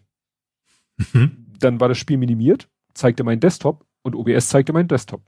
Mhm. Wenn ich das Spiel wieder maximiert habe, wurde OBS wieder schwarz. Also irgendwie Speicher, Fenster, Grafikspeicher Und dann habe ich gedacht und überlegt und hin und her. Dann habe ich versucht über Fenster, man kann ja auch Fenster übertragen und dies und jenes. Und irgendwann fiel mir dann ein, ah, es gibt in, in, es gibt in Steam diesen Big, Big Screen Modus. Mhm, ja, Oder, ja ne? Der ist quasi fast das gleiche, was eben auch das Steam Deck macht. Genau, da ist nämlich jetzt ein Update auch für Steam rausgekommen, wo sie sagen, die, dass die Oberfläche von diesem Big Screen äh, oder Big, Big Picture, Big Picture Modus ja, genau. mhm. vorbereitet wurde für Steam Deck. Mhm. Weil es dem demnächst und so weiter. Und das äh, ist halt so, da macht er jetzt nicht dieses komische, dass du unten in der Taskleiste die Anwendung hast und dann maximierst du sie und dann holt sie sich irgendwie, dann ist sie maximiert, aber vielleicht nur so pseudo-maximiert, sondern im Big Picture Modus da holt er sich halt den Bildschirm und sagt, mhm. das ist meiner. Mhm. Und damit hat's dann funktioniert. Also als ich dann da über diesen Big Picture Modus, als ich da dann das Spiel gestartet habe, da lief es dann auch in OBS. Dann habe ich, und dann hat äh, der Hendrik nämlich sich angeboten, weil er schon ein bisschen mehr Ahnung hatte als ich, äh, äh, hat er angeboten, mir Tipps zu geben, aber damit er dann nicht über den Chat und so, haben wir dann per Studio-Link uns zusammengeschaltet. Ich habe den Ton äh, mit rausgehauen, damit die, die Zuschauenden ihn auch hören und ich nicht mit, mit dem Nichts mhm. rede. Ja, und dann hat er mir erstmal so, dann sind wir erstmal durch die Einstellung gegangen, weil die sind, äh, ich habe es nun auf Deutsch, äh, mein System und das Spiel und da waren dann einige Optionen so ein bisschen, weißt du, so bla bla bla, deaktivieren ein aus. Mhm. Wo du sagst so, okay, was bedeutet jetzt ein, was bedeutet aus im Kontext mit deaktivieren oder einblenden, ausblenden, ein, aus, also es ist völlig bescheuert. Und zwei Optionen, einmal so manuelles Nachladen und nochmal manuelles Nachladen. Und ich hatte mir das schon so gedacht und er hat es dann bestätigt, das eine ist Nachladen, wenn die Munition alle ist und das andere ist gar nicht Nachladen, sondern Durchladen. Mhm. Ja, also auch falsch, einfach schlecht übersetzt. Naja, und dann bin ich halt da durch die Gegend getigert und äh, ja, bin erstmal nur so rumgelatscht, äh, verschiedene Orte, dann gibt's so Hütten, also so Jagdhütten, wenn du die erreichst, dann kannst du später von einer Jagdhütte zur nächsten schnell reisen. Und ja, ich habe leider einen Fehler mit am Anfang, da wo ich gespawnt bin, ist in Sichtweite gleich irgendwie ein Hirsch gewesen. Mhm. Und ich so, oh geil, einfach blind eine Waffe, die ich im, in meinem Inventar hatte, genommen. Sie rausgeholt. Nein, einfach zack, angelegt, gezielt, geschossen. Ich habe ihn mhm. auch getroffen, aber äh, nicht ganz schlecht. Also sage ich mal, in, nachdem ich abgedrückt habe, hat äh, Hendrik gesagt, ja, mit dem Mausrad hättest du noch ranzoomen können. Mhm. Ja, also ich hatte ein, äh, ich hatte ein Visier drauf äh, und, und da hätte ich noch ranzoomen können und dann hätte ich wahrscheinlich noch besser zielen können weil du musst ja auch Luft anhalten und solche Geschichten. Naja, und äh, dann, äh, da hätte ich vielleicht ein bisschen Ruhe bewahren sollen, dann hätte ich vielleicht gleich meinen ersten ordentlichen Treffer gelandet, weil für äh, erlegte Tiere kriegst du halt die Ingame-Währung und dafür kannst du wieder andere Sachen kaufen. Und ich mhm. bin halt noch blank. Mhm. Also bin ich dann, also ich bin dann weitergegangen. Ich musste dann die Grafikqualität noch ein bisschen runterschrauben, weil es war so auf Ultra. Und also wenn ich dann gesagt habe, gehen, das war dann, also, dann kannst du auch laufen. Laufen war dann, was man eigentlich als gehen betrachten würde. Mhm. Und dann habe ich erstmal in den Einstellungen von Ultra auf hoch runtergeschaltet und dann ging es. Dann war die Kamera flüssiger und dann ja. war Gehen, Gehen und Laufen war zügiges Gehen. Also das war jetzt nicht Sprinten oder Joggen, aber schon ein bisschen zügiger Gehen. Mhm. Naja, und dann bin ich einfach mal ein bisschen durch die Landschaft gegangen und währenddessen hat Hendrik mir noch alles Mögliche erklärt über dies und das und Waffen und dass es, dass man so verschiedene Gebiete erschließen kann und dann siehst du irgendwie vor dir werden Spuren angezeigt, dann kannst du E drücken, dann zeigt er dir an, in welche Tier, Richtung sich das Tier bewegt hat. Zum Beispiel da, wo ich den geschossen habe, da war ein Blutfleck und dann konnte mir das Spurenlesen sagen, äh, was weiß ich, leichte Verletzung. Mhm. So nach dem Motto, ist es unwahrscheinlich, dass der 20 Meter läuft und dann tot umfällt, weil dafür habe ich zu schlecht getroffen. Mhm. War jetzt auch erstmal nicht mein Ziel aber irgendwann, also man findet Ganze dann. Ganze Wald voller verletzter Tiere. ja, stimmt. Das könnte natürlich passieren. Naja, und äh, das war jetzt so einmal erstmal so ein bisschen die Gegend erkunden, weil du schaltest dann auch die Karte frei. Also ne, erst ist alles so im Dunkeln und wenn du dann da dich hinbewegst oder auch auf so ein Aussichtspunkt sozusagen. Genau.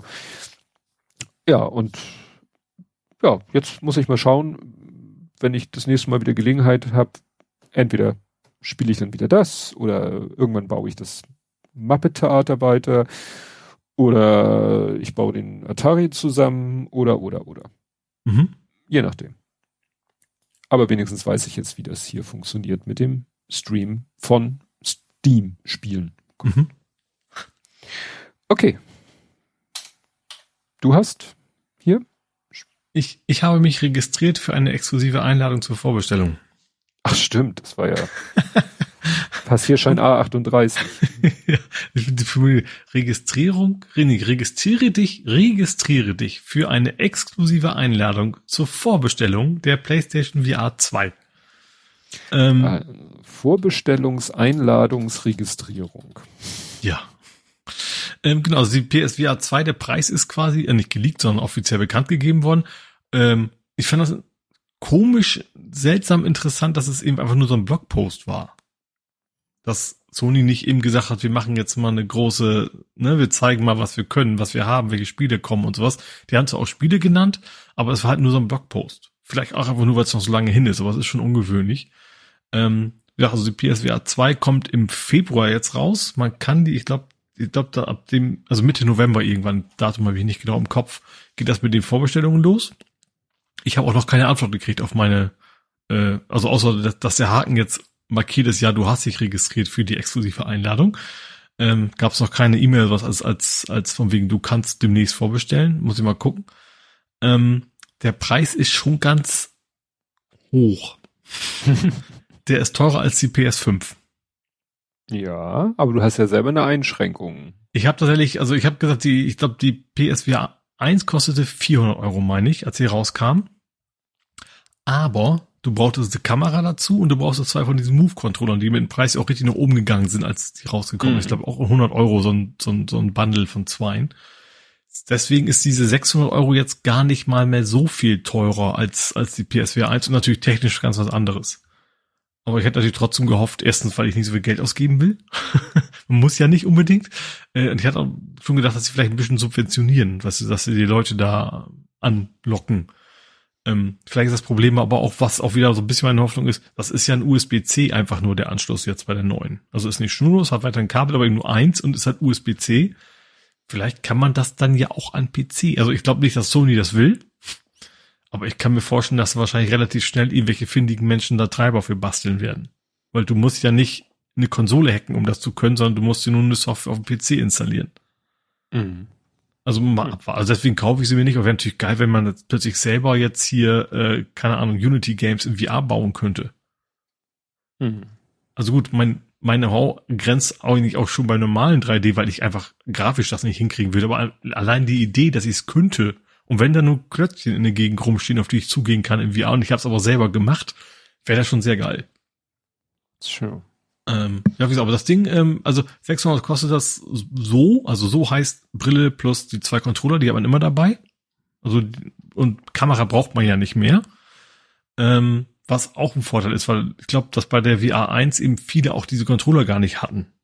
Das, was dann auch so ein bisschen so den Markt ein bisschen kleiner gemacht haben. Ne? Also von wegen, ich habe jetzt 400 Euro ausgegeben und gut, dann spiele ich halt die Spiele mit, mit dem Gamepad, was dann aber eben bei weitem nicht so immersiv war, sage ich mal. Und das mit diesen, wie heißen die? Orbcon? Auch die heißen ja, die heißen auch Sense, irgendwas mit Sense. Also wie, wie das Gamepad, so ähnlich. Ähm, genau, für 50 Euro mehr gibt's dieses Horizon gleich mit dabei. Und man kann sich noch eine Ladestation für 50 Euro kaufen. Also die sind halt, ich weiß gar nicht, wahrscheinlich auch USB-C, die, die, diese Handcontroller und die kann man halt an USB-C aufladen oder eben, wie es bei den Controllern auch so gibt es quasi eine Docking Station dafür. Hm. Äh, ja, die Spiele, die sie vorgestellt haben, wie das, was ich sehr interessant fand, das ist, ähm, auch wovon, ich glaube, es gibt schon auf der Quest, Cities Skylines VR. Cities Skylines hm, finde ich ja, ja ganz cool. Ich frage mich aber echt, ob das in VR einfach es ist halt, ne, so ein, so ein, so ein Strategietitel ist, glaube ich, im VR nicht einfacher. Ist, ist vielleicht ganz interessant, von oben auf die runter zu gucken, aber wie es bei den Spielen ist, du scrollst relativ viel hin und her, ne, zoomst rein, gehst von Punkt A nach Punkt B weit weg. Ob das in VR besser funktioniert, glaube ich ehrlicherweise nicht. Ähm, was ich aber tatsächlich an, an Spiel sehr spannend fand, war wie Switchback VR. Das ist, wird wahrscheinlich so eine Hassliebe. Ich weiß gar nicht, ob ich es mir holen werde. Also das ist der Nachfolger von Wash of Blood. Wash of Blood war Ah, das mit der Achterbahnfahrt. Genau, mit der Achterbahn. Also Achterbahn-Games in VR sind eigentlich immer kacke, kann man nicht anders sagen. Also diese reinen Achterbahn-Spiele, das ist so das Erste, was man probiert und dann, da kriegst du eigentlich nicht wirklich mit, was VR so ausmacht, finde ich. Also ist zwar zum ersten Angucken ganz nett, äh, aber du kriegst dann auch schon mal bei denen, wo du schnell dann doch schnell mit dem Magen, finde ich, wenn du dann plötzlich hoch und runter jagst, wie so ein, so ein Irrer.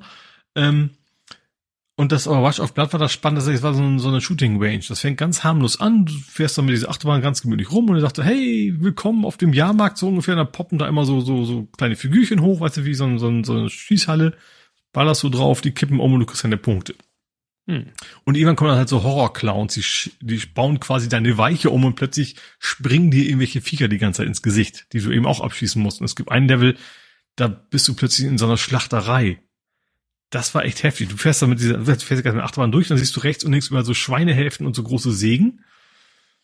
Und ja, also ist natürlich nicht hübsch, aber du fährst halt lang und auf einen Schlag gehen alle Maschinen auf einmal an und die, die Schweine fangen an zu quieken und fangen mm. eine Lautstärke. Ja dass du auf mich. einmal das, das Herz jagt. Das war der Punkt, wo ich dachte, okay, der, bei nächsten Level gucke ich mir nicht mehr an. Das war echt so, dass mein Herz so dermaßen. Ich hatte eigentlich damals auch noch keine Blutdrucktabletten genommen, vielleicht daran, wo ich dachte, okay, nee, also weiter schaffst du es nicht. Du hörst jetzt auf, das, das rast dir zu doll, das Herz. Lass mal sein. Also es war einerseits sehr geil, ist aber andererseits eben auch so dermaßen, oh.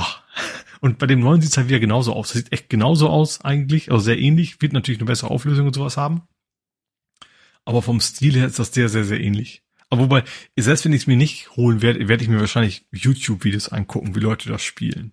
Stimmt, kann man ja auch das machen. Das ist wahrscheinlich wieder. Es gab auch im Alten schon so, wo du dann, wo die das dann die Brille Leuten aufgesetzt haben und denen eben auch nicht gesagt haben, worum es geht, die auch nur dachten, ach, jetzt kommt eine lustige Achterbahnfahrt. wo dann, glaube ich, auch Freundschaften, vielleicht sogar Ehen zerbrochen sind dabei, das weiß ich nicht. Äh, ja, da habe ich dann schon Lust drauf. Bin mal gespannt. Also ich dachte, also vorbestellen möchte ich, wenn ich es hinkriege. Ähm, aber das war also, also nicht zu jedem Preis, aber dass ich es bei halbwegs normalen Preisen tun würde, war mir eigentlich klar. Und natürlich will ich dann No Man's Sky, das ist ja schon angekündigt, will ich auf jeden Fall halt spielen. Was mich so ein bisschen noch nicht weiß, ist halt so Sachen wie Beat Saber. Ob das mhm. auch, also wäre verrückt, wenn nicht. Das Problem ist nur, Beat Saber gehört mittlerweile zu Meta, die Firma. Und das ist natürlich Konkurrenz zu Sony im VR-Bereich mhm. jetzt. Da muss man mal gucken, ob, ob das überhaupt noch kommt.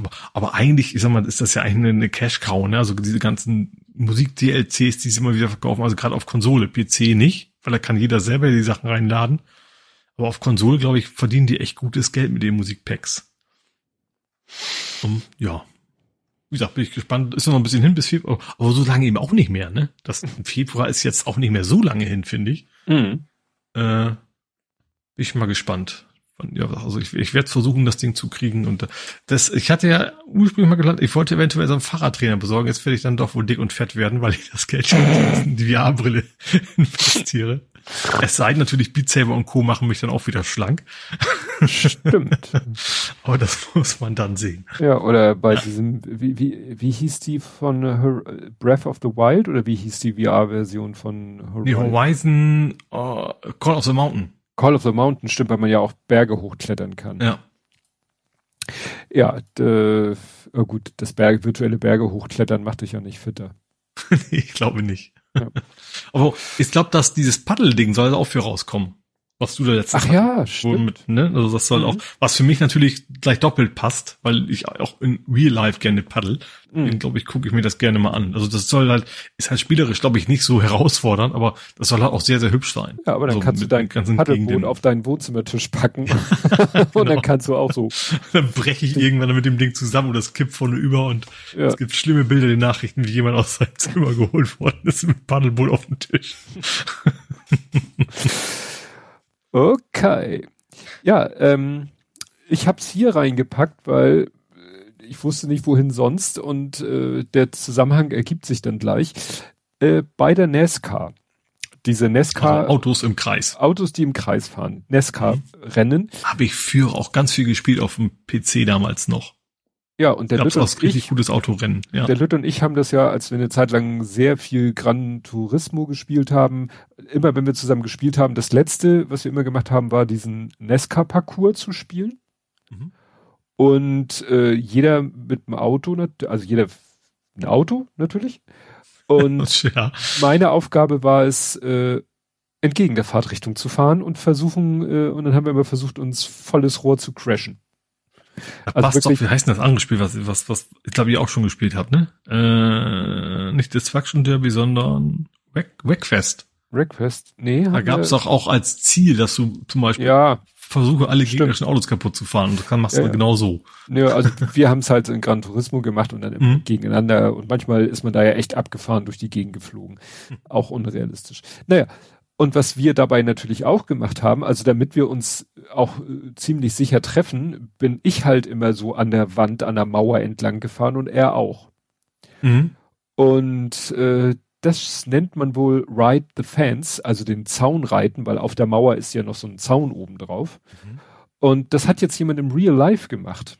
Das war nämlich so, dass es war ein Nesca-Rennen, es war die letzte Runde und er lag zu weit hinten, um sich für das nächste Rennen oder für das Finale oder whatever zu qualifizieren. Er war irgendwie, ich sag mal, Achter und er musste Fünfter werden.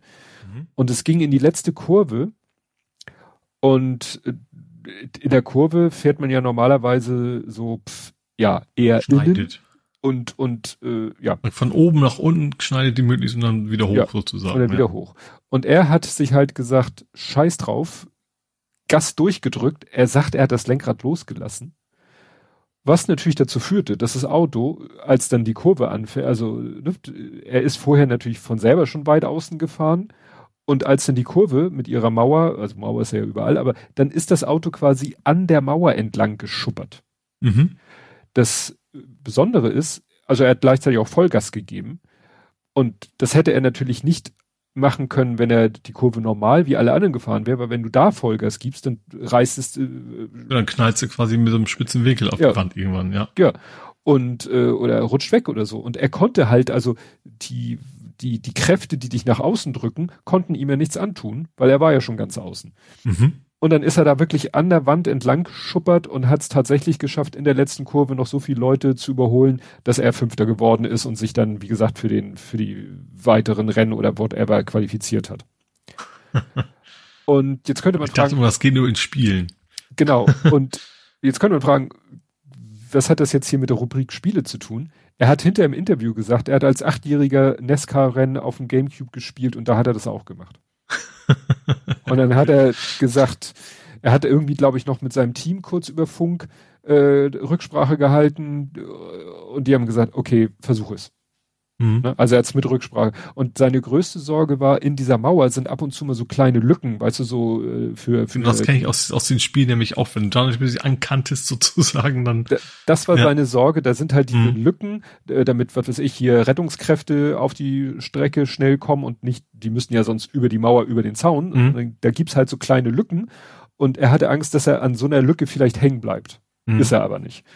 Und also das Ding war halt, also es tauchten dann Videos auf aus allen möglichen Perspektiven von außen und dann äh, gab es einen Videoclip, wo alle Inboard äh, Inboard Kameravideos zusammengeschnitten waren, inklusive Funk, mhm. wo, wo die Leute dann sagten, was zur Hölle passiert hier gerade?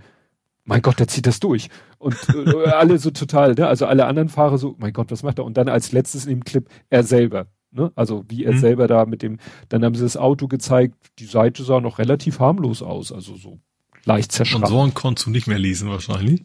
Ja, also es sah, war relativ harmlos und es war auch nicht so, dass er jetzt Funken das, das, das wird manchmal wohl auch ein bisschen falsch dargestellt, so aus Film. Weißt du, wenn ein mhm. Auto irgendwie an der Wand entlang fährt, das dann ja, wohl Funken. Weil es kein Metall ist, ne? Das ja, stimmt. Die haben ja, ja, die haben ja da mir so, so. Beton. Naja, jedenfalls äh, hat er es so geschafft. Und er sagte, mhm. wie gesagt, weil ich das als Achtjähriger auf dem Gamecube gemacht habe, dachte ich mir, mach das doch mal in echt. Mutig. Und es haben alle gesagt, es, es kam, es, der, der ist, die sind ja teilweise das nicht vollberuflich oder, oder vor seiner Karriere oder wann auch immer. Jedenfalls wurde gesagt, er, oder er ist auf einer Melonenfarm aufgewachsen, haben alle gesagt, ja, Balls like lemons, nicht, nicht Balls of Steel, sondern Balls like lemons. Gut. Melodien für Melonen. Genau. Was hast du noch in dem Sektor? Ich habe geschaut, im Westen nichts Neues. Stimmt, das habe ich sofort erkannt an deinem Tweet, weil der Große erzählt hat, dass er den auch, ich glaube, äh, angefangen hat zu gucken. Er hat glaube ich, noch nicht zu Ende geguckt, aber er hatte den Anfang geguckt und er hat so am, am Frühstückstisch genau das gleiche gesagt wie du, dass er das eben so krass fand, wie damals die Leute so siegesicher Weil natürlich ist das, ist, das, ist das ein Film, keine Dokumentation, aber ich, ich glaube diesen Part dem Film. Ja. Das ist ja auch nicht das erste Mal, dass man sowas äh, in dieser so zumindest so aufbreitet. Aber eben, dass diese jungen Kerle, sag ich mal, in Deutschland so begeistert waren, in den Krieg zu ziehen und in haha, in einer Woche sind wir in Paris. So. Mhm. Wo die quasi sogar heimlich von wegen, äh, die Eltern wollten das nicht und haben dann selber unterschrieben und solche Späße. Mhm. Ähm, und ja, ich fand das so krass, dass irgendwie so, so, so eine Riesenmenge von, von jungen Leuten da, da richtig scharf drauf waren, jetzt in den Krieg zu ziehen. Und natürlich wussten die nicht, was auf sie zukommt, aber selbst wenn man es nicht weiß, dann, und selbst wenn man glaubt, man hat das in der Woche ist das erledigt, dann musst du ja trotzdem auf Menschen schießen. Das ist ja mhm. deswegen trotzdem noch nichts Tolles. Selbst wenn das so gut durchgehen würde, wie man dieses gehofft und erwartet haben. Da fand ich schon krass. Also wie, wie, ja, und äh, der, also der Film an sich, ich sag, das, der Roman ist ja uralt, ne? Mhm. Ist, äh, und das wurde ja auch schon mal verfilmt. Ich kenne das Original nicht, muss ich gestehen. Ähm, sondern eben nur jetzt diese Neuauflage. Und du siehst halt so ein, so ein, so ein, so ein Deutsch, also primär so einen deutschen jungen Soldaten, der, ähm, das fängt relativ schnell an mit, erstens relativ schnell an, also erstens vor wegen, juhu, also man hatte so ein bisschen anfangs das Gefühl wie Starship Troopers, so ungefähr. Mhm. Natürlich ohne den ja. Comedy-Einschlag, logischerweise. Mhm. Ähm, und dann hast du sie ähm, relativ an, da hast du sie wirklich an, an der Front gesehen, wie dann eben quasi um die, die Menschen sterben. Und dann auch fand ich interessant, relativ lange so die, die Einöde, weißt du, erstens sie, haben sie, hoffentlich überlebe ich den Scheiß und dann haben sie erstmal einen Monat lang quasi nur rumgegammelt, weil sie nicht wussten, was sie zu tun hatten. Und ähm, ja, dann ging es eben auch so, ja, was hat sich das ein bisschen normalisiert, dann, dann gab es eben auch für die, die Verhandlungen und dann ist kein Spoiler, dass Deutschland das Ding nicht gewonnen hat. Das geht am Ersten Weltkrieg. Ähm, aber was ich tatsächlich auch krass fand, so dass die, das ah, krass, irgendwie auch erwartungsgemäß. Diese, diese Heeresführung, weißt du, sie sitzt da gemütlich in irgendwelchen Schlössern und, und beschmeißt ihre Hunde quasi mit Entenkeulen, dass sie was zu fressen haben. Wenn die Leute quasi da im Graben sitzen und gar nicht, also auch, auch vom Essen her und kann aber nicht wissen, wie sie über die Runden kommen. Und die in den Schlössern entscheiden dann so, ach, die schicken wir jetzt da nochmal hin. Äh, und ähm, auch, ach ja, bekannte Schauspieler habe ich eigentlich nur Daniel Brühl erkannt. Der ist hm. aber auch jetzt keine wirklich große, der ist, der ist quasi so ein, so ein, so ein Chefvermittler, der quasi die, die Friedensverhandlungen oder eigentlich ja, äh, nicht Friedensverhandlungen, sondern Waffenstillstandsverhandlungen quasi unterschreiben sollte. Der war aber nicht, nicht wirklich, fand ich in dem Sinn auch gut, weil er als Gesicht einfach zu bekannt ist. Also das, dann hätte man gleich Daniel Brühl einfach die ganze Zeit gesehen, finde ich, und nicht, nicht die Aktion, die da passierte. Ähm, aber wie gesagt, dann gab es diese Friedensverhandlungen und Deutschland hat natürlich alles angenommen, was wir hatten ja keine Wahl. So, und dann war irgendwie noch elf, elf Minuten bis, bis zum Friedens und da hat der Typ da, der das Ganze, der, der Chef-Militär-Typ, der gesagt, und jetzt, elf Minuten vor Schluss, schicke ich euch nochmal los. Ihr rennt jetzt nochmal auf die Franzosen zu. Mhm. Also alle waren schon am Feiern, juhu, wir kommen nach Hause und dann, und auch da sind die, also da war die Begeisterung nicht mehr ganz so groß, sag ich mal, aber da haben die dem Befehl auch gefolgt, wobei die Alternative auch wahrscheinlich gewesen wäre, dann wirst du halt von ja, uns erschossen, so nach dem Motto. Erschossen, genau. Ne?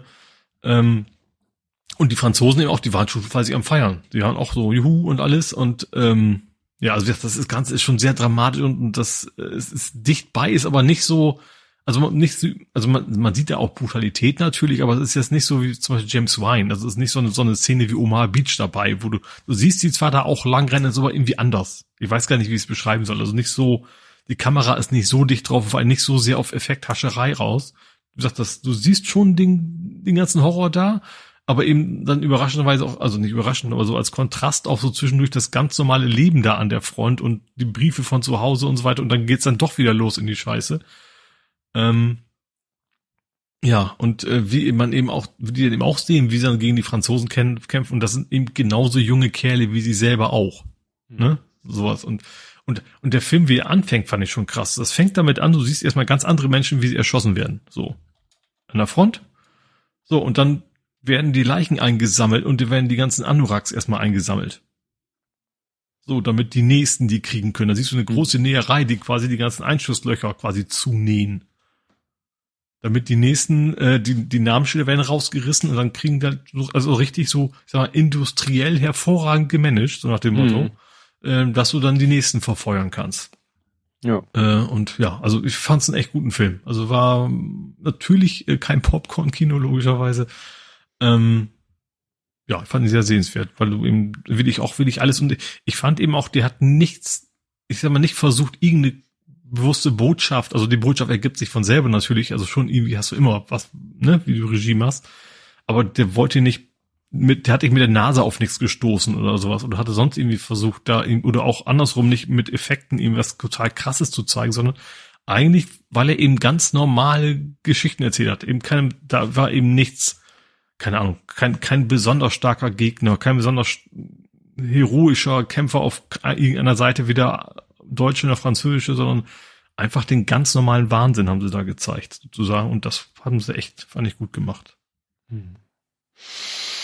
Ja. Ja, wie gesagt, das, der Groß hatte dann auch davon erzählt und er ist dann logischerweise noch wieder eine Generation weiter weg von mhm. der ganzen Thematik als wir, ne? Und war dann und halt andere auch, auch, noch auch noch alterstechnisch dichter dran. Dichter dran. Sachen, ja, ja. Ne? An, an, an den den ja den Kerls, die da losgezogen sind.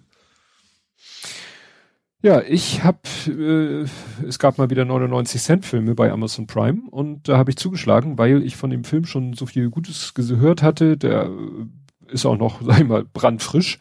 Also äh, er kam am 28. April in die deutschen Kinos und ist jetzt schon auf Amazon Prime Video und vorübergehend halt für 99 Cent zu haben. Und zwar Everything, Everywhere, All at Once. Mhm. Das ist ähm, ein Film von den, ja, die nennen sich irgendwie Dan, Dan, die haben irgendwie so Danielson, nennen die sich. Das ist nämlich Dan Quen und Daniel Scheinert. Das, äh, die sind berühmt geworden. mir jetzt irgendwie beide noch nicht sowas, glaube ich. Ja, vielleicht. Die haben den Film gemacht, auch schon gemeinsam einen Film gemacht. Das ist so wie die, die, die wie heißen die Brüder, die Fargo Coen. gemacht haben? Die Coen-Brüder oder ja. die, die Wachowski-Sisters. So sind halt die beiden ein Team und machen immer so als Team, drehen die Filme, beziehungsweise so viel hatten sie noch nicht, aber sie haben gemacht Swiss Army Man. Habe ich auch nicht gesehen. Swiss Army Man ist der Film mit äh, Daniel Radcliffe, wo der eine Leiche spielt und ein anderer ja benutzt ihn quasi als Werkzeug und deswegen Swiss Army Man, wie Swiss ah. Army Knife. Mhm. Also auch schon ein sehr, sehr abgedrehter Film, so, ja. also wenn man sich mal so die, die Story durchliest. Und Everything, Everywhere, All at Once ist, sage ich mal, Doctor Strange auf elf. Also diese ganze Vorstellung mit Multiversen nochmal so richtig abgefahren. Mhm. Also Doctor Strange äh, and the Madness of the Multiverse, wie der hieß, der war ja schon abgefahren, aber der setzt noch mal einen oben drauf. Und das Witzige ist, das ist auch, Marvel ist es aber nicht, ne? Nein, ist nicht Marvel, mhm. ist nicht Marvel, aber so von der Produktionsqualität und so äh, ebenbürtig. Mhm. Und äh, es spielt halt mit, ich weiß nicht, wie man den Nachnamen ausspricht, Michelle Yeoh.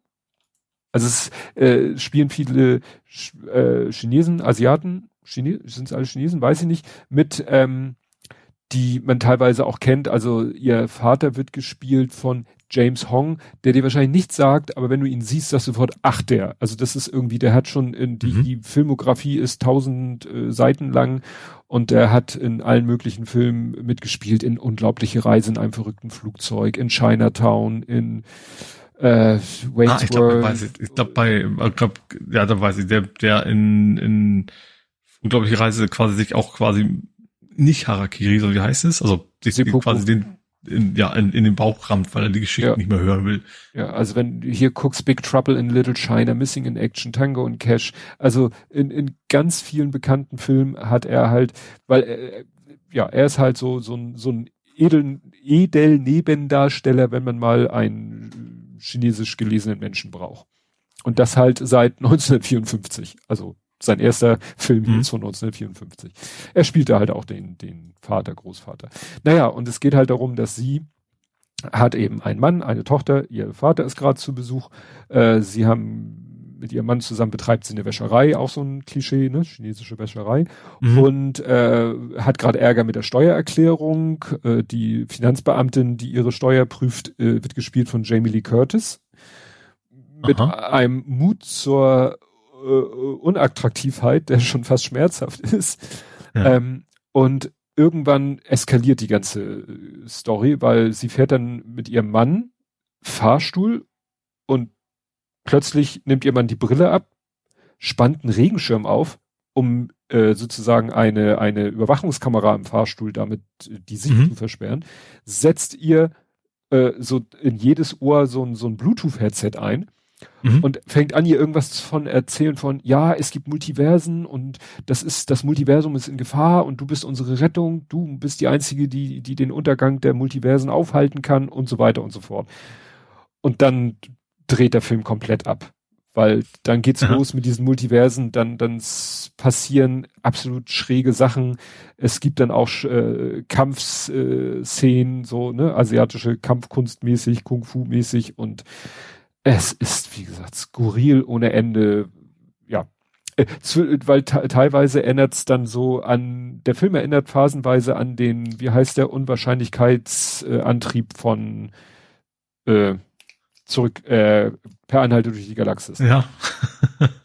weil Gegenstände plötzlich äh, ganz andere sich verwandeln und weil dieses, äh, diese, äh, ich sag mal, die, die Entität, die das Multiversum bedroht, die kann halt eben mit ihrem Willen alles Mögliche in alles Mögliche jederzeit verwandeln und so weiter und so fort. Mhm. Sehr lustig, sehr unterhaltsam, äh, fast schon wieder zu schade, um ihn so zu gucken, wie ich ihn geguckt habe, nämlich so auf dem Tablet. Das ist eigentlich etwas, was man auf etwas größerem, etwas lauter wahrscheinlich gucken muss. Also Ah, okay. Mhm. Er, also erspart. Bombast. Ja, Bombast-Film. Genau. Mhm. Ne? Jo. Das dazu. Du? Jo, ähm, ich habe so ein bisschen kleinen Kram. Ja. Ähm, ich fange an mit den Fördermitteln der Spielebranche. Die sind aufgebraucht. Was ist aufgebraucht? Die Fördermittel für die Spielepunkte. Wir hatten noch per mehrmals die, von wegen, gibt's jetzt Geld, gibt's kein Geld, das war noch in der mhm. alten Regierung, ne? Jetzt ja. ist es ein, ich glaube, jetzt haben die gesagt, okay, das, die Fördermittel sind auf und es wird auch bis, äh, wann auch immer die nächste Topf kommt, erstmal keine neuen Fördermittel mehr geben. Also hm. wer schon beantragt hat, der kann noch was kriegen, wenn er denn, äh, solange das Geld noch da ist, so ungefähr. Äh, aber für dieses Jahr und wahrscheinlich, vermute mal so fiskaljahrmäßig, wahrscheinlich bis März oder so, ähm, wird es erstmal kein weiteres Geld geben. Okay. Ja, ich habe dann noch, wir haben mal wieder, passiert in letzter Zeit öfter, mit der ganzen Familienfilm geguckt. Und zwar fing es äh, mit einem Missverständnis meinerseits an. Und zwar, äh, also der Lütte erzählte, sie gucken in der Schule auf Englisch. Auf jeden Fall, sie gucken Miss Marple äh, 1650 Paddington. Mhm. Hatte ich ja letztens, als die Frau gestorben ist, Mord genau, ist genau, das, das, das Deutsche mehr dem Buchtitel auch entspricht. Genau, und, und so, weiter ja. und so fort. Und äh, dann äh, bei, am Samstagabend beim Abendbrottisch meinte er so, ja, wollen wir denn heute Abend den Film gucken? Nannte den Filmtitel und ich habe falsch geschaltet. Ich dachte, er will jetzt diesen Film gucken. Hab mich mhm. gewundert, weil sie hatten ihn noch gar nicht in der Schule zu Ende geguckt und er hatte vorher noch gesagt, er will ihn erstmal in der Schule zu Ende gucken. Ja. Und dann dachte ich mir, ja, vielleicht will er ihn jetzt doch gucken. Und da dachte ich, na, wir sind noch nicht so lange her, dass wir den geguckt haben. Egal, setz dich dazu mit dem Tablet, äh, machst ein bisschen noch andere Sachen dabei und so. Guckst noch selber deinen Film zu Ende. Und ähm, dann äh, irgendwann ging dann der Film los und ich so, äh, das ist doch gar nicht. Ja, wieso? Wir haben doch gesagt, wir gucken Mord im Orient Express. Da habe ich irgendwie Mord im Orient äh, und, und ja weil Mord und Zug äh, wurde in meinem Kopf dann zu 1650 Appenden ja, und, okay. und Miss Marple. Nur ja. wir waren nicht bei Miss Marple, also wir waren bei Agatha Christie, aber wir waren nicht bei Miss, wir waren bei Hercule Perot.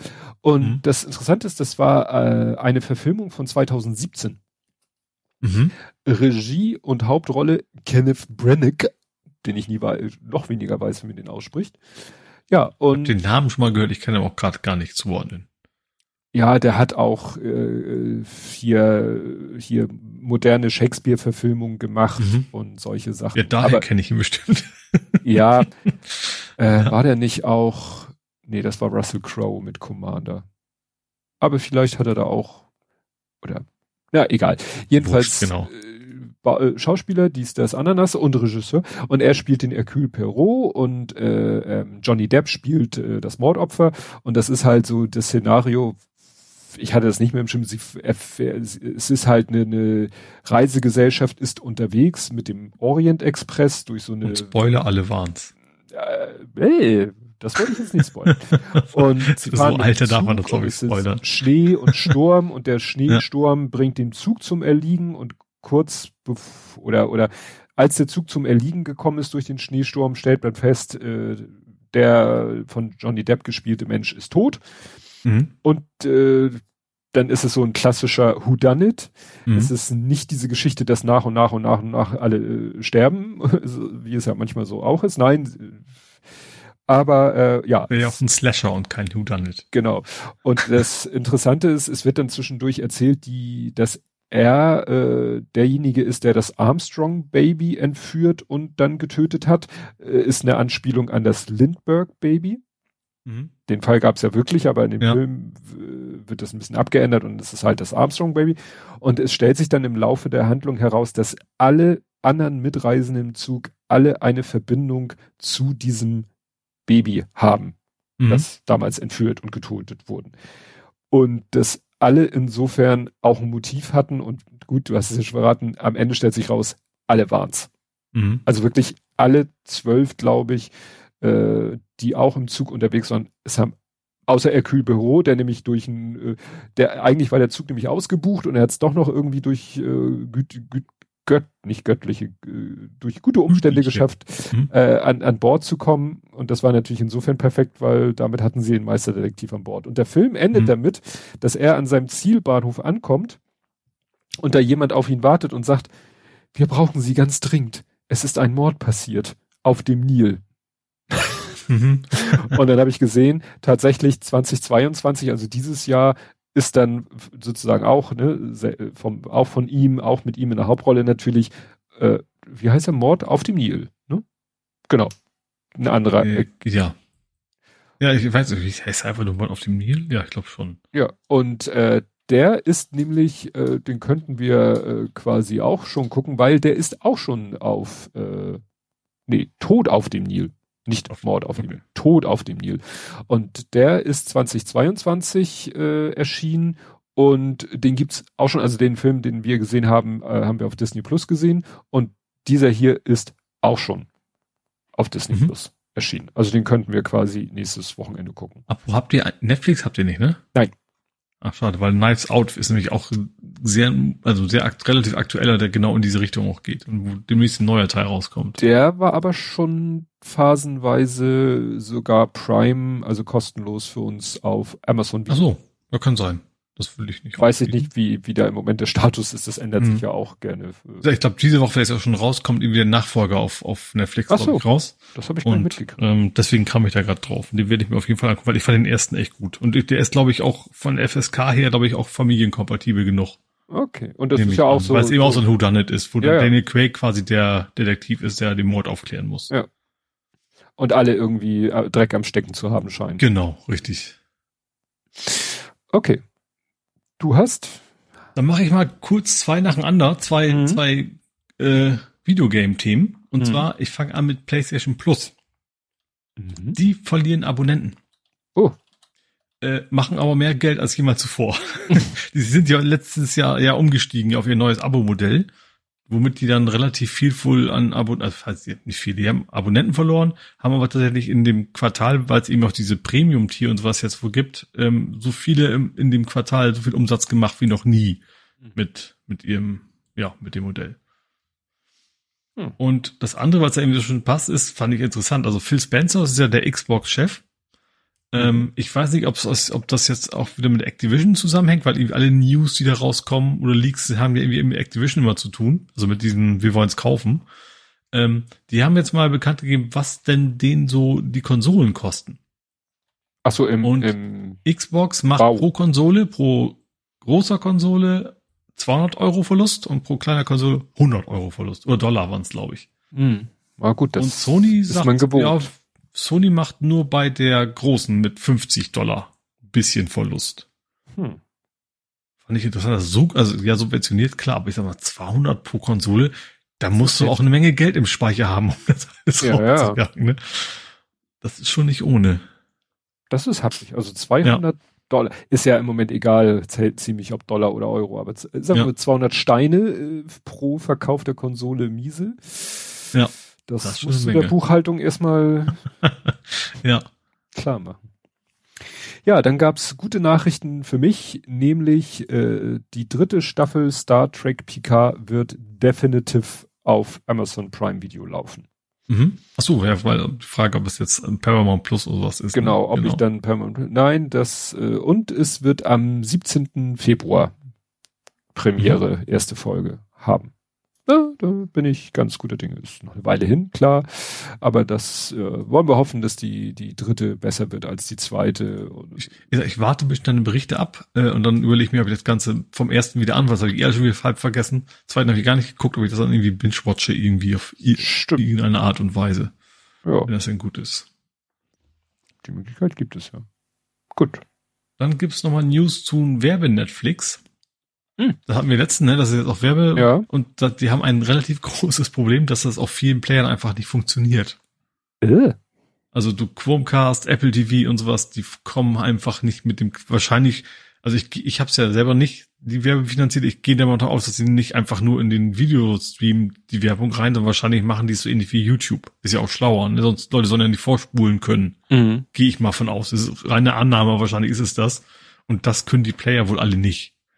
Also haben wahrscheinlich erst das Feature ausgerollt und dann überlegt, jetzt müssen wir die Apps auch nochmal anpassen. Mhm. Das haben sie wohl noch nicht umgesetzt. Das finde ich auch, ja, wahrscheinlich viele jetzt gekauft haben. Und dann natürlich gerade, was das günstige ist, gerade so Chromecast bietet sich ja an. Ne? Das Ding kostet ja auch nicht viel. Dass man sagt, oh, jetzt nehme ich das Werbefinanzierte mit, mit der billigen Hardware auch und ja, mal keine Ahnung, was mit denen jetzt machen, weil die können es einfach eigentlich noch nicht nutzen. Ja. Äh, ich habe letztens bei äh, Amazon Prime irgendwie mir so eine Filmübersicht anzeigen lassen und da war, äh, ich glaube, die bieten das jetzt auch an. Also wenn ich das richtig erinnere, dann hatten die da auch so ähm, so ein, plötzlich so ein neues Symbol an Film. Ne, es gibt für mich immer so ein Symbol, dass die Prime sind, dann weiß ich, die kann ich kostenlos gucken oder so ein Eurozeichen, dann weiß ich, der ist zu kaufen. Mhm. Und dann war da irgendwie ein Symbol, glaube ich, so AD, also so Ad. Mhm. Also scheint es jetzt wohl auch bei Amazon Prime Filme zu geben, wo sie sagen, kostet nichts, ist aber mit Werbung. Mhm. Muss ich nochmal, schaue ich nochmal nach, ob ich da was. Also können natürlich, also kommt darauf an, wie viel Werbung natürlich immer, ne, aber können natürlich tatsächlich auch, wenn um der Preis stimmt, dann könnte man sich das ja echt mal überlegen. Dann wäre es halt, ich sag mal, wenn es pro sieben ist, dann nein. wenn es öffentlich-rechtlich vor 20 Uhr ist, dann ist es okay. Also ja. wenn das von der Menge her in etwa ja. hinkommt. Ja. Gut, dann äh, habe ich einen neuen Begriff gelernt. Ich, wir hatten hier schon mal das Thema Hollywood Banking, wo es darum ging, dass Hollywood Filmstudios ihre Filme buchhalterisch zu Verlusten äh, umrechnen, damit alle, die irgendwie an den Einnahmen beteiligt wären, meistens sind es ja die Darsteller, dass die ja keine Kohle kriegen mhm. oder weniger Kohle. Und ich habe einen neuen Begriff gelernt, der heißt Stupid German Money den Begriff Stupid German Money, Money gibt es einmal so in der, in der, im, im Finanzwesen. Da geht es irgendwie um Geld, was irgendwie, ja, so Anlage, Geldanlagen aus Deutschland im Ausland, äh, die irgendwie für mit ganz wenig Geld zurück. Also das habe ich nicht so genau mir durchgelesen. Bei mhm. mir ging es um das Thema, wo man auch den Begriff äh, Stupid German Money benutzt, nämlich deutsche Filmförderung. Mhm. Okay, also, ja gut, da, da machst du quasi fünf Minuten Filmst in Berlin, andere drei Minuten in Köln, damit du jeweils überall die, die Förderung abgreifen kannst, ne? Genau. Und genau ja. darum geht es, dass es eben, weil das war im, in einem Podcast, das war in Lauer und Wehner, da erzählte Herr Wehner von einem norwegischen Film, den er empfehlen wollte. In der Hauptrolle, also norwegische Produktion, Hauptrolle Woody Harrelson mhm. und weibliche Hauptrolle Iris Berben. Aha. Und ja. wo man auch so denkt, so. Das ist eine spannende okay, Kombination. und da meinte er, ja, das hat bestimmt mit Stupid German Money zu tun und hat es dann erklärt, dass eben viele, viele auch berühmte Produktionen, also Herr der Ringe 2 und Gangs of New York und so, dass die teilweise, ja, von Deutsche, da muss man, müsste man im, im Abspann bis nach ganz unten warten, dass da am Ende dann steht, ja, gefördert von der deutschen Filmförderung, weil, wie du sagtest, vielleicht irgendeine Szene auf deutschem Boden gedreht wurde oder äh, irgendeine Nebenrolle mit einem deutschen Schauspieler besetzt wurde. Mhm. Und zack, peng, boom, gilt das dann als Förder, förderwürdig und bekommt mhm. dann eben Fördergelder der deutschen Filmförderung. Ja. Und das soll angeblich schon mal versucht worden sein, äh, ja, durch Gesetzesänderung, aber so richtig scheint es wohl nicht 100% passiert zu sein, so dass man, dass es den Begriff wohl heute noch gibt. Ich habe, muss ich allerdings zugeben, nicht super Artikel, äh, super aktuelle Artikel dazu gefunden. Einer ist schon richtig alt, von 2003. Äh, einer ist von 2010 weiß ich natürlich nicht, vielleicht hat da jetzt keiner mehr. Also da wird zum Beispiel als Beispiel genannt hier der Tom Cruise Stauffenberg-Film Valkyrie, ne? Mhm. Dass der ja, halt. Ich erinnere mich jetzt auch an, an die, an, zum Beispiel Bond, der reist ja auch immer überall hin. Ja. Ich weiß, das wird wahrscheinlich nicht der einzige Grund sein, vielleicht auch, dass das Publikum das anlockt, wenn die in meiner Stadt waren oder sowas. Oder hier, die Charlie's Angels, die waren doch auch in Hamburg. Ja. Ja, ja. Bestimmt auch nicht nur, weil Hamburg so, also Hamburg ist total geil und so, aber mhm. in dem Fall wahrscheinlich wird das auch nicht der Hauptgrund gewesen sein. Ne? Ja, also das ist äh, spannend. Mhm. Stupid German Money. Okay. Gut, und ich habe, äh, es gibt wieder Verkaufswunsch und Kaufwunsch. Und zwar, komm, sagt dir der Name Comcast was? Ja, ist ein amerikanischer Kabelfernseh oder genau. Und weißt du, was dem unter anderem gehört? Nee. Der Himmel. Sky. Sky, mhm. genau. Und die wollen Sky Deutschland loswerden. Und interessanterweise will eins und eins die wohl haben. Wobei die gehören ja auch schon wieder irgendwo anders zu. United Internet oder so, glaube ich, ne? Also das, ja, also Sky ja. steht wohl mal wieder zum Verkauf äh, von Quelle 1 zu Quelle 2. Hm. Ja gut, das würde natürlich ganz gut ins Portfolio passen von einem Internet äh, Allround. Ja, irgendwie schon, ja. ja. Ne? Weil ich bin gerade bei United Internet 1 und 1, gmxweb.de, Jonos ist ja, ja. Jonos ist ja 1 und 1. Ja, ja, haben sie jetzt eigene Marke. Sido, ne, Domain Parking, Strato. Mhm. Naja. Aha. Ja gut, und wenn sie dann noch ein Streaming oder, oder Ganzen Ramstinger. Dann können die das, das können sie natürlich ja. schön mit ihren, mit ihren äh, DSL-Verträgen koppeln. Mhm. Oder sonstigen. Ja. Uh. Mit Marcel Davies. Oh. Dass ich den Namen noch im Kopf habe, oh ist Gott. eigentlich auch schlimm. Auch vielleicht das, auch so ein bisschen wegen Ralf Rute, weil der den auch nochmal ja, richtig schön veräppelt hatte. Genau, das, das könnte gut sein, dass es daran. Ja, und ich habe mich am Anfang so ein bisschen dagegen gesperrt, aber nachdem jetzt äh, es Andi und Armin mir vor die Füße geworfen haben, muss ich doch darüber reden. Hast du von dem tödlichen VR-Headset gehört? Ja, ich glaube, der, der Schasen hat mir das, glaube ich, ursprünglich in die, in, in die Timeline Stimmt, geschubst. der hat, genau, der, der von dem hatte ich es auch gesehen, der hatte so äh, was zum Nee, gar nicht, der hat es nicht, aber irgendwer, irgendwer hat das von ihm, glaube ich, retweetet und mich gemenschen. Ich weiß also nicht mehr genau, wer es war. Ja. Äh, ich habe gerade gesehen, Linus Neumann hat da noch schön geschrieben, er hat es selber auch nochmal getwittert. Ähm, äh, it saddens me, es macht mich traurig, dass die Medien diesen aufmerksamkeitssuchenden Loser-Stunt belohnen, anstatt dass sie ihm den Typen bitten, dass er mal demonstriert, dass seine Erfindung auch funktioniert wie beabsichtigt. Es war übrigens der West Westkirchen Andi, der mich quasi, ja. der mich aufgefordert hat, es zu testen. Haben wir auch schon erwähnt, worum es geht? Also richtig? Glaube ja, ich nicht. Äh, es geht um ein Headset, auf dem so ein paar Spreng- und so Vorrichtungen sind, die äh, unter dann in einer Situation, wo du im Spiel stirbst, dich dann in Reales auch töten. Ja. Also Wobei so das im Artikel auch drin steht von wegen, ja, okay, das ist dann doch mehr als Gag gedacht. Ja. Es würde theoretisch funktionieren, aber das wird kein Mensch jemals aufsetzen und ja. man müsste auch dafür programmieren und also extra. Also ja. es ist nicht so, dass das Ding erkennt, irgendein Spiel minus one Player, sondern man müsste dem Spiel eine spezielle Frequenz quasi raus, raus. Ja, so ein rotes jagen. Flackern äh, müsste ja. erscheinen auf dem Bildschirm und das würden dann Sensoren erkennen, dieses rote Flackern und dann würden sie die Sprengladung auslösen und die würden einen dann, was weiß ich, Projektile in den Schädel rammen oder einfach nur so. Ja. Mhm. ist natürlich, erinnert so ein bisschen an hier die Matrix, äh, ne? weil es ja auch hieß, wenn du in der Matrix stirbst, stirbst du auch im Realen. Mhm. Hier wäre es dann so, stirbst du in der VR-Welt, stirbst du auch im Realen, aber naja, bisschen, bisschen makaber finde ich es schon. Gut. Gut, und ich habe noch eine Einstellung, ähm, von der ich nicht weiß, ob ich es gut oder schlecht finden würde, aber Westworld wird eingestellt.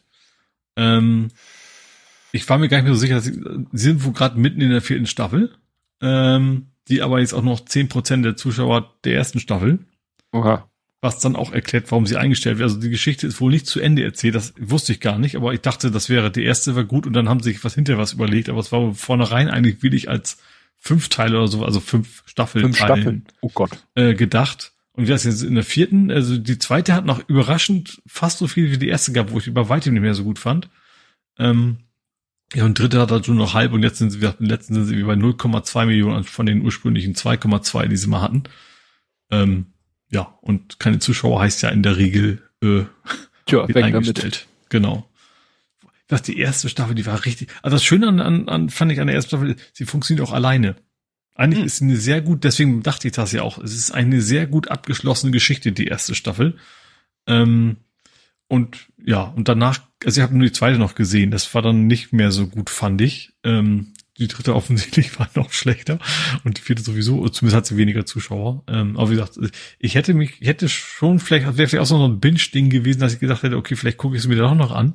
Irgendwann am Stück. Also nicht wirklich am Stück, aber nah beieinander. Aber ja, jetzt wird sie wohl eingestellt und wie gesagt, von den Zuschauerzahlen tut's wahrscheinlich nicht wirklich weh, das da nicht gesehen zu haben, dritte und vierte Staffel. Hm. Wo lief die? Auf Netflix, ne? Oder? Die, oh, HBO habe ich, da habe ich das denn gesehen? Oder habe ich da noch Sky gehabt? Weil das war HBO nicht Sky. Kann sein, dass ich anfangs noch Sky hatte, als ich das gesehen habe. Also das, die erste Staffel ist ja auch schon eine ganze Weile her, glaube ich ist eine HBO-Serie, wird sie in Deutschland exklusiv auf Sky angeboten. Ja, siehst du, genau. Ich glaube, es hat zugleich, also Zeit, ich erinnere mich halt an dieses komische HBO-Logo mit diesem Rauschen im Hintergrund. Das war das gleiche Logo, was auch bei Game of Thrones war und deswegen glaube ich auch, dass es Sky war, ja. Hm. Oh, Prime Video, aktuell vier Staffeln verfügbar. Oh, also auf Prime. Also vierte habe ich noch gar nicht abgedreht, also zumindest sieht das nicht so aus. Also zumindest gibt es Zuschauerzahlen nur für die ersten vier Folgen. Hm, also, achso, äh, Staffel kaufen 20 Euro. Oh, ja. Ach ja, Wow ist ja, Wow ist ja diese Nachfolge. Wow Sky jetzt, ja, also das stimmt, das Pay-per-View gedönsartig, ja. Ja.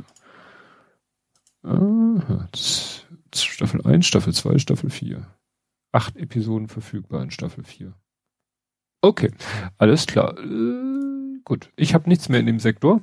Ich hätte, ich wollte erst eine lustige Sache über God of War Ragnarok sagen, mhm. ähm, aber da das morgen bei mir ankommt, ist es, glaube ich, viel spannender, wenn ich nächstes Mal von dem Spiel selber erzähle. Okay, alles klar. Das heißt, wir kommen zum Fußball. Ja. Und ja, es gab leider die nächste Niederlage. Es gab einen Punkt aus zwei Spielen, stand jetzt. Stimmt. Stimmt. Ja. Also jetzt fangen wir erst mit dem, ja, mit dem ersten an. Auswärts in, For in Fortuna vor allen Dingen, in Düsseldorf. Äh, ja. Eins nur verloren. Irgendwie echt, ja, natürlich hat Hennings das Tor geschossen. Der ja auch Ach so, bei uns, war das wieder ein Ex. Rufen Hennings war, war richtig gut bei uns damals. Also, ja. Auch ein geiler Typ einfach. Und äh, ich glaube vorher, der Witz war, dass das unser Trainer vorher schon gesagt hat, als er dazu gefragt wurde, nee, ich, er möchte den Namen nicht nennen, das bringt nur Unglück. der ist eben auch der Top-Stürmer bei denen. Äh, das ist einer, einer von den Typen so, okay, der kriegt irgendwie mal und hämmert einfach mal drauf und das klappt schon irgendwie, so nach dem Motto, also so, so ein Instinkt äh, Stürmer. Ja, und hat eben auch das 1-0 gemacht. Ähm, den hätte, finde ich, der Torwart auch halten können. Also war eine Torwart-Ecke und so. Ähm, ja, und dann, ich glaube, ab 60. gab, waren wir dann auch noch Unterzahl. Also es war, wie gesagt, war auswärts, deswegen habe ich es nicht im Stadion gesehen, sondern auch nur so nebenbei, mehr oder weniger. Ähm, ja, ist dann blöd gelaufen und äh, mal wieder verloren. Aber ähm, zu Hause sind wir weiterhin ungeschlagen. Mhm. Also jetzt, jetzt während unserer Aufnahme war ja parallel ein Spiel äh, gegen Holzbein Kiel. Ähm, ja, da ist halt unentschieden 0-0 ausgegangen. Jetzt hm. vor, vor halbe Stunde oder sowas, glaube ich. Aber was gruselig ist, ich habe mir die Tabelle angeguckt. Ein Punkt weniger und wir sind auf dem Abstiegsplatz. Das, ja. Die unter uns haben wir noch nicht gespielt. Also bis auf den letzten, äh, bis auf Bielefeld, die haben auch noch gewonnen. Ähm, sagt, die unter uns haben alle noch nicht gespielt, aus, bis auf einen und den fehlt null oder ein Punkt nur, um uns zu überholen. Also entweder nur schlechtere Tordifferenz oder ein Punkt weniger. Mhm. Also was könnte bis Ende des Spieltages, wie lange der auch immer geht, keine Ahnung, weil Dienstag ist ja ein bisschen komisch immer. Ja. Weiß ich gar nicht, wie die dann ja. jetzt heute Morgen ja. ein bisschen länger noch geht, weiß ich nicht. Nee, also heute vier, äh, eins, zwei, drei, vier am Mittwoch und eins am Donnerstag.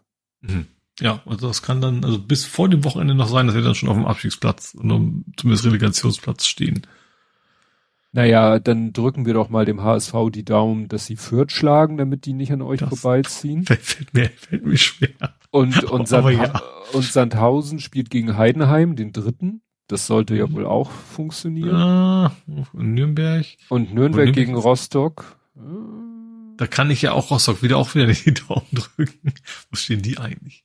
Rostock ja. ist nee, die auch nicht gar nicht. Weit. Die, die können wir noch überholen. Also jetzt nicht für dieses Wochenende, aber ja, dann sollen die unentschieden spielen. Ja, genau. Ne? Dann, dann bleibt ihr, wo ihr seid. Wie viele Spiele gibt's denn noch? Weil das ist ja das, deswegen macht man es jetzt ja auch, das ist ja jetzt Länderspielpause quasi, WM. Ja, es ist noch, also dieses äh, unter der Woche Spiel und nächstes Wochenende und dann ist erstmal fini. Stimmt. Also dann ist ja die Hinrunde. Dann, dann, ist, wieder, dann ist wieder Ende Januar. Ja. ja. Gut, ja, dann äh, habe ich noch was, was äh, bisschen äh, vielleicht erfreulich ist. St. Pauli äh, macht äh, Nachwuchspflege. Mhm. Und zwar, es gibt ja die Schule, äh, Stadtteilschule Alter Teichweg, da gibt es ja, das ist ja eine sogenannte Elite-Schule des Sports und da gibt mhm. es eine Sportförderklasse und da gibt es, äh, innerhalb der Klasse gibt es Fußballer. Aber es gibt auch, der HSV hat sowohl mit dem Gymnasium Heidberg als auch mit der Stadtteilschule Heidberg haben die eine Kooperation. Also da gibt's dann tatsächlich so, ne, dass da die Schüler besonders gefördert werden und äh, ja, das ist ja auch örtlich nicht weit weg von ähm, von hier Norderstedt, wo die wo der Nachwuchsbereich seine Plätze hat. Mhm. Aber äh, und jetzt hat St. Pauli sowas ähnliches, weil St. Pauli macht jetzt eine Kooperation mit dem ETV Hamburg und der Ida Ehre Schule. Mhm. ETV hat sich ja äh, in den letzten Jahren äh, zu einem auch sehr leistungsstarken Hamburger Verein entwickelt. Mhm. Auch gerade im Jugendbereich und so. Naja, und äh, da soll dann in Kooperation halt mit der Ida Ehre Schule wird wahrscheinlich dann auch so etwas äh, ja, es wird, wie heißt es hier, eine Fußballklasse. Genau. Also demnächst ist dann die Sichtung für die Fußballklasse und dann gibt es noch einen Infoabend und dann wird es noch einen Infoabend und eine zweite Sichtung geben und dann wird wahrscheinlich zum Schuljahresbeginn 23, 24 eben eine Klasse eingerichtet, eine Fußballklasse. Mhm. Und sie sagen halt, dass ja, für einen Verein ist vielleicht eine Schulklasse zu viel äh, und deswegen teilen sie sich das quasi. Und das erinnert mich halt unheimlich daran, so vom, vom ganzen Ablauf her, wie es damals bei dem Großen und dem ATW war. Ne? Da gab es ja auch mhm. Sichtungen und so weiter und so fort. Aber das ist jetzt halt ein ganz neues Projekt von St. Pauli. Gut, vom Großen gibt's nicht so viel Spannendes zu erzählen. Äh, es war, ich habe es genannt, eine erwartbare Niederlage, weil sie haben als, äh, warte mal, als wievielter? Als vor dem Spieltag oder auch nach dem Spieltag haben sie ja als Zwölfter, sie sind Zwölfter geblieben, sie haben als Zwölfter gegen den damals Vierten gespielt. Aber irgendwie sind die jetzt nur noch Dritter, wahrscheinlich weil die anderen so gespielt haben. Oder Vierter, Fünfter. Also, und sagen wir so, die Tabelle äh, hat jetzt mittlerweile doch eine ziemliche Aussagekraft. Also äh, es sind Mannschaften, die am Anfang äh, weit oben standen, mittlerweile mhm. ins Mittelfeld abgerutscht. Also sagen wir mal so, Sohnemanns Mannschaft ist ziemlich konstant die ganze Zeit. Ähm, naja, und es war klar, da werden sie wahrscheinlich keinen Stich sehen. Die waren auch wirklich gut so spielerisch. Ähm, die haben auch eiskalt, ich glaube, die hatten drei Chancen, drei Tore und Sohnemannschaften hatte drei Chancen, ein Tor. Ne? Und hat auch wieder so einige hundertprozentige nicht, nicht, nicht gemacht. Egal, äh, schwamm drüber. Interessant war, die sind so richtig mit so einer kleinen Fantruppe angekommen und das ist halt in der Liga noch absolut selten, dass da also Leute kommen, äh, die sich als gegnerische Fans auch klamottentechnisch und und sogar ein bisschen gesangstechnisch äh, bemerkbar machen und so. Und der Groß hat mir hinterher erzählt, ja, HFC Falke ist auch was Besonderes im Hamburger Amateurfußballbereich, weil die können fliegen. Äh, Entschuldigung. Das, das war das Augenrollgeräusch. Genau. Das Gemeine ähm, ist, es tut ja weh, wenn ich lache. Ja, selber schuld. ähm, äh, der HSV. Der HSV entstand 1919 durch den Zusammenschluss der drei Vereine SC Germania, Hamburger FC und FC Falke. Mhm. Man achte auf das Falke. Der Verein, gegen den sie gespielt haben, heißt HFC Falke. Und die mhm. Fans haben auch immer gerufen Hamburger Fußballclub. Ja. Das heißt, das H steht jetzt nicht für Harburg oder Hohenfelde, sondern mhm. Hamburg. Also die haben schon so den, den Anspruch, äh, ein Verein für ganz Hamburg zu sein. Stellt sich raus, die haben sich 2014 hat sich der Verein erst gegründet. Mhm. Und zwar als Reaktion auf die Professionalisierung des HSVs. Also das, äh, der, die, die, die sind, haben quasi als die Profiabteilung in eine Aktiengesellschaft umgewandelt wurde. Haben Amateurmannschaften oder Amateurspieler aus dem HSV gesagt, nee, da haben wir keinen Bock drauf. Und haben sozusagen den HSV verlassen. Ich weiß nicht, ob das eine geschlossene Mannschaft war, vielleicht damals HSV dritte, vierte, fünfte. Ein bisschen so wie Altona und St. Pauli, ne? Also das den, ja. den St. Pauli zu sehr kommerziell, gut, das ist nicht gleich gespielt, aber den mhm. fand den St. Pauli zu kommerziell geworden ist, die gehen ja zu Altona. Ja. Also irgendwie aus dem Amateurbereich des HSV hat sich halt, haben da Spieler gesagt, ich weiß nicht, ob es eine gesamte Mannschaft war, hat gesagt, nee, da haben wir keinen Bock mehr drauf. Wir machen unseren eigenen Club mit und Koks äh, und haben den HFC und haben sozusagen in, in Anlehnung auf die Mitgründungs, äh, Mitgründungsmitglieder des HSV sich HFC Falke genannt mhm. sozusagen so wiedergeboren, äh, ja, aus den Ursprungsteilen äh, des HSV ist sozusagen der HFC Falke wieder, äh, hat sich wieder rausgezogen. Mhm. Und er meint, das sind dann nämlich die da waren, das sind, das kann sein, dass es so tatsächlich HSV Ultras sind, die sagen, wir gehen auch zu den Spielen äh, ne, von Ex-HSV-Mannschaft oder so. Mhm. Naja, also jedenfalls, das ist die Geschichte vom HFC Falke. Das Spiel, wie gesagt, war relativ unspektakulär, war schwierig zu fotografieren, weil in der zweiten Halbzeit stand die Sonne sehr tief über dem gegnerischen Tor, so dass äh, ich Lensflares ohne Ende hatte, also äh, mhm. Und und auch das also wirklich kaum noch fotografieren konnte. Dunkel wurde es dann, also im Schatten, der Rest des Platzes war dann im Schatten, also es war alles äh, auch fotografisch eine Herausforderung. Äh, ja. Ich habe auch wieder viel zu viele Fotos gemacht. Gut, dann wären wir mit Fußball durch. Mhm. Kämen wir also zum Real Life. Mhm. Da möchte ich noch kurz etwas nachtragen. Das wollte ich nicht, da wollte ich den Gästen nicht vorgreifen oder wollte abwarten, was die Gäste selber sagen. Und da Jörn Schaar in seinem Podcast davon berichtet hat, berichte ich jetzt auch kurz davon. Wir hatten letzten Montag Besuch. Das war ja Feiertag von mhm. Schasens von ah. Gesche, Jörn und dem Gastini. Ähm, Kam in einer Reformation. Ja, so ungefähr. Ja, und gar, wir haben dann nett gefrühstückt, uh, umfangreich, ausdauernd und so weiter und so fort, sehr, sehr lecker und haben uns nett unterhalten. Das war, war echt schön, weil wir, weil wir hatten auch schon sehr lange keinen keinen Besuch mehr gehabt. Mhm. Ähm, so, außer mal so Familienfeiern oder so, ne, weil war ja immer so ein bisschen schwierig.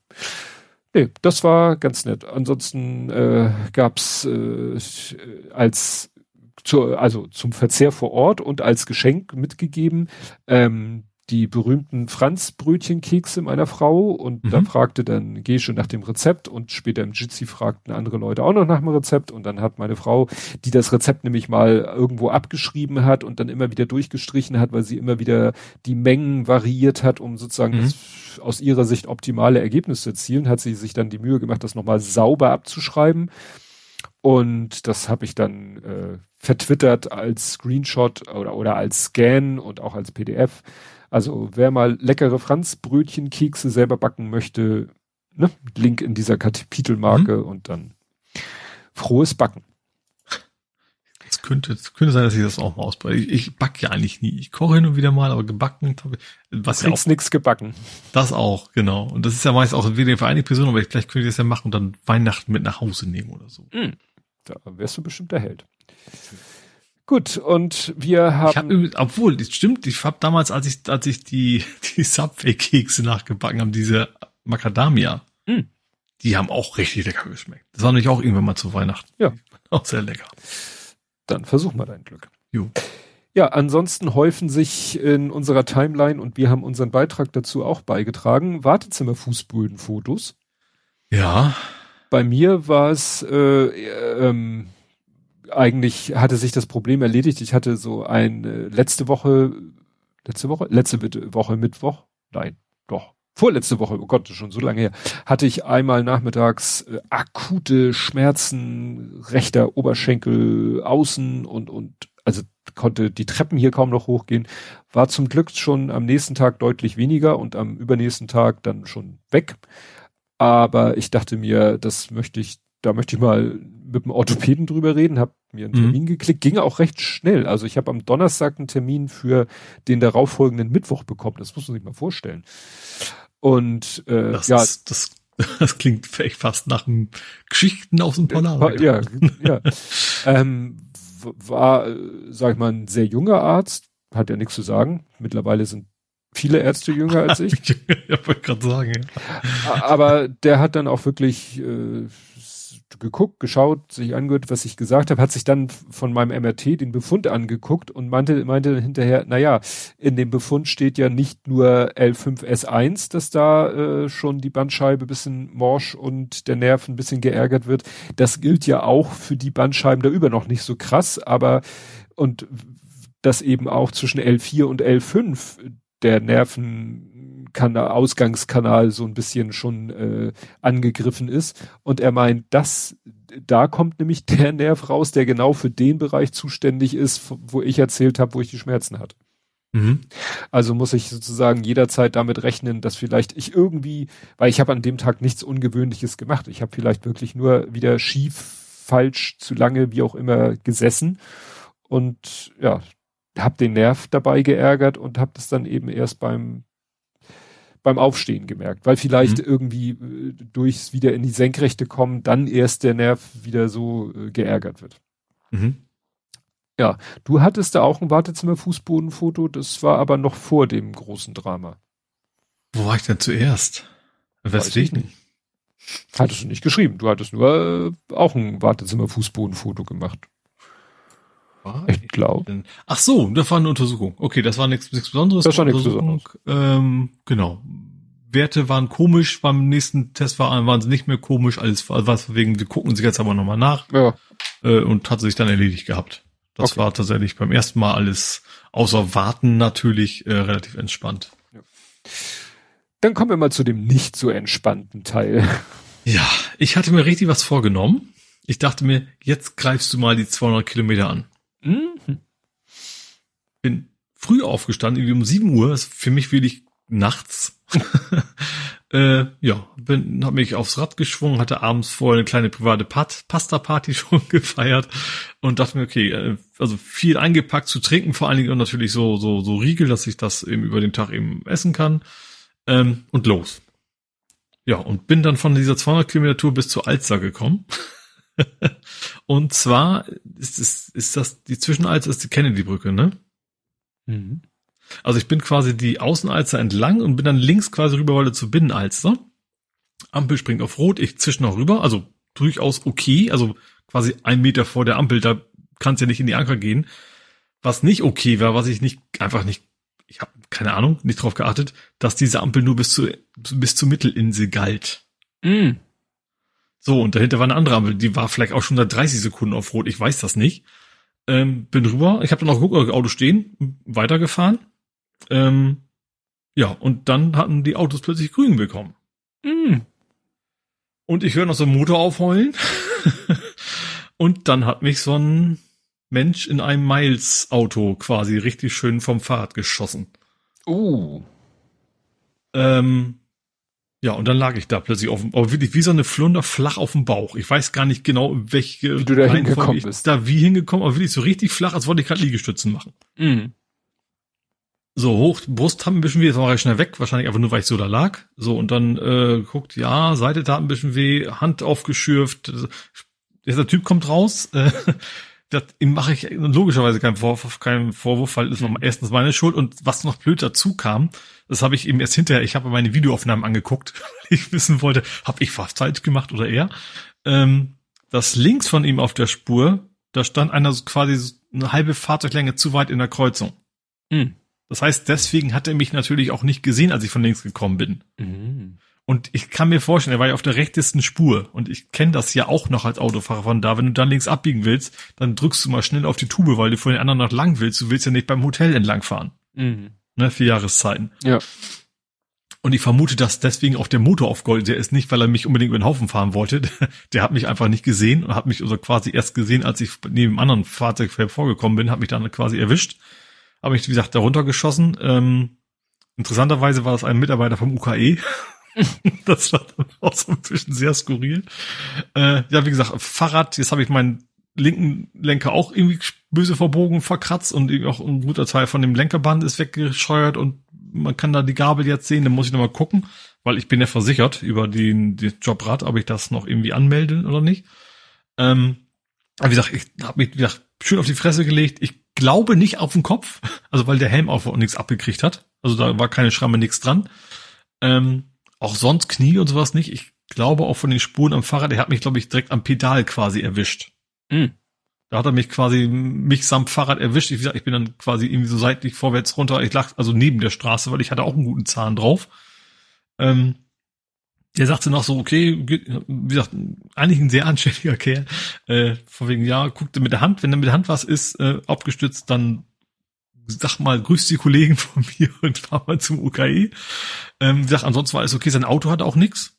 Ähm, also, nicht, war zumindest nichts zu sehen. Es war, wie gesagt, er hat auch nicht so, also wir haben beide grob geguckt. Wenn es nicht gerade so ein Miles-Mietwagen gewesen wäre, hätte er vielleicht ein bisschen deut deutlicher geguckt. Ähm, so weiß man vielleicht nichts, vielleicht hat ihm das dann gereicht, wenn man off offensichtlich nichts sieht, ist alles okay. Ähm, Wobei ich in der Situation sowieso erstmal nicht so ganz rational. Eigentlich wäre es ja schon sinnvoller gewesen, irgendwie irgendwas auszutauschen, weil ich bin ja auch Haftpflichtversicherung alles, ne? Also das, wenn da was wäre, dann zahlt das die Versicherung halt.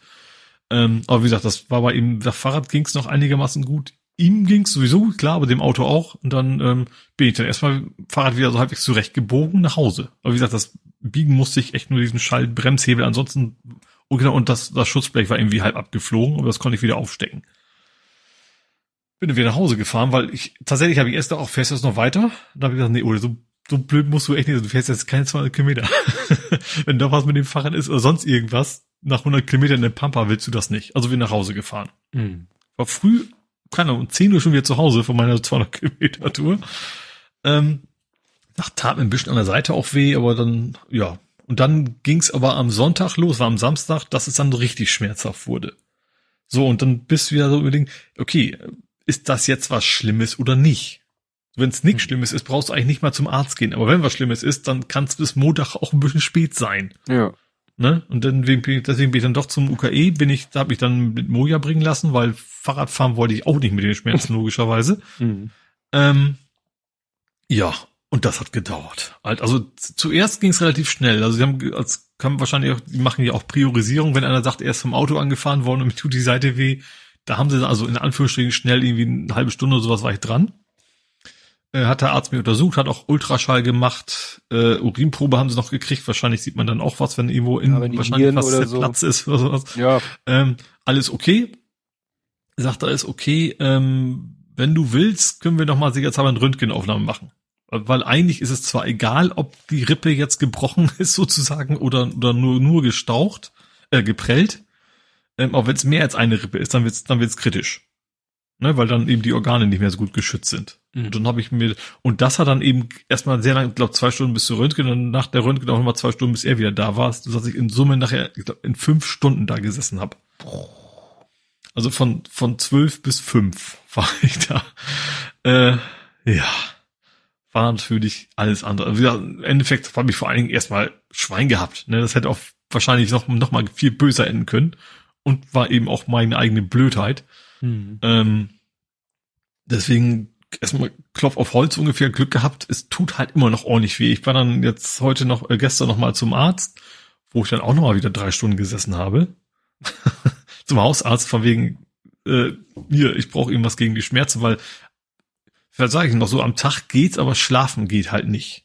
So, weil sobald ich mich auf die linke Seite irgendwie drauf komme, dann tut's halt weh. Ähm, ist halt bei Prellung normal, das wird auch erst die ersten zwei Tage wohl erstmal schlimmer, weil das in quasi, ne, ein bisschen anschwillt und solche Späße und strahlt dann eben auch auf dem Magen auf, aus dem Rücken auf und das ist nicht schön. Ähm, sag ich, ich brauche, sagte er noch, fand ich interessant, sagte, nee, du nimmst nicht nur was für die Nacht, wenn, dann musst du das komplett reinpfeifen jeden Tag deine sechs Pillen sozusagen, Nova, Minen, irgendwas. Mhm. Ähm, und dann wird das wohl hoffentlich besser werden. Ähm, ja, es, es hilft ein bisschen was. Mein Problem ist, dass mein Magen wiederum natürlich mhm, andererseits stimmt. das gar nicht mag. Mhm. Brauchst du wieder was für den Magen. ja, das will ich dann aber nicht machen, weil es ist, ist schon auszuhalten, ist einfach nur so, okay, nach dem Essen und sowas, dann dauert halt ein bisschen, bis ich mich wieder gut fühle. Ähm, Genau, und dann, ah ja, dann äh, wird alles, eigentlich alles soweit okay. Ich habe erstmal die Medikamente. Heute war ich nochmal bei Apotheke, weil mein, mein, meine Hand, auf die ich mich, also mein Finger, seit Samstag nur am Rumeitern war. da habe ich mir heute auch noch was besorgt. Also ich hatte ein Pflaster schon drauf, aber das wurde irgendwie nicht trockener sozusagen. Ähm, genau, und dann hatte, hatte noch die, die, die ähm, Sprechstunde mich angerufen, versucht anzurufen, ich habe es nur über Mailbox mitgekriegt, ähm, von wegen, der Arzt sagte, ich sollte noch mal einen Termin mit meiner Hausärztin machen rufen Sie uns bitte zurück. Okay, also der Arzt, bei dem ich war, ist nicht mein richtiger Hausarzt, war meine Hausärztin ist krank. Hm. So, rufe ich da an. Da ist jetzt mittlerweile auf, auf dem Anruf, also erstens Online-Termin geht ab Januar beim Hausarzt, egal ob bei ihr oder bei ihm. Ähm, dann rufe ich da heute an. Da ist jetzt nur noch ein Anrufbeantworter, der sagt, sie gehen nicht mal mehr ans Telefon, weil äh, Personalprobleme gerade. Also nicht, wenn du anrufst, komm echt nicht mal von wegen, äh, wir rufen sie zurück oder rufen sie später, sondern einfach nur, wir können nicht mehr, wir sind voll, wir können nichts mehr annehmen, keine Termine, gar nichts. Äh, hm. Tschüss. Das ist jetzt für mich nicht mehr so dramatisch, ne, weil ich habe jetzt, glaube ich, nichts Aktuelles. Ich weiß auch gar nicht, worum es geht. Vielleicht geht es um eine völlig andere Sache, weil ich habe, ähm, ich wollte Berufsunfähigkeitsversicherung und der wollte was von meinem Arzt wissen. Vielleicht geht es auch darum, das weiß ich nicht. Auf jeden Fall ist da nichts Dramatisches, deswegen kann nur was mache ich dann im Januar einen Termin oder sowas. Ähm, aber fand ich schon krass, dass er irgendwie, wie gesagt, erst drei Stunden habe ich darum gesessen und jetzt es geht da irgendwie, ich glaube auch, wenn ich habe dann mal geguckt, ich muss, mir ist ja der Arzt eigentlich egal. Vielleicht kann ich auch woanders hin. Aber ganz zumindest hier in der Umgebung kommt, steht überall auf den Webseiten nur so, vergiss es. Neue Patienten nehmen wir nicht an. Also das scheint der Zeit, wo wirklich, was man ja von anderen hört, ne, also der auch tatsächlich landunter überall zu sein. Selbst bei den normalen HausärztInnen. Ja, ich hatte das auch, ja, äh, Frau W. hatte auf Insta, Twitter, ich glaube auf Twitter hatte sie auch Fotos gepostet, wie sie irgendwie einen Arzttermin hat. Ich vermute mal auch einen geplanten Arzttermin. Und, und bis auf die Straße standen die Leute. Mhm. Ne? Also da habe ich echt, ne, wo ich erzählt hatte, äh, als hier meine, ich meine Fäden loswerden wollte, äh, wo ich dann einmal halt kurz meinen äh, Hausarzt auf privater Schiene angefunkt habe und er gesagt hat, komm vorbei und zack, boom, war das Thema erledigt. Das mhm. ist echt, ja, Gold wert. Ja. Das ist echt Gold wert. Ja. Ja, gut. muss ich bei uns auf dem Dorf zum Tierarzt gehen oder so. Das geht. Da muss ich nur hoffen, dass ich nicht, nicht das Falsche kriege. Pferde, hier, Pferde. Wie war das noch? Haben Sie, haben Sie noch dieses Potenzmittel für die Stiere? Meinen Sie die rot und die blauen Pillen? Keine Ahnung, sie schmecken nach Pfefferminz. oh, nee. Ach, ja. Karlauer zum Schluss. ja. Also das ist auch nochmal die Erklärung, äh, weshalb gestern die die die äh, Aufnahmeverschiebung so spät. Du hast eben äh, sagen wir so vier zum Arzt, dachte ich, das kriegen wir wohl hin. Also sagen wir so, ich persönlich fand es ein bisschen optimistisch, aber du bist ja nun mal Naturoptimist. Äh, ich würde never ever davon ausgehen, wenn ich einen Arzttermin um vier habe, selbst also selbst wenn ich einen echten festen schon seit Monaten ausgemachten Termin hätte, wäre ich never ever, also die würde ich die nächsten zwei Stunden nichts, nichts planen. Aber wie gesagt, der Termin beim Arzt war ja auch, also vom, vom vornherein nicht, nicht wirklich geplant, bloß das war eben der erste Termin, wo es von wegen ohne Termin quasi diese, diese ja, Notfallsprechstunden gibt. Ja, ja, ich weiß. Und ich hatte dann zumindest Hoffnung, dass es klappt, aber das ist ja dann auch, ja, aber es hat ja heute funktioniert. Ja, wir sind da ja flexibel. Genau. Äh, ich sehe gerade den Tipp, das habe ich auch gekriegt, mal tief einatmen. Du kannst nämlich auch eine schöne anständige Lungenentzündung, glaube ich, kriegen. Ach so, weil man immer nur wegen so den Schmerzen quasi ah. nicht mehr nicht mehr tief genug einatmest, ja. Tut alles wie Lach, äh, Lachen, Husten, Atmen, das ist alles. Aber es ist immer, es ist, es ist schmerzhaft, aber es ist immer, ist immer anführungsstrichen schön zu wissen, dass das eben nichts Schlimmes ist und dass es dann irgendwann wieder abhaut. Aber wie gesagt, so drei bis vier Wochen werde ich da wohl was von haben. Mhm. Also das hält ein bisschen länger. Und man kann halt eben nichts, eigentlich nichts machen, außer abwarten, dass es besser wird. Okay. Ja. Sonst noch was Real-Lifeiges von dir? Ich hab Moos. Nicht in der Hose, an der Wand. ich habe tatsächlich mich jetzt, also wir haben ja in der Firma äh, so riesengroße Mooswände bei uns. Mhm. Also die ganze Wand ist quasi so ein, so ein Irish, Irish Moos. Und ich habe mir das für zu Hause auch schon angeguckt, da war mir nur zu teuer. So, und ist immer noch zu teuer, aber ich habe mir jetzt vergleichsweise kleine Dinge einfach gekauft und zwar an den Stellen, wo Flecken an der Wand sind, an zwei. Dachte ich mir entweder streichen oder ich hatte davor ja andere einfach so ein, so ein, so ein Hängekübel gehabt, aber die Blumen, die sterben bei mir einfach. Wahrscheinlich sind sie einfach zu weit weg von, von der Sonne.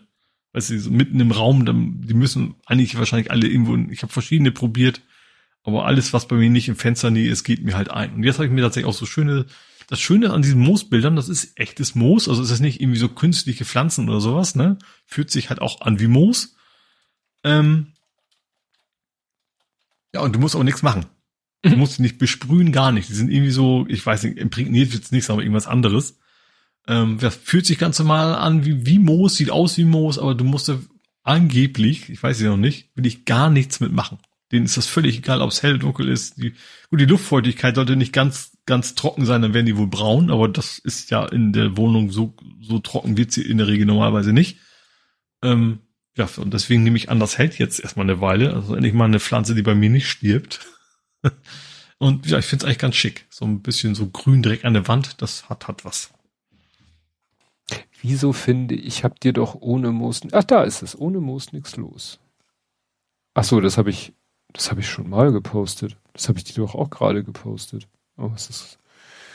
Mir fallen halt immer dieselben Sachen ein. Ich, okay. Du hast Moos. Moos Faratu. Moos Faratu. Dämonische Irish Moos, keine Ahnung. Ja. Es gab Moos Faratu bei Monkey Island mal. Das war die dämonische Alpenkuh. Ach so, ich dachte Elch. nee, nee also ich glaube im Englischen hieß sie auch irgendwie anders logischerweise. Das war auch so eine Jersey Cow und keine Alpenkuh. Hm. Gut, dann gehe ich jetzt mal zu vor 70 Folgen. Mhm. Blathering 185 vom 7.7.2021 mit dem Titel Tobi versucht die Welt zu kitten. Ja. Mhm. Ja, ich weiß worum es geht. Ich lese mal vor. Wir reden über einen amerikanischen Wahlkampf in Deutschland, der nach unserem Geschmack ohnehin viel zu früh beginnt und über Dinge, die deswegen aus dem Fokus geraten. Ebenso über Dinge auf der Welt, die aus dem Leim geraten und Tobis nur so mittelerfolgreichen versucht die Erde dann mit Noppenstein wieder in Form zu bringen. Mhm. Wir reden ah, ist das über, die Erde? Ja, genau. Wir reden über schlimme und vermeidbare Unfälle in Hamburg und definieren, was künstliche Intelligenz genau bedeutet. Tja, ne? Da hatten wir also auch irgendwelche Unfälle. CDU liebt Vermieter. Guck mal, hatten wir ja auch Vermieter, ist es hier auf Hamburg bezogen, das war von Hobbyquerschnitt. Ein Tweet, äh, habt ihr gesehen, Ver, Vermieten, ach so, da geht's um die CO2-Steuerbeteiligung, den Streit zwischen, wer zahlt die CO2-Umlage, Zulage, Auflage, den CO2-Preis, der Mieter oder der Vermieter. Mhm. So, was haben wir denn hier? Donald Rumsfeld, Bill Ramsey, Richard Donner, die sind wahrscheinlich alle, alle gestorben. E-Taxen sind da, A225 wird erneuert. Fork, Get It. Ach, das war die Geschichte äh, passend zu Audacity. Ja, das war das Audacity hat irgendwie den Besitzer gewechselt und äh, dann hieß es, dass da irgendwie Ach, Spyware ja. drinnen hm. ist, stellte sich raus, ja, sind eigentlich ganz banale Telemetriefunktionen, aber es hatte dann schon jemand einen Fork gemacht äh, hm. ne? und so weiter und so fort. Windows 11 will tell you how long it take to install updates. Ja. Jetzt habe ich gerade heute oder diese Woche die Meldung Windows 11 mit Werbung. Die versuchen schon wieder irgendwie ins Startmenü Werbung einzublenden. Mhm. Kann man aber mit irgendwelchen Schade, Tricks. dass mein Rechner nicht Windows 11 kommt. Ja, ich bin auch ganz traurig. genau. Xcloud Hamburg Zeugwart verstorben von Ach so, der, der St. Pauli Zeugwart war, war, mhm. war verstorben damals. Ja, also irgendwo hier mit meinem Globus, muss es mit meinem Globus sein, dass ich da diesen, diesen, ne? Diesen Globus aus Noppenstein versucht ja. habe zu bauen, den musste ich ja nachher tatsächlich, äh, ja, ähm, kleben. Mhm. War ja auch kein echtes Lego und war ja eine scheiß Der Globus quietscht und eiert war mal, ich glaube, im Gesangbuch von meiner, hatten wir irgendwie so einen Block für ein Gesangbuch zu Hause. Doch, wir, wir wollen schmieren, wer wäre nicht dafür, uns dann nochmal probieren. Wir singen zwei, drei, vier, wir haben immer, immer gute Laune. Kennst du, das ist doch das Lied, ne? Ich weiß es nicht, das stand das, nur vorne ich, aus drauf. Der ich Mundorgel. Nie gesungen. Ja, genau, genau, ja, ja. Ja, ja, die hatten wir eben zu Hause liegen. Verdecksteuerung aus dem Auto. Das rote, rote Heft, also ja. das rote Dings. Verdecksteuerung aus dem Auto. Hattest du um die Zeit noch dein Auto? Juli wann, 21? Ja, wahrscheinlich genau da. Da musste ich sie ausbauen, weil die ja nicht STVO kommen. Ja, genau. Deswegen musste ich die, bevor ich das Auto verkaufen kann, äh, rausnehmen. Ja, dann hast du deinen Garten bewässert und ohne Schwert gepaddelt. Das war wahrscheinlich mühsam. ja, genau. Also mühsam nicht nur sehr kurvenreich. Ja. Und von 70 Folgen Blathering 115, 125. Ja, das, äh, ja, das war dann heute die, die 8-Bit-Folge. Und nächstes Mal 255. wird dann, ja. nächstes Mal wird dann die, die Genie-Gedächtnisfolge. Dann sind wir bei Genie 256.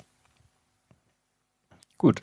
Naja, gut, dass wir heute bei 420 sind, ist kein Wunder. Wir hatten ja einen Tag ja. mehr, um Nachrichten zusammenzuklauben. Mhm. Äh, jetzt sind ja gerade, geht's gerade hoch heiß und sonst wie her in den Medien wegen den Midterm-Wahlen, die ja gerade sind. Da können wir dann nächstes Mal uns schön drüber unterhalten. Ne? Jo. Werden wir schauen, was das, was da so rauskommt. Ich habe vorhin nur eine Meldung gesehen, dass Trump schon wieder gesagt hat, dass da irgendwie Beschiss ist. Das heißt gut ist. Das heißt nämlich, dass die äh, das Wahlergebnis wohl nicht so üppig aus seiner, also aus seiner mhm. Sicht ist. Aber gut, wir werden, wir werden es gewahr. Wir hören uns in einer Woche wieder und bis dahin. Tschüss. Tschüss.